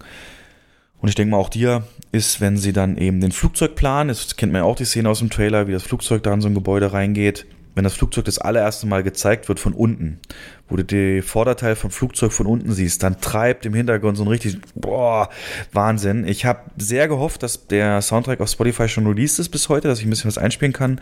Ist er aber leider noch nicht, weil ich vermute, dass er eben dann mit dem US-Start erst released wird. Ja, wahrscheinlich, ja. Genau. Ähm, es gab zum allerersten Mal auch einen neuen Cutter für Nolan. Der, die andere Cutterin hat sich für den Film 1917 committed und den gemacht, äh, wo das eigentlich nötig gewesen wäre. Deswegen gibt's hier auch eine neue. Ist dir da irgendwas negativ, positiv aufgefallen? Schnitte oder ähnliches? Nee, gar nicht. Nee, ne? Und das ist ja ein guter Job. Wenn man die Schnitte nicht bemerkt, hat der Cutter seinen Job gut gemacht. Und die andere technische Kritik ist halt das Audio-Mixing, ähm, Sound-Mixing dass man eben sagt, man versteht überhaupt nichts, Musik viel zu laut, Dialoge teilweise nicht hörbar, ähm, weil eben anderes zu groß ist an, an Geräuscheinfluss. Und das ist ja bei Nolan wirklich bei jedem seiner Filme eine Kritik. Ich muss mal gucken, wenn ich den mal auf Originalversion gucke, dass der dann, wie es da ist. Im Deutschen, glaube ich, sind die Spuren allein durch die Synchro besser zu hören, weil die ja eben drüber gelegt wird und dadurch auch lauter gemacht werden kann. Aber im Englischen soll zum Beispiel auf der Bootszene, wo die da segeln sind, nicht zu verstehen sein. Im Deutschen geht das ja noch sehr gut. Ich habe davon, äh, in dem Zusammenhang habe ich ein, ähm, ein Interview gefunden mit dem Sound Editor halt von diesem Film, Richard King. Und der hat halt gesagt, dass der Nolan dieses emotionale Erlebnis für das Publikum abseits von der ähm, reinen Geschichte eben schaffen will. Und er sieht das wie eine Punkrock-Band. Es muss ein Ganzkörpererlebnis sein, so ein Film. Und der Dialog ist für ihn teilweise nur ein Instrument von vielen. Und deswegen erlaubt er sowas. Ich meine, der Nolan hat da genug Ahnung, aber er erlaubt deswegen sowas, äh, dass eben das noch stärker den Zuschauer reinzieht, weil alles zusammen auf einen einprasselt. Das ist so ein bisschen die Rechtfertigung die sie hatten für das äh, Soundmixing. Aber ich finde es gerade okay. gut. Ja, wir hatten den aufs Lautstärke 4.0 bei uns ähm, gezeigt, wo wir normalerweise bei so Blockbustern immer auf 4,5 gehen. Und das wäre aber viel, viel zu laut gewesen, weil das schon sehr laut abgemischt ist. Und ich, dadurch haben mich auch viele Sachen viel stärker gepackt, gerade die treibende Musik. Und ähm, ja, für ja. mich war das kein Problem. Für dich? Äh, nee, also ich hatte den am selben Tag kurz angetestet, mittags. Weil wir, wie du gerade sagst, alles auf 4.5 programmieren immer. Aber es war bei dem Film einfach viel zu laut. Und äh, ich fand 4.0 perfekt. Also. Ja. War es auch. Für mich war das perfekt abgemischt. Alles sehr laut abgemischt, klar. Ich habe auch gelesen bei Facebook, auf unserer Facebook-Seite, dass viele, viele Besucher sich beschwert haben über zu hohe Lautstärke in anderen Standorten.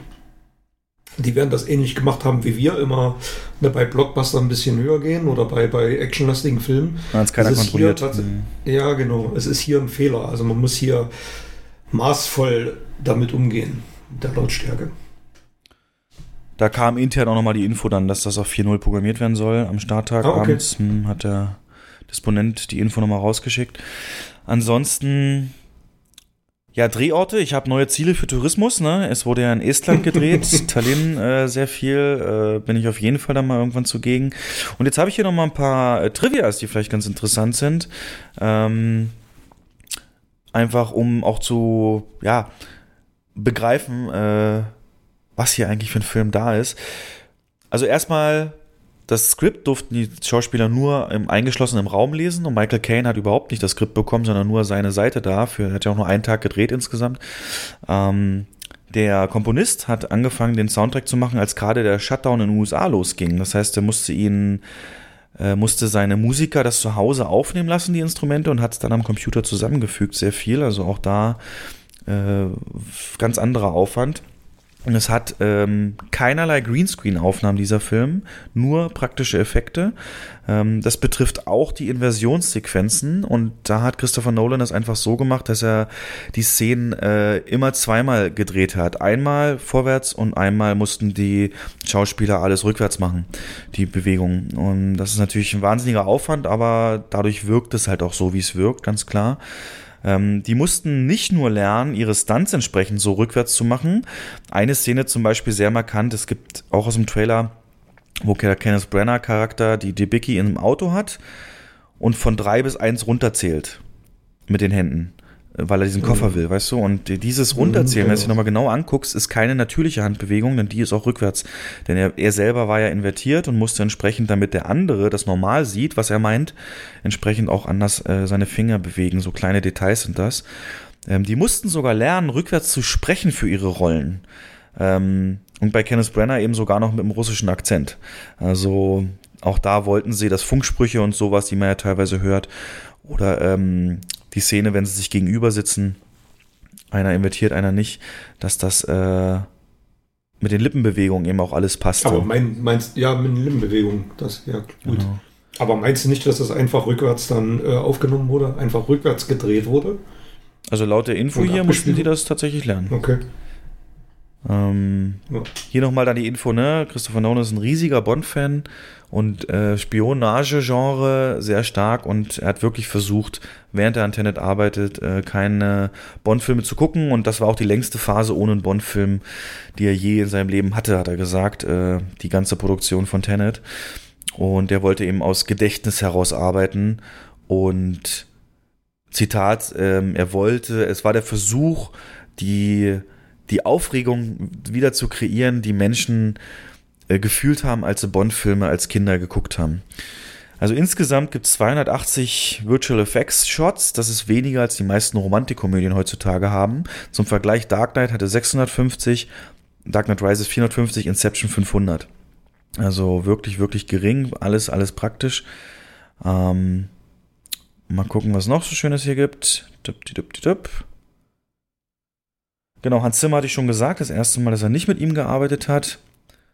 Und für die Szene mit der, mit der Verfolgungsjagd, wo ein Teil vorwärts geht und ein Teil rückwärts, wurde auch keine Visual Effects angewendet, sondern es wurden die 20 besten Stuntfahrer aus Los Angeles rekrutiert, die dann später ähm, diese Szenen in Estland und Prag und so weiter gedreht haben. Unter anderem dabei der äh, Stunt-Koordinator, der auch in Dark Knight diese Truck-Explosion, wo der Truck so sich überschlägt, gemacht hat. Ähm, mhm. Das heißt, in allen Autos, die in diesem Film fahren, sitzen Fahrer drin und haben das gesteuert. Ähm, Robert Pattinson hat die Rolle bekommen aufgrund seiner, seines Auftritts in Die versunkene Stadt Z von 2016. Ähm, das war, da ist so Nolan so ein bisschen auf ihn aufmerksam geworden. Mm. Und das allererste Meeting zwischen Pattinson und Nolan dauerte drei Stunden. Und Pattinson sagte, es ging so lange und haben so intensiv konzentriert über alles geredet, dass er äh, sein Blutzuckerspiegel gesunken ist und er erstmal Schokolade von Nolan kriegen musste. naja, der achte Film zwischen Nolan und Michael Caine. Auch schon da eine sehr lange Ko Kollaboration. Naja, gut, das war eher so, wie, wie kriegen wir Michael Caine in den Film mhm. unter, ne, die Szene. Naja, die ist extra für ihn geschrieben gewesen, wahrscheinlich. Budget 205 Millionen und mhm. damit der teuerste Film, den Nolan je gemacht hat und einer der teuersten Filme, die keine Fortsetzung sind in der Geschichte der Filme. Für die Car, für die, für die Auto-Verfolgungsjagd, ähm, die man auch aus dem Trailer kennt, wurden drei Wochen lang in Estland äh, acht Kilometer äh, Autobahn abgesperrt, haben sie dafür, haben sie frei bekommen. Ja, es sind so Infos, die haben mich immer wieder. Also zur Entstehungsgeschichte steht hier auch was, und zwar hat ähm, diese Grundidee, was für Bilder Nolan da sehen wollte, hat er seit 20 Jahren gehabt, hat seit 10 Jahren das konkretisiert und seit 6 Jahren das Screenplay geschrieben. Also genau das, was du sagtest, ja. ähm, das ist nicht mal ebenso, ebenso aus der, aus dem Dings geschüttelt, aus dem Ärmel geschüttelt. Ja, ich habe noch was Interessantes gefunden. Jetzt kommt's. Wahrscheinlich bist du da auch drauf gestoßen. Und zwar Tenet, das Wort selber ist ja, man nennt es Palindrom, also vorwärts, rückwärts äh, gleichermaßen lesbar. Mhm. Und es gibt aber einen kompletten Satz, einen kompletten Satz als Palindrom und der heißt Setor, Arepo, Tenet, Opera, Rotas. Das ist ein ähm, lateinischer Satz. Und wenn man sich die, den mal zerpflückt, also den kannst du, das ist ein Palindrom, so, sowohl, also es ist ein sogenanntes Quadrat, den kannst du rückwärts und vorwärts lesen. Man kann ihn aber auch horizontal und vertikal lesen, wenn man die Wörter untereinander schreibt. Und ähm, Sator ist der Name des Bösewichts, also die Kenneth Brenner Figur bedeutet jemand, also bedeutet Seher, jemand, der was aussieht, und man kann es auch als Schöpfer und Gott deuten. Arepo ist der Name des spanischen Kunstfälschers, der das Bild gemalt hat. Tenet, Titel des Films. Opera, damit beginnt der Film. Die Anfangsszene spielt in der Oper von Kiew. Und Rotas ist der äh, Name der Firma, die den Freeport in Oslo betreibt, wo das Bild geklaut wird. Genau. Das finde ich schon, also das ist, das ist der Fakt, der mich am meisten beeindruckt hat. Dass Nolan, also so abseits vom Film, abseits vom Film so solche Sachen mitverarbeitet. Und ähm, das zeigt, was er für ein, ja, was er für eine Denke hat. Also wie tief er sich in so eine Materie eigentlich hineinversetzt und wie lange er sich mit sowas beschäftigt. Na gut, ich glaube, wenn du dich über Palindrome informierst, dann kommst du recht schnell auf diesen sogenannten Sator Square, den du gerade vorgelesen hast. Ja. Und dann ist es, glaube ich, auch, ja, nicht einfach, aber doch schon möglich, ähm, da Möglichkeiten zu finden, das zu integrieren. Mhm. Aber ja, gebe ich dir recht, sehr faszinierend, dass das mit drin ist. Und Tenet an sich, wollte ich auch noch sagen, ist ja die Zahl 10 eigentlich, ne? Vorwärts und rückwärts. Auf Englisch. Ja. Und die Anfangsszene und Endszene gehen 10 Minuten. Ach ja. Boom. Am Ende haben sie doch sogar noch äh, die Uhr um sich, die 10 Minuten runterzählt, ne? Na, naja. Ja, genau. Also da hat er schon auch, das ist ja wie mit Inception, hast du doch mal, mal die, die, bei so einem Quiz hast du mir das doch mal gefragt, die Anfangsnamen, Anfangsbuchstaben, der Namen von den Charakteren ja, bilden ja auch stimmt, dann stimmt, ja. das Wort Dreams, also der bildet sich da schon viel rein. So. Ja. Gut, dann würde ich sagen, nicht lange schnacken, lass uns mal in den Spoiler-Part gehen. Achtung Leute, jetzt Spoiler, wenn ihr den Film noch gucken wollt, jetzt ausmachen. Vielen Dank fürs Zuhören. Ansonsten bleibt dran und guckt mal, was wir uns für Fragen und Eindrücke komplett mit Spoilern um die Ohren hauen.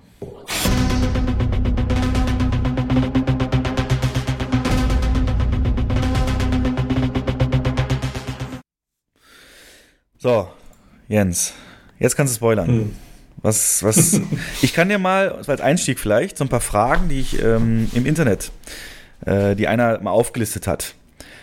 Was, du kannst ja mal für dich beantworten, was du schon verstanden hast. Was genau mhm. haben sie ähm, versucht in den ersten zehn Minuten, also in der Oper, äh, nee, in dem zehn Minuten Kampf am Ende, was haben sie da genau versucht aufzuhalten oder anzufangen, also zu starten oder aufzuhalten?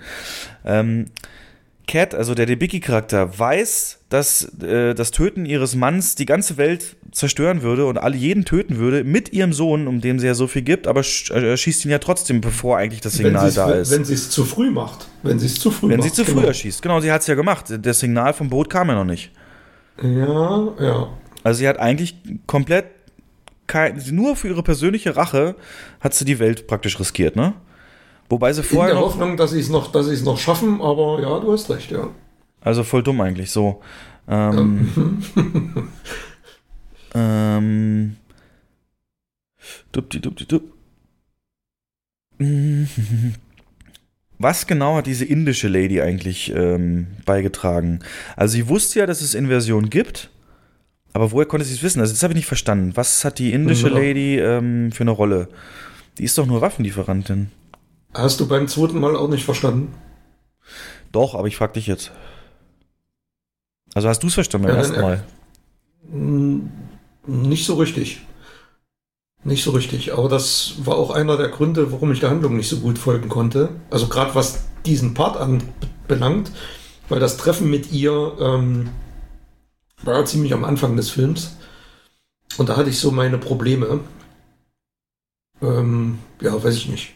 Also sie hatte, die wusste ja eigentlich alles. Am Ende wird ja deutlich, dass sie alles weiß. Richtig. Und ganz am Ende ja. wird nämlich auch noch gesagt, dass es diese ganze Operation, also von, also erstmal, jetzt, jetzt blow ich dein Mind, ne, pass auf.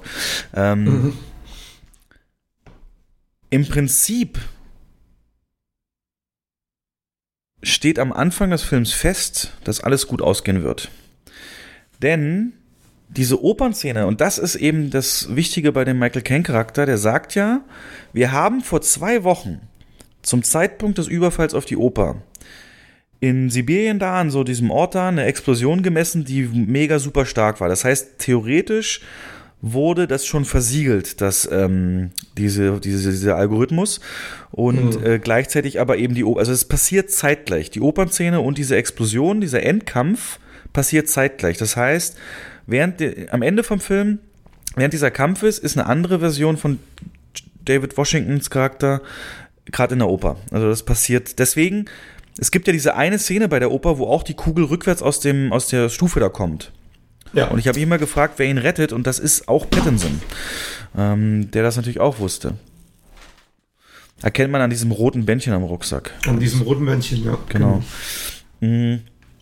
Und er sagt dann eben noch, bevor dann wieder ein Hubschrauber geht, um noch was zu erledigen, was ja auch wichtig ist äh, fürs Ende, dass die ganze Operation, also alles, was die in diesem Film gemacht haben, auch eine temporale Zange ist. Das wurde uns ja zweimal gezeigt im Film, was eine temporale Zange ist. Ein Team geht rückwärts rein, ein Team vorwärts und macht dasselbe. Und von dem Wissen vom Team 1 kann Team 2 profitieren und so weiter.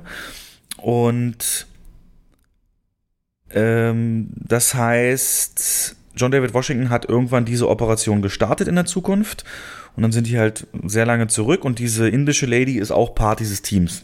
So habe ich es mir jetzt erklärt, dass die auch von Anfang an Part dieses Teams ist und sich da eben, ja, deswegen so viel wusste. Genau. Mm. Dann, ach so, ein Punkt, der auch noch kritisiert wird, der Gewaltgrad, der ist ja fast nicht existent soweit. War dir Hm. klar, dass sie ihm die Zähne ziehen am Anfang an dem, äh, zwischen den. Zügen? Ja, Also das hat das er haben ja, ja gesagt. ja gesagt, aber komplett weggeschnitten. Also du hast ja nichts so weiter gesehen, dass das passiert, ne? Ja, du hast aber die bl blutige Zange gesehen, also das war schon klar. Auch wie der, wie der äh, Russe da die, die Zange so gehalten hat und ihn festgehalten hat, das war schon klar. Aber wa- was ich mich gefragt habe, weil du gerade auch die Rekrutierung von den ganzen Leuten angesprochen hast, wo haben die diese, ja, diese ganzen Spezialeinheiten, diese ganzen Einsatzkräfte, wo sind die alle her? Naja, der, Also, ja, der Patterson-Charakter sagt ja an der Szene mit dem, mit der, mit der Autoverfolgungsjagd, wo es dann übergeht in Schießen, nachdem sie die Debicki gerettet haben, ich hole die Kavallerie. Ne? Und ja, da, genau. wo ist die her, die Naja, Kavallerie? Es wurde doch, also nochmal, der Satz am Ende, dass die ganze Operation, und zwar nicht nur ein Teil davon, sondern das komplette Ding von Rekrutierung John David Washington bis Ende alles, dass das eine temporale Zange ist. Das heißt, alles, er hat in der Zukunft dieses Team, Ein Teil von was Größerem, ja. genau, ich habe ja so ein bisschen den Timecop-Vergleich gebracht, ne? Timecop, wir passen auf, dass, Mhm, und mhm. die sagen ja auch, wir sorgen dafür, dass das nicht passiert, was hätte passieren können. Und ähm, äh, da die eben auch so gut ausgestattet und so weiter, hat eben in der Zukunft, wissen wir ja, hat, hat, hat John David Washington dieses, diese Institution gegründet und dann irgendwann Pattinson rekrutiert und so weiter und hat eben diese ganze Operation in Auftrag gegeben, inklusive der Inderin, inklusive dem Team. Ich meine, die waren ja super ausgestattet. Die hatten ja in dieser Welt, hatten die Ja. ja etliche Drehkreuze, wie man das ja nennt, wenn man da schnell rum will. Man hatte ja. Genau, und die waren ja auch alle eingeweiht. Also die ganzen Teammitglieder, das Genau. waren ja mehrere hundert, Ja. ähm, sind ja alle eingeweiht. Richtig. Und ich glaube einfach, dieser Ives, dieser, dieser Kick-Ass-Charakter, der hat ja Kick-Ass gespielt, ähm, Genau. der Aaron Tyler Johnson, der hat, äh, der, der ist einfach auch Teil dieser Operation und wusste, dass zu diesem Zeitpunkt wird was passieren und wartet dahin, bis er gerufen wird. Mhm. Eine andere Frage wäre, wie funktioniert das? Also wir, wir, wir stellen uns jetzt hier einfach nur Fragen. Es wird kein richtiges Review sein, sondern einfach nur Fragen zu dem Film.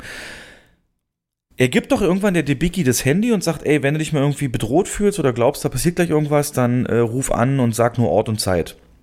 Ja, und dann gibt's doch am Ende dann die Szene, wo die Inderin an der Schule ist, wo sie ihren Sohn abholen will und dem Beifahrer dann den Auftrag gibt, los, mach sie fertig. Und der will gerade aussteigen, in dem Moment setzt sich aber John David Washington ins Auto und erschießt ihn. Und später dann auch noch die Inderin. Ähm, kann sich erinnern. Ja. Ja. Wen genau erreicht sie denn, wenn sie da anruft? Also ist das vielleicht genau dein Beispiel, was du sagst? Wir kommunizieren mit der Zukunft?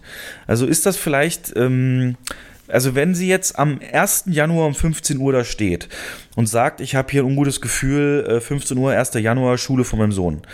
Ähm, also wer kriegt diesen Anruf, dass dann der Washington-Charakter da sein kann? Der müsste ja irgendwann den gehört haben, sich dann invertiert haben, bis ge- genau diesem Zeitpunkt, damit er das dann eingreifen kann, ne?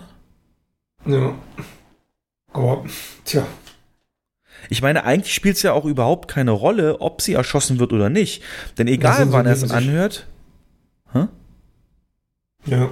Egal, wann er sich das anhört. Er kann ja dann sich invertieren und zu diesem Punkt zurückkommen und das verhindern. Und damit sind wir wieder in Multiverse-Theorie, dass mit jedem Mal, in dem du in der Vergangenheit was änderst, einfach ein neues Universum sich auftut, auf das eben jetzt gerade dein Fokus liegt. Denn definitiv gibt es einen Zeitpunkt in dem Film, wo es mindestens drei Pattinsons zum selben Zeitpunkt gibt, ne? nämlich der Endkampf. Da ist er einmal im Endkampf, da ist er einmal im, in der Oper und rettet Jen David Washington, das passiert ja zeitgleich. Und dann ist er einmal auf diesem Boot, was gerade ähm, dieses Schiff, was da gerade zurückfährt zu diesem Zeitpunkt. Also von daher gibt es mindestens drei. Und ich glaube halt, ne, jedes Mal, wenn du dich invertierst, gibt es halt wahrscheinlich irgendwie eine neue Version von dir in dieser Welt. Kann ja eigentlich nur so sein. Also es gibt mhm. auch zwei John David Washingtons. Einer, der gerade die Oper da aufräumt und einer, der am Endkampf gerade in, in Sibirien da kämpft. Muss ja so sein, wenn das Michael ja Caine sagt, das passiert zeitgleich. Also diese, diese, diese Grundüberlegung, die ist ja auch kurz angesprochen worden im Film. Also dieses Großvater-Paradoxon. Ne? Ja. Dass wenn ich zurück in die Vergangenheit reise und ähm, jemanden aus meinem Stammbaum umbringe, höre ich ja auf zu existieren und kann damit aber auch nicht in die Vergangenheit reisen, um den umzubringen. Das ist ja so dieses Paradoxon, was da kurz angesprochen wird. Und also wer sich bei Zurück in die Zukunft schon den Kopf zermartert hat, wird hier bei dem Film wahrscheinlich wahnsinnig werden. Oder kann irgendeine Doktorarbeit Glaube ich nicht verfassen. mal. Beim zweiten Gucken ist einem das wirklich klar. Und ähm, also okay. gut, beim ersten Mal schon, aber beim zweiten Mal ganz viele Szenen kriegen ein ganz, ganz, ganz, ganz anderes Gewicht. Das ist wirklich Wahnsinn. Äh, das ist wie ein neuer Film. Also ich habe mich halt gefragt, ähm, wenn, also man, er nennt sich ja selber dann am Ende de, den Protagonisten. Ja. Und wenn, im Prinzip hat er sich selber rekrutiert. Also ja. wenn er aus der Zukunft invertiert wurde, ähm, und wir reden hier nicht von Zeitsprüngen, sondern von ja, realer, also von Zurückbewegen in der Zeit. Wenn das jetzt mehrere Jahre in der Zukunft liegt und er beispielsweise im Jahr 2030, vom Jahr 2030 will er zurück ins Jahr 2020, dann muss er zehn Jahre lang sich zurückbewegen, um im Jahr 2020 anzukommen. Richtig. Das ist das, womit, hab, womit ich ein Problem habe. Altert er da nicht in der Zeit? Wird er jünger, wenn er sich in der Zeit zurückbewegt? Ähm, altert er in normaler Geschwindigkeit? Weil dann müsste er ja linear zehn Jahre eher losgegangen sein, um dann im Jahr 2020 anzukommen. Na gut, du weißt ja nicht, wann jetzt der John David Washington Charakter, der Protagonist, diese Institution gründet. Weil er am Ende vom Film weiß er alles, was passiert ist und er weiß, er muss es irgendwann gründen. Dann muss er die ganzen ja, Leute rekrutieren und das kann ja auch nicht, das muss ja nicht zehn Jahre dauern.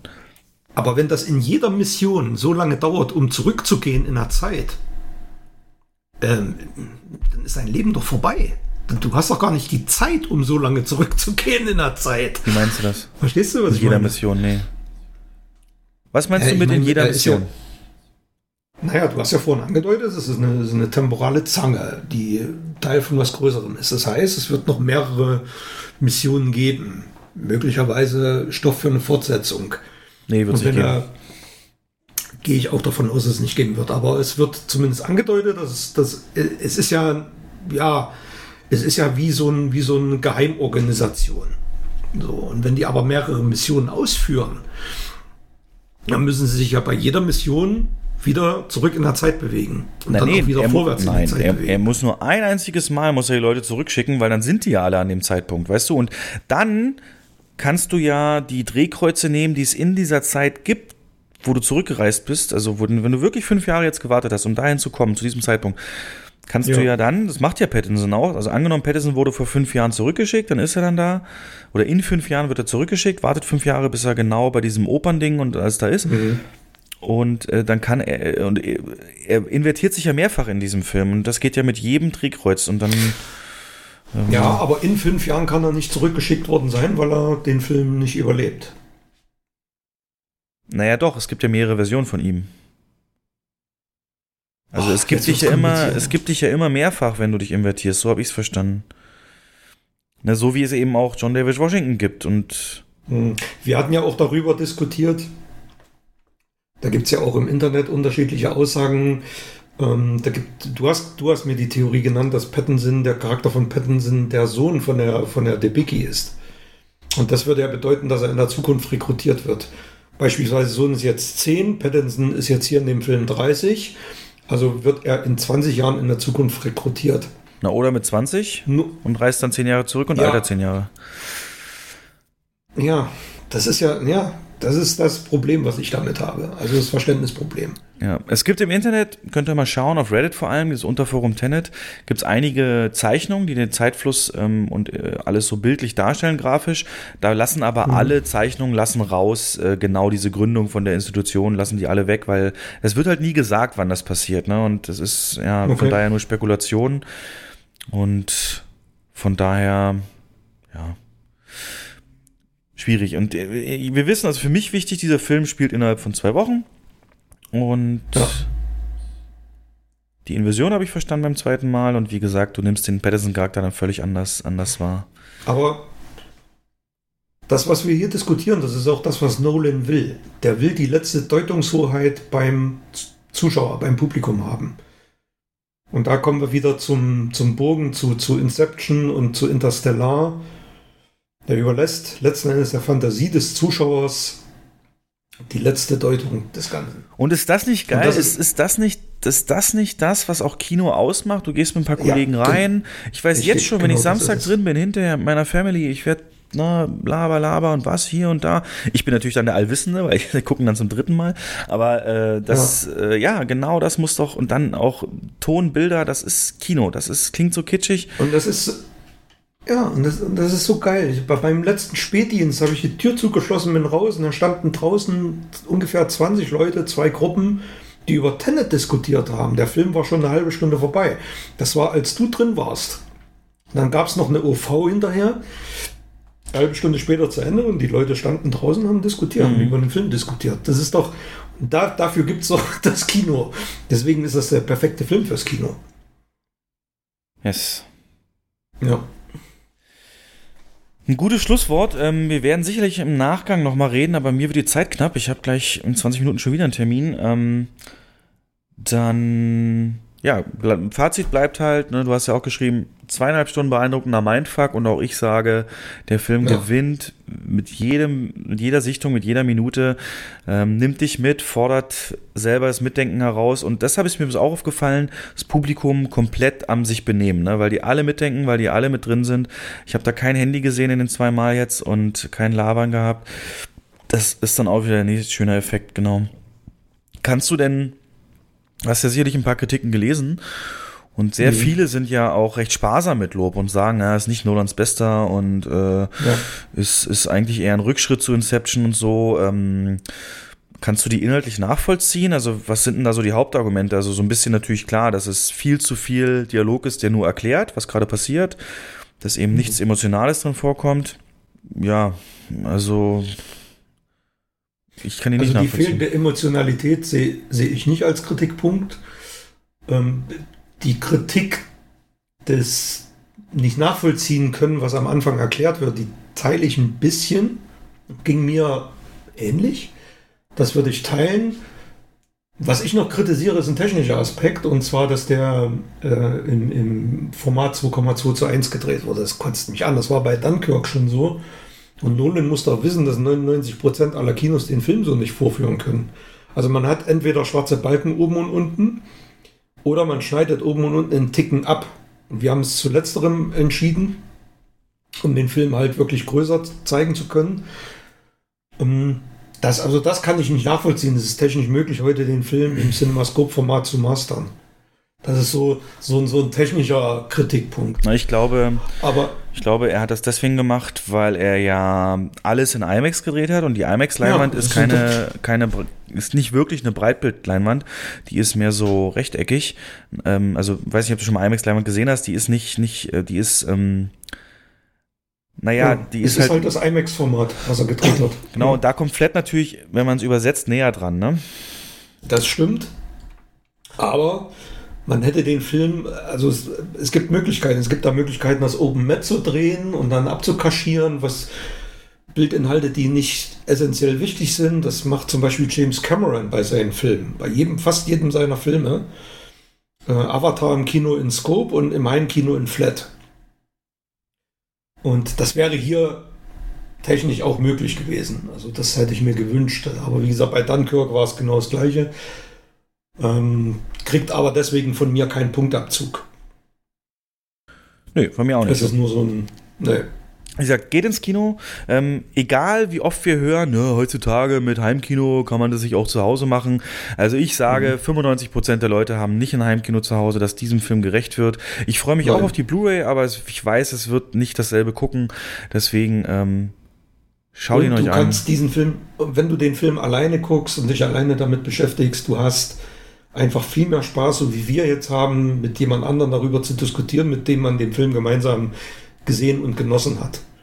Das macht's aus, sich dann hinterher vor dem Kino hinzusetzen und noch ein Bier trinken zu gehen und dann diesen Film sacken zu lassen. Und man wird zu Hause im Bett liegen und über, über vieles nachdenken, was in dem Film vorgekommen ist. Ja, den nächsten Morgen, also mein so erster Gedanke mir. war Tenet, ja. ja. ja.